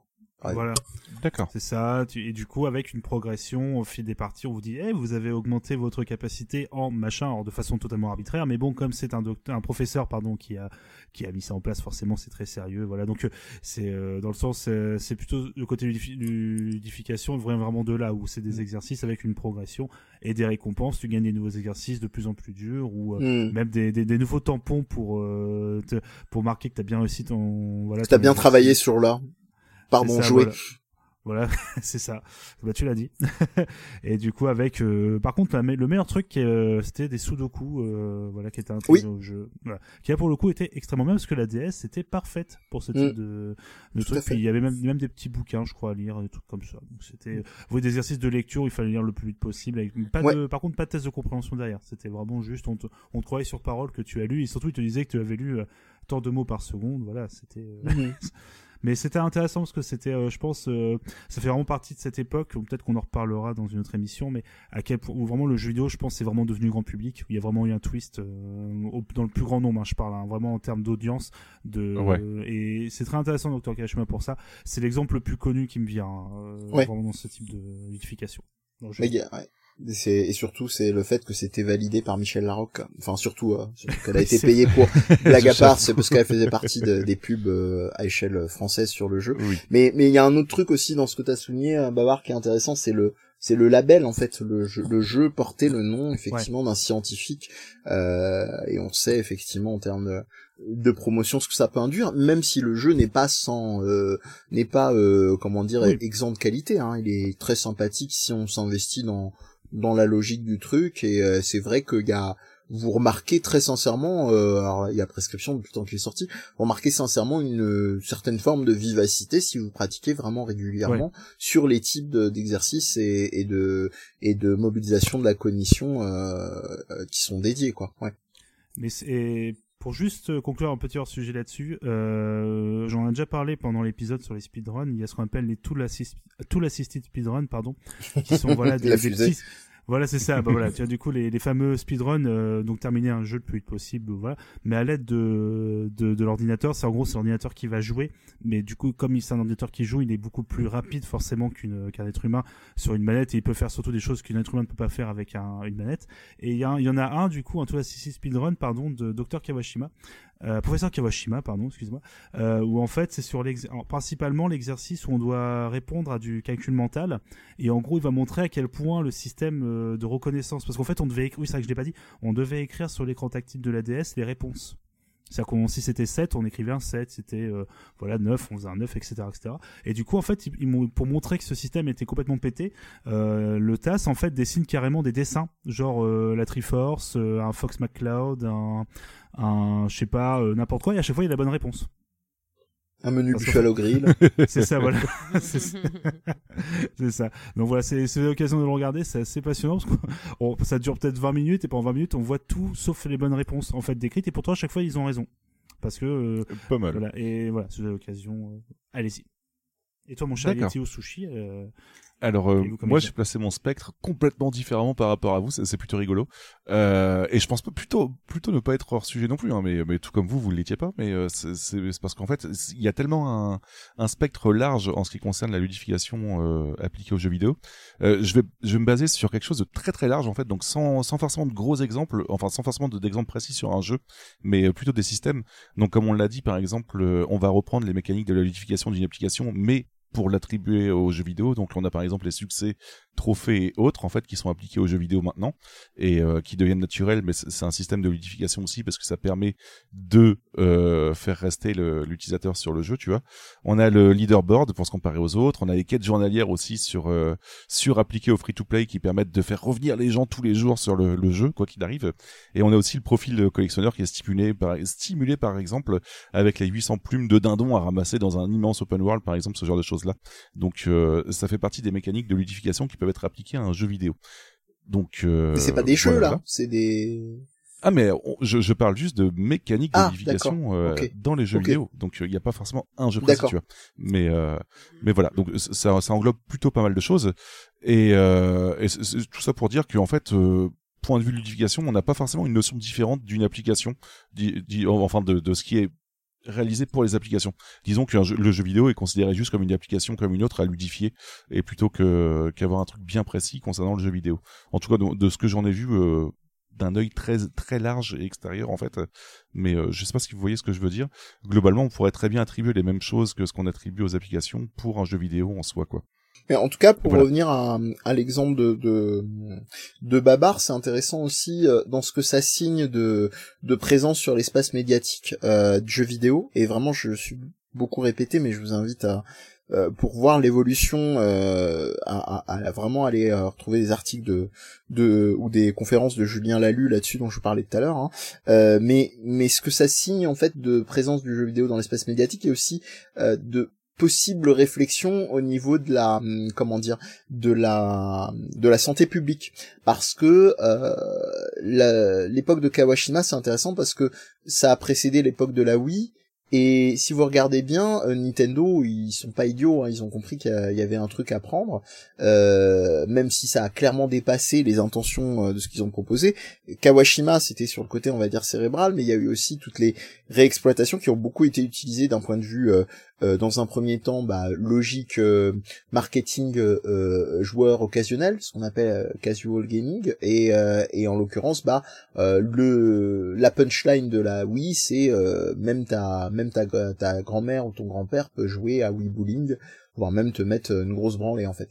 Et au point où il y a des tournois et c'est pas une blague hein, euh, même sur notre terrain français hein, de euh, euh, seniors troisième âge euh, qui ont lieu chaque année euh, je crois notamment à la euh, zut, euh, la Gamers Assembly qui a lieu qui est à Poitiers avec effectivement des gens de troisième. Pourquoi je vous dis tout ça? Parce que c'est aussi une époque où on a commencé euh, dans alors pas dans la logique de gamification à proprement parler, mais où le jeu vidéo a commencé de plus en plus à faire partie euh, des, des réflexions et des enjeux autour de d'utilisation en tant que médiation. Donc c'est pas un hasard cette explosion aussi et ce ce potentiel pour certains euh, réflexions éthiques, pour d'autres à pas du gain, de euh, d'explosion de la gamification et de son retour en 2008, parce que Yeti l'a très bien dit avant, euh, ça datait pas de 2008 et on avait déjà eu des traces euh, très lointaines de processus de gamification. Je vais prendre un parallèle, hein, quand je vous parlais de la Wii, il y avait une autre réalité euh, qui était, euh, je parlais de santé publique, qui était de euh, ah c'est fantastique parce que euh, ça fait bouger le joueur. Ah, le joueur, on le sait, c'est ce gros sac euh, qui est tout le temps sur son, son canapé, avachi, qui joue et, qui souvent va être en surpoids et qui est un gros dégueulasse et qui se respecte pas. Donc voilà, euh, hashtag jugement de valeur, euh, toi-même tu sais. Mais pourquoi je dis ça de manière provoque? Parce que euh, bah, déjà d'une c'est merdique parce que en termes de jugement de valeur qui prend pas du tout l'accessibilité en compte, on repassera. Et puis deuxièmement, il y a aussi la réalité qui fait que euh, il y a un discours euh, sanitaire en fait sur le truc. Euh, de la même manière qu'on a eu une explosion euh, de sur les chaînes télé et ailleurs du docteur, euh, du professeur Cohen pour la nutrition et de venir nous dire c'est ça, c'est machin et qu'après cinq fruits et légumes frais euh, par jour et compagnie, euh, manger, bouger, tout ça, tout ça. Et ben et d'ailleurs c'est des périodes assez concomitantes. Hein, on est sur des trucs assez proches et donc c'est intéressant de voir que ça, ça peut ça peut s'entrecroiser toutes ces euh, toutes ces logiques là et, et et pour ceux qui se diraient que c'est nouveau euh, bah c'est pas nouveau parce qu'il y a déjà eu des programmes comme ça euh, euh à l'époque euh, sur des jeux comme Dance Dance Revolution qui est une simulation comme son nom l'indique de, de, dance qui est en fait qui est Just Dance mais en bien je troll hein, parce que parce que je suis un très gros fan de la de, de la série mais Just Dance est un autre délire et autrement plus accessible que Dance Dance Revolution en termes d'expérience de, jeu il a cette qualité là et et, et en gros donc Dance Dance Revolution il y avait il y a eu un, gros développement de parc de bornes d'arcade entre autres, hein, pas que, mais beaucoup aux États-Unis, où on le sait, euh, euh, je sais plus quel est le chiffre exact, mais je crois qu'il y a un tiers de la population qui est en, situation d'obésité, voire d'obésité morbide. Euh, donc, euh, donc, et où avait été beaucoup des, développé et mis en avant des bornes d'arcade, notamment dans des, des collèges, lycées, pour favoriser effectivement l'activité physique. Donc, c'est intéressant de voir que évidemment dans ce genre de réflexion là, euh, les discours globaux autour du sujet de la gamification, euh, eh bien, ils sont corrélés à des, des enjeux euh, politiques du moment. Voilà, c'était euh, pour un petit peu prolonger ce que disait Baba. T'avais aussi, j'avais lu à l'époque le fait là, pour les bandes euh, Dance Dance, t'avais également à la même époque le clip de Madonna, Hang Up aussi. Exactement. oui. Qui avait aussi vachement influencé. Mm le, le fait d'utiliser voilà le, les bandes Dance aussi. Mm. comme quoi des fois, euh, comme tu dis, il y a beaucoup de choses qui. C'est vrai que j'ai pas fait le rapprochement, mais c'est vrai que c'est la même époque. Ouais. Au niveau de tout ça rapporté, d'accord. Ouais, c'est intéressant. C'est rigolo parce qu'on n'a pas du tout répondu à la question de la même façon. Quoi. J'étais reparti sur, euh, sur une certaine ludification comme euh, on, on ludifie une application et vous, vous avez vraiment l'attribution du, du, gameplay sous forme de ludification. Mm. D'accord. Est-ce ouais, que Sushi a quelque chose à ajouter là-dessus? Oui. Ah non, bah là, vous avez tellement été euh, complet que je peux pas. On est comme... Moi, la seule chose que j'ai pensé, c'est les trophées. Voilà, si, si je peux juste ajouter le, le, fait, mais Bédi en parlait tout à l'heure, par exemple avec Candy Crush, etc. On a aussi, bah, comme il disait, la ludification du vidéo au point de vue très extrême. Et, euh, et euh, justement, on avait on avait le, conditionnement de Pavlov et euh, je pense que il est aussi attribué à ce genre de choses-là, en fait, à, actionner les, bonnes manivelles pour te délivrer les bons stimuli pour que tu restes le plus longtemps possible et puisque euh, puisque Sushi adore ce terme-là, occuper un maximum ton temps de cerveau humain disponible, tu vois. Mmh, mmh, Donc on a mmh. encore ce, cette euh, cette euh, ce but-là en fait avec avec cette ludification extrême de du JV avec avec Candy Crush comme tu disais tout à l'heure Mehdi. Donc ouais ouais. Donc voilà. Donc le JV peut être ludifié à l'extrême comme comme on l'a vu aussi. D'accord, d'accord. D'accord. Non, je pensais que quelqu'un voulait enchaîner autant pour moi. Je, vois, je, vois, vos paroles, hein, personnellement, donc tout va Moi aussi, j'écoute depuis tout à l'heure, hein, donc. Euh... Ok, bon, très bien. Bah, du coup, en tout cas, voilà, on a fait un tour complet sur la ludification euh, attribuée à plein de plein, plein de choses. Euh, on pensait pas parler aussi longtemps, et finalement, on en est quand même à une tonne de temps. Eh ben écoutez, on a fait un gros tour euh, autour de, de, de plein de, de, sujets différents, que ce soit la, la, vie quotidienne, le JV ou le travail. Euh, il va être le temps pour nous de conclure euh, très cher Sushi, est-ce que tu peux rappeler la question histoire qu'on essaye de, de, trouver une conclusion qui, qui dure pas trop trop longtemps non plus, puisque ça fait un petit moment qu'on discute. Mais c'est que la question est vaste quand même pour la conclusion. C'est la vie est-elle un jeu vidéo? Moi j'ai cinq phrases, donc ça va encore, tu vois. Mais bah, euh, écoute, je, je t'écoute pour tes cinq phrases. D'accord, comme ça, Mehdi euh, commentera celle-ci. Euh, alors du coup, euh, moi j'avais marqué tout simplement, j'aimerais bien, mais arrêtez de nous la mettre à l'envers. Nous savons très bien que derrière cette ludification, il s'agit de tout sauf d'un jeu. Oui, j'ai écrit ça à 4 heures du matin. J'étais assez vénère par rapport à tout ce que j'avais lu, hein, donc excusez-moi d'avance. une tâche, une, une tâche chiante, même bien enrobée, reste chiante. On va pas se mentir. Et parfois, on a l'impression que c'est juste une carotte un peu plus belle pour nous l'enfoncer un peu plus loin. Donc non, la vie n'est pas un jeu. Voilà, tout simplement que j'avais écrit pour conclure. C'est un peu extrême, hein, encore une fois, je le répète. Bah ça énerve comme sujet. Hein. moi j'ai eu rien à dire pendant une heure. Non, mais on, sent que c'est à charge. Hein. C'est pas, c'est pas un reproche quand je dis ça. Non, non, mais c'est vrai, c'est vrai. On sent que ça, ça tient à cœur et c'est, c'est ce qui fait aussi le, le, le, sel dans le bon sens du terme, hein, pas dans le sens troll, le sel d'une émission, d'une discussion. C'est que les gens s'engagent et euh, et t'as, t'as, t'as, vachement pris position aussi. Il y a beaucoup de gens qui vont faire des émissions beaucoup plus lisses euh, par rapport à leur engagement sur un sujet. Mm. Est-ce que quelqu'un veut compléter? Oh, je, je, vais me permettre comme ça d'enchaîner. Euh, vie est-elle un jeu? C'est forcément voilà très très vague et donner une réponse, même si on a pas mal apporté, je pense, au film de l'émission. Euh, moi, dire est-ce que la vie est un jeu Elle est un petit peu de par euh, le côté un petit peu aléatoire parfois. Je vais reprendre une phrase que tout le monde adore. Des fois, la vie c'est un peu Dark Souls. Est-ce que parfois le, le Covid, est-ce que le Covid, est-ce que la, est-ce que la Covid n'est pas le Dark Souls, voilà du, voilà de, de enfin blague à part parce que bon c'est un sujet un peu triste quand même, on va pas non plus déconner, mais euh, voilà, est-ce que la vie est un jeu? Bah dans un sens oui, il y a forcément euh, beaucoup de choses qui se rapprochent. On, on essaie d'organiser notre vie indirectement comme un jeu, comme on l'a dit, on essaie de se rapprocher, pardon, de, de s'attacher pardon à des choses pour nous, nous voilà, nous entraîner pour pouvoir nous motiver avoir un système de récompense, euh, donner, euh, rendre des choses ludiques. On est toujours un peu à cette peur, ça c'est un peu un mal qu'on a, mais je, je, suis le premier à en souffrir, la peur de l'ennui, des choses comme ça. Donc euh, j'aimerais bien m'ennuyer parfois, ça pourrait être cool, mais du coup non, il faut plus au contraire que ce que, ce que je fais maintenant qui est très chiant, non en fait ça peut être cool, ça peut être ludique. Et comme j'en ai déjà parlé, bon, euh, c'est pas quelque chose moi qui me passionne le plus de trouver du fun partout dans des trucs. Donc euh, je suis un peu comme Yeti, je suis un peu voilà un peu en mode il y a forcément un truc un peu un peu mal qui se cache, mais j'aime autant garder comme un côté un peu naïf par moment et me dire qu'on peut apporter des belles choses euh, avec la ludification, euh, surtout dans l'apprentissage et pour amener certaines personnes à des choses qu'elles pensaient pas réussir grâce à ça, grâce au jeu. Et, la vie après bah, est-elle un jeu Je, n'aurais pas la réponse oui ou non comme j'ai dit, hein, c'est beaucoup plus vague, mais voilà, j'espère qu'on a pu y répondre un petit peu quand même. Mehdi ou Sushi? Oui. Parce que Sushi, tu peux y répondre aussi si tu veux.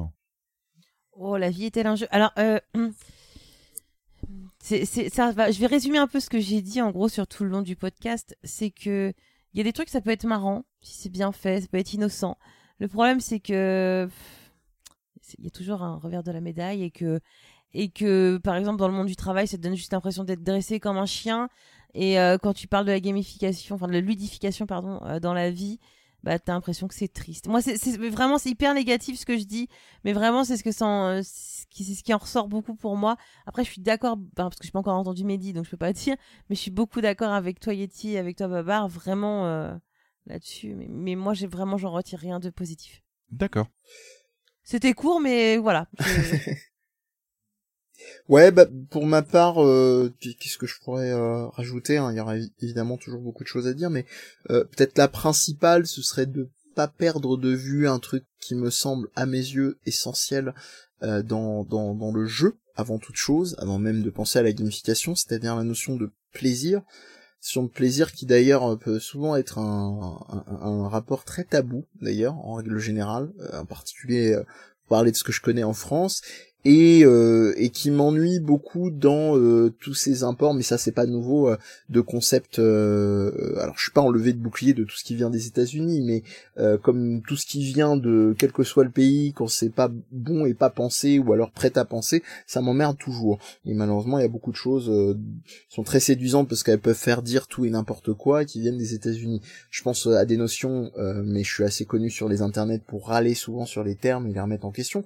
Je pense à des notions comme le je pense à une notion aussi qui a beaucoup de droit de citer, qui est le flow, euh, d'un psychologue justement qui euh, qui vient de la branche euh, de la psychologie positiviste qui s'appelle Mihaly Csikszentmihalyi et ne cherchez pas l'orthographe vous allez vous faire du mal. Non je plaisante hein, et qui a beaucoup développé la notion de flow qui elle-même a été reprise par Genova Chen et qui après est devenue une espèce de marotte qui veut un peu tout et rien dire comme des concepts comme euh, jeu ouvert, euh, open world, euh, etc. Mais bon, ça c'est une autre discussion. Donc moi vraiment, ce serait garder à l'esprit la notion de plaisir, bah, de simplement savoir de quoi on parle. Quand je disais tout à l'heure, je reviendrai sur cette phrase-là un peu en mode semi humoristique. S'il y a de la gamification dans votre boulot, posez la question est-ce que votre patron y joue ou pas?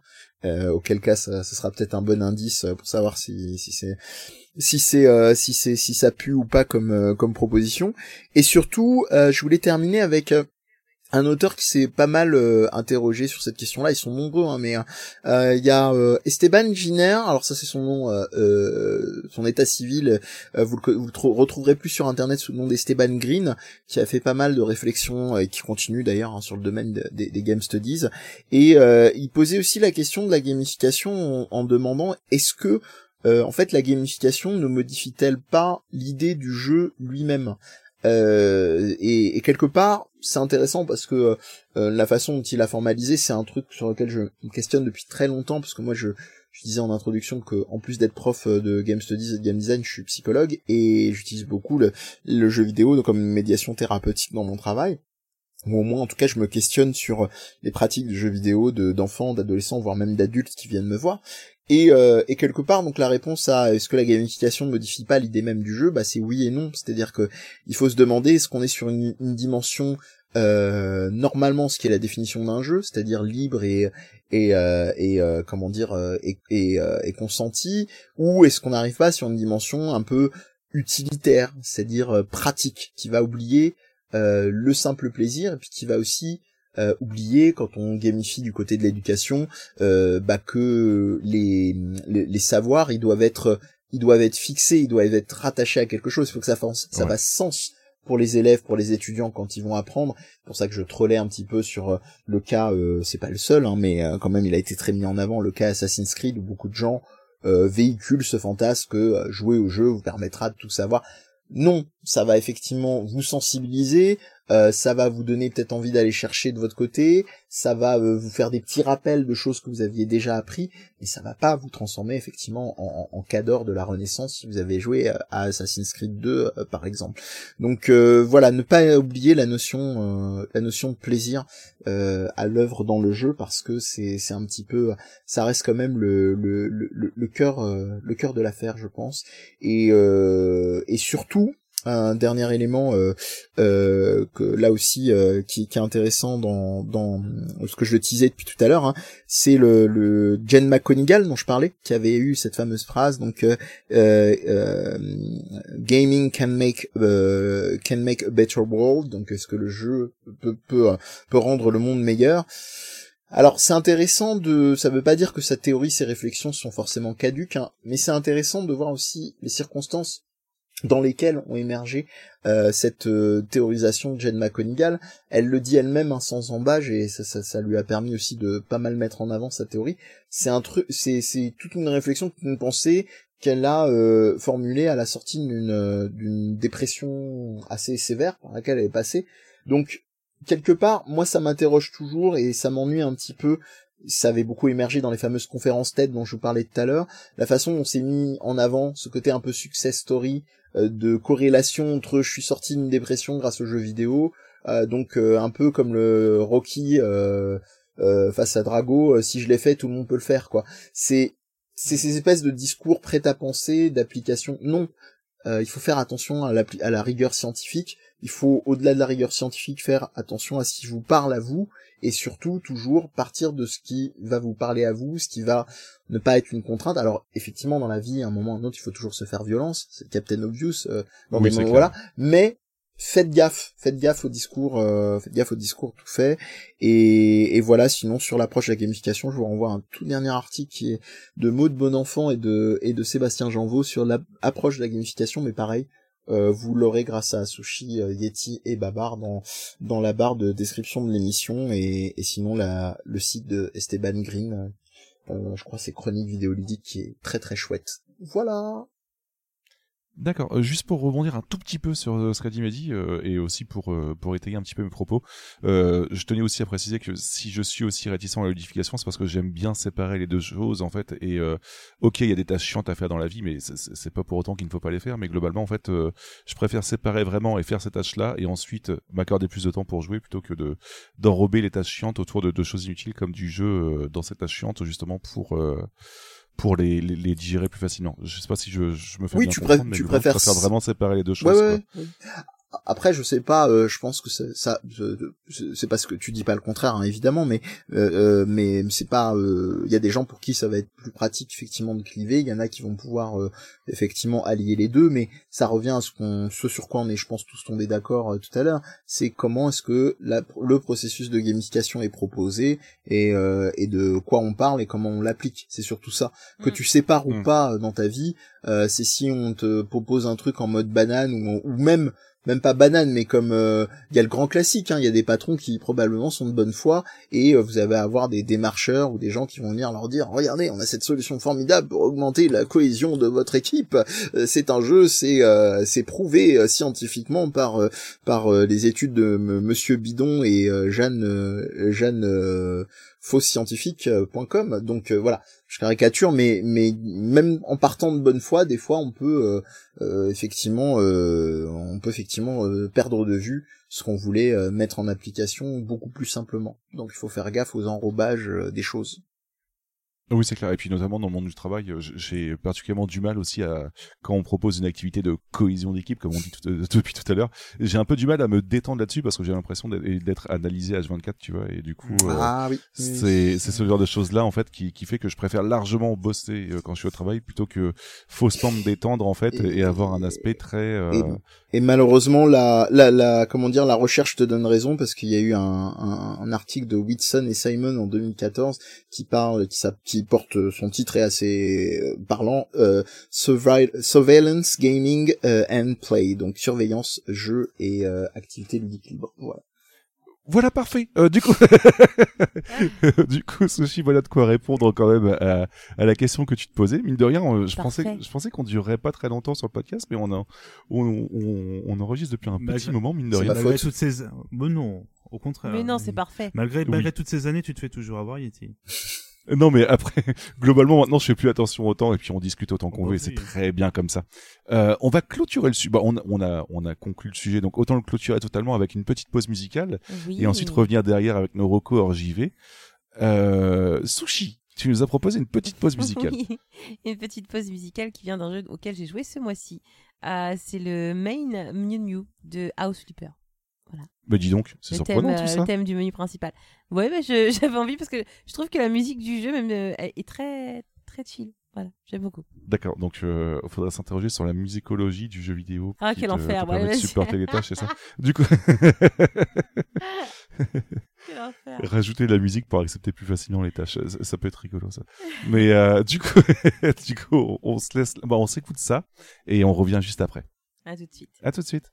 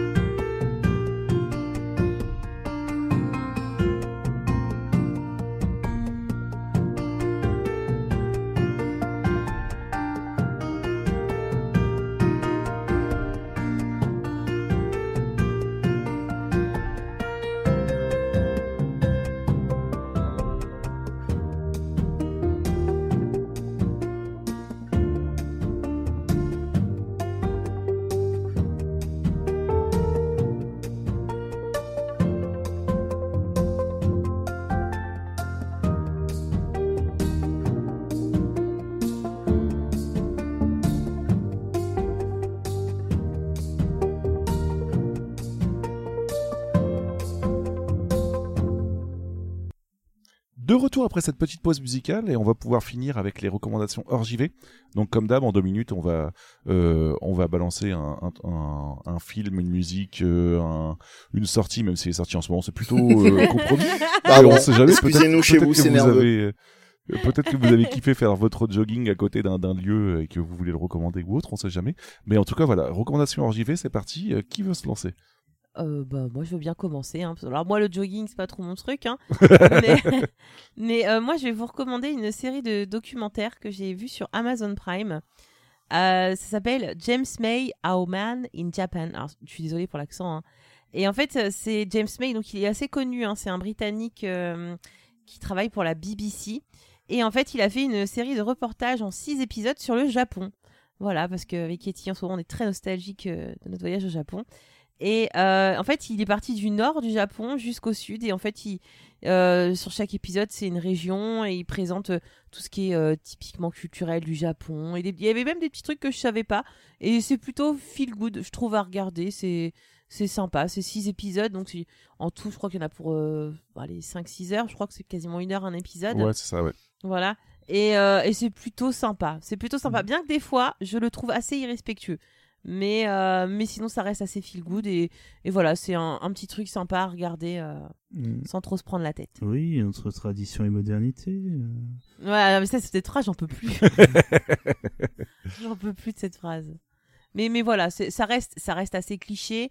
Mais, mais ça se laisse regarder, voilà. Mais évidemment, hein, si vous voulez aller au Japon, ça, renseignez-vous par vous-même, ne regardez pas que des documentaires. Le Japon, hein, c'est pas que ce qu'on voit à la télé. Ok, ok, bah très bien, euh, très bonne recommandation. Euh, mon cher Mehdi, du coup, est-ce que tu Ah, moi, j'ai passé mon tour, recommander parce que je suis encore en train de réfléchir, je suis désolé. Je suis- Pas de je suis- souci. Je suis pas, je suis pas un bon client. Ok, euh, Babar, tu veux y aller ou je me lance? Oh, je vais me lancer euh, comme ça. C'est un peu la suite de Babar et le 7 art. Babar euh, redécouvre un peu le cinéma parce que voilà, hein, c'est pas mal les images animées aussi en vrai. Et euh, quel enfer, quelle explication de l'enfer. Non, non, en fait, après avoir parlé du coup de quelques petits euh, réalisateurs indépendants hein, euh, comme Spielberg, euh, David Fincher, tout ça, là, on va partir en Corée du Sud. Bon, pas trop de surprises euh, pour le coup. euh, Il y a eu 50 000 recommandations. Je vais me rajouter à tout ça. On va parler de Parasite de Bong Joon-ho Ah, que oui. j'ai vu récemment que j'ai vu récemment grâce aux joies de la l'achat en VOD que je teste depuis quelques temps euh, voilà c'était un petit moment émotion technologie de ma part euh, donc Parasite euh, film donc du coup euh, coréen qui a reçu bon vous avez sûrement déjà entendu parler parce qu'il a reçu une Palme d'or. prix la Palme d'Or et l'Oscar également l'Oscar du meilleur film pas du meilleur film étranger attention hein, mais l'Oscar du meilleur film tout court parce que j'ai appris ça c'est que maintenant la catégorie du meilleur film était internationale que voilà, je trouve pas mal, mais également Oscar de meilleur réalisateur, etc. Plein de plein de prix. Euh, on va pas se mentir, totalement mérité parce que Parasite, bah comme les autres films, alors j'ai pas tout vu de Bong Joon-ho, il y a encore quelques films genre, mais c'est euh, vous avez sûrement déjà entendu parler, c'est quand même un gars qui sait réaliser.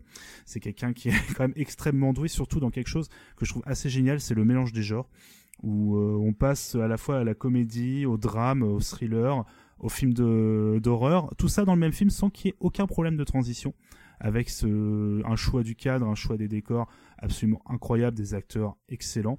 Donc Parasite rapidement, ça raconte l'histoire d'une petite famille euh, du coup en Corée du Sud au chômage qui use un peu voilà de quelques petites débrouilles pour essayer de s'en sortir et en fait leur fils se trouve à, obtenir en fait un boulot de prof d'anglais pour une famille euh, très aisée dans leur, ville. Et je vous en dis pas plus parce que c'est vraiment le tout le but du film c'est de le découvrir.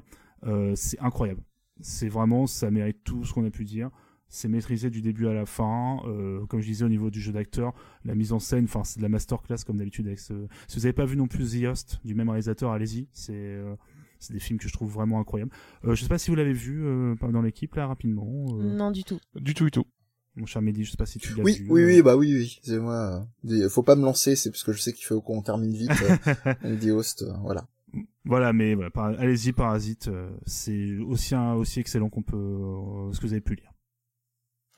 Ok, ok, très bien. Et euh, bah, je vais, je vais prendre le relais du coup, euh, Mehdi, Oui. et je te laisse réfléchir encore pour. euh, Pardon, il recours, oui, oui, je, je, je peux enchaîner. J'ai trouvé, si, si tu veux.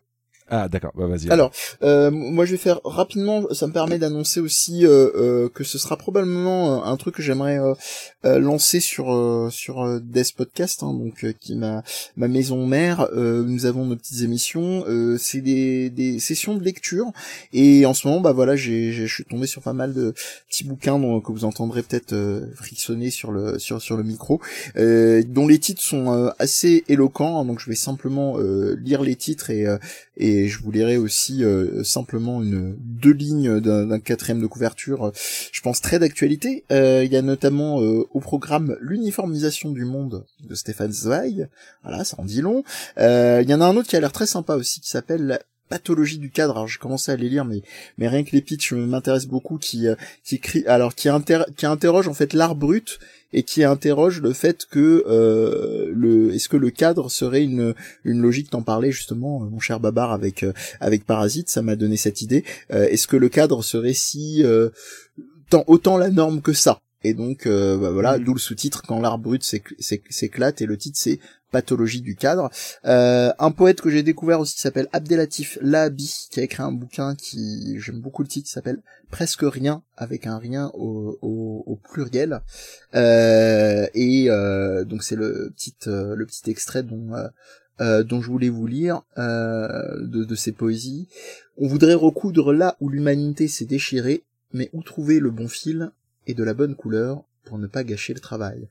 Je trouvais ça très très joli, euh, et donc ce sera probablement sur les lectures que je ferai. Et je termine, promis juré, avec Barbara Stiegler, qui, euh, c'est très d'actualité, de la démocratie en pandémie, euh, et qui euh, parle de santé, de recherche et d'éducation. Oh. Et trois lignes et j'ai fini. Elle nous dit en introduction de, de, de ce, ce, ces réflexions, plongée dans ce continent mental de la pandémie qui entrave la critique et qui tue le réveil des aspirations démocratiques, nos esprits sont comme occupés. Voilà, c'est euh, probablement à venir en lecture euh, sur euh, des streams de, de Death Podcast ou ailleurs, et sinon lisez-les de, vos de votre côté si vous avez l'occasion de les commander ou de passer en librairie. D'accord, ok, bah très intéressant. Et euh, du coup, bah, moi, je, je, vais partir sur un sujet beaucoup plus, euh, beaucoup plus grand public en quelque sorte, parce que euh, je vais vous recommander ce, ce mois-ci Cobra Kai, tout simplement. Ah. une série qui fait suite à Karate Kid, en fait. Et j'ai pas écrit beaucoup de lignes au sujet, mais tout ça pour vous dire que globalement, on se place du côté du du méchant de l'histoire cette fois-ci, en fait, globalement, qui c'est repris avec les mêmes acteurs que ce qu'il y avait dans Karate Kid. Ouais. C'est ça que je trouve que c'est vraiment très très cool là-dessus. Et on se place cette fois-ci du côté du, du méchant qui a, qui a perdu en fait dans Karate Kid 1. Donc euh, Johnny. Euh, exactement. et euh, je trouve ça vraiment très très cool. Et c'est un aspect très kitsch assumé qui, qui est vraiment. Euh, je, je pensais vraiment pas accrocher quand j'ai vu la bande annonce et je pensais que ça allait grandement me déplaire. Et finalement, on, on se prête au jeu et c'est vraiment très sympa. Et avant tout la bagarre, quoi qu'il arrive, la bagarre. Ah, oui. Et euh, et on l'a dévoré avec sushi et c'est vraiment très très cool. Oui. Donc je vous recommande grandement Cobra Kai. Ouais, C'est vraiment très cool.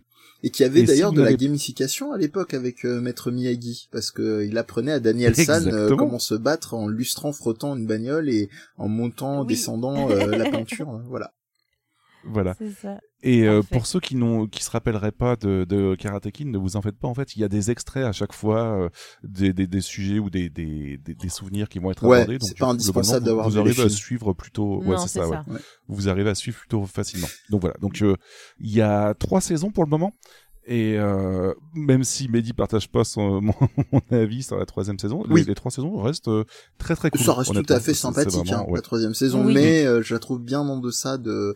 Et je suis embêté aussi qu'il y ait une... que ça amène à une quatrième saison. Moi, j'aurais pré- j'aurais voulu que la série se termine à la troisième, mais bon, l'argent appelle l'argent.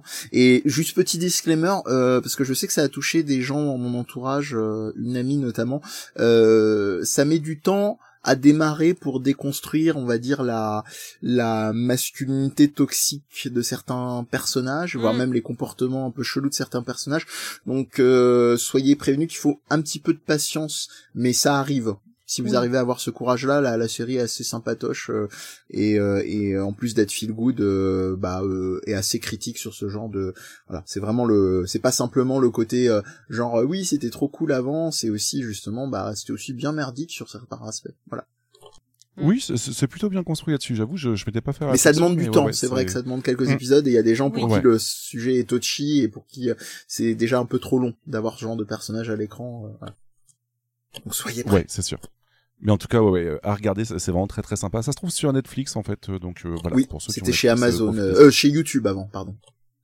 Oui, racheté. ouais, ouais.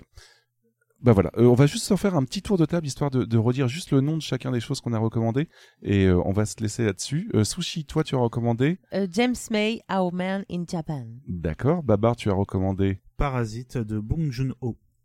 ok. Mehdi, tu as Euh, recommandé, pathologie du cadre, presque rien et de la démocratie en pandémie. ok. Et quant à moi, j'ai recommandé, comme je viens de le dire à l'instant, Cobra. Voilà. Euh, donc ça va être l'heure de nous quitter les petits potes. Euh, je voulais avant tout remercier Mehdi par, par sa présence, puisqu'en plus on l'a prévenu assez tard et finalement il est, il est, ça fait plaisir qu'il avait autant de choses pour compléter notre notre épisode. Donc c'était vraiment très très passionnant. Merci Oui, à toi. merci Mehdi. Mais euh, beaucoup, Merci. avec plaisir, avec plaisir. hein. Sim- simplement, moi, c'est toujours ce, ce côté autocritique. euh, et je, je vous donnerai des petits noms en suggestion si vous voulez prolonger un jour le sujet, euh, dont ceux que j'ai droppés aujourd'hui. euh, voilà, c'est pour ça, sans être dans le syndrome de l'imposteur non plus. Hein, faut pas déconner, euh, parce que j'ai quand même des choses à dire dans mes domaines. Mais merci pour l'invitation en tout cas. Oui, bah ça, ça nous a fait grandement plaisir. Euh, où est-ce qu'on peut te retrouver, Mehdi? Eh ben, on peut me retrouver dans le monde merveilleux de Death Podcast, qui maintenant a un site, dont, youpi, où vous serez beaucoup moins euh, en mode bordélique pour euh, comprendre toutes les émissions qui peuplent Death Podcast. Donc, deathpodcast.fr, D-E-E-Z, podcast avec un S tout attaché, .fr, et vous aurez effectivement euh, toutes les, émissions, les émissions qui sont euh, euh, posées, toutes les actualités, effectivement, et sinon, vous avez aussi la chaîne Twitch, twitch.tv slash deathpodcast, donc c'est principalement les deux canaux où nous retrouver. Je vous encourage grandement à aller voir parce que peu importe ce que vous appréciez ou pas, en fait, euh, il y a euh, tellement de podcasts différents qu'il y a de, de quoi manger à toutes les Et je suis pas tout seul, c'est pour ça qu'il y a autant de choses sympas. Je le répète, mais voilà, il n'y a pas que moi aux commandes, il y a des gens de très très euh, haute volée et, de, et euh, voilà. Et je les remercie d'ailleurs, je fais pas assez. Mais il y, a tellement de trucs que tu aurais pu appeler ton site Death Podcast Universe, ça aurait choqué personne. Oui, carrément. euh, quant à nous, en fait, euh, mon cher Babar, on peut te retrouver sur Twitter. At euh, BG en majuscule underscore euh, Babar pour B-Side Games Babar. Ok. Sushi, on peut te retrouver sur Twitter aussi. Oui, at sushi underscore 88 underscore. Et d'ailleurs, je viens de penser que aussi ma chaîne Twitch a changé de nom. Oui. maintenant, c'est petit underscore sushi avec deux i. Voilà. D'accord, ok, ok. Et quant à moi, on peut me retrouver sur Twitter sur @yedzati, Y-E-T-Z-A-T-I, ou sur Twitch, pareil, twitch.tv slash yedzati, euh, écrit tout pareil. voilà. Euh, pour rappel, en fait, Beside Game est euh, financé par nous-mêmes et surtout euh, carbure aux commentaires et aux, retours de, des auditeurs. Donc, n'hésitez pas à nous écrire que ce soit sur Facebook, sur facebook.com slash Beside Games, sur Twitter, euh, beside underscore games ou même si vous êtes un peu trop timide et que vous voulez ou vous voulez vous vous passez totalement des réseaux sociaux il n'y a pas de souci vous pouvez nous écrire par mail à contact contact@besidegames.fr et bien on remercie également notre hébergeur Ocha pour euh, c'est la petite notion à chaque fois de, de Babar mais j'oublie mais c'est très bien de le rappeler. Merci Babar. Notre page Ocha. oui, voilà. Et on va vous laisser en vous disant qu'on se retrouve le mois prochain pour un, sujet qui s'appelle les grands noms du jeu vidéo en Kickstarter et leur légitimité entre gages de qualité et déception. Où en gros on parlera des personnes dont on adore le taf et pour qui on devient client 2000. Voilà. et on aura sûrement, euh, on vous le dit pas officiellement, euh, enfin on vous dit pas le nom, mais on aura sûrement un invité, euh, encore une fois, tout à fait remarquable. Voilà. Sur ce, on vous laisse, on vous fait plein de bisous et puis on vous dit au mois prochain. Des bisous au mois prochain. Bye bye. Ciao. Salut. Bye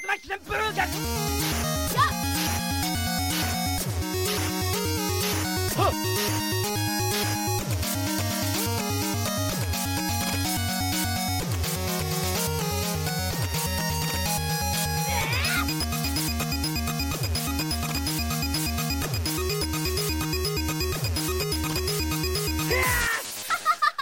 ビサイドゲーム。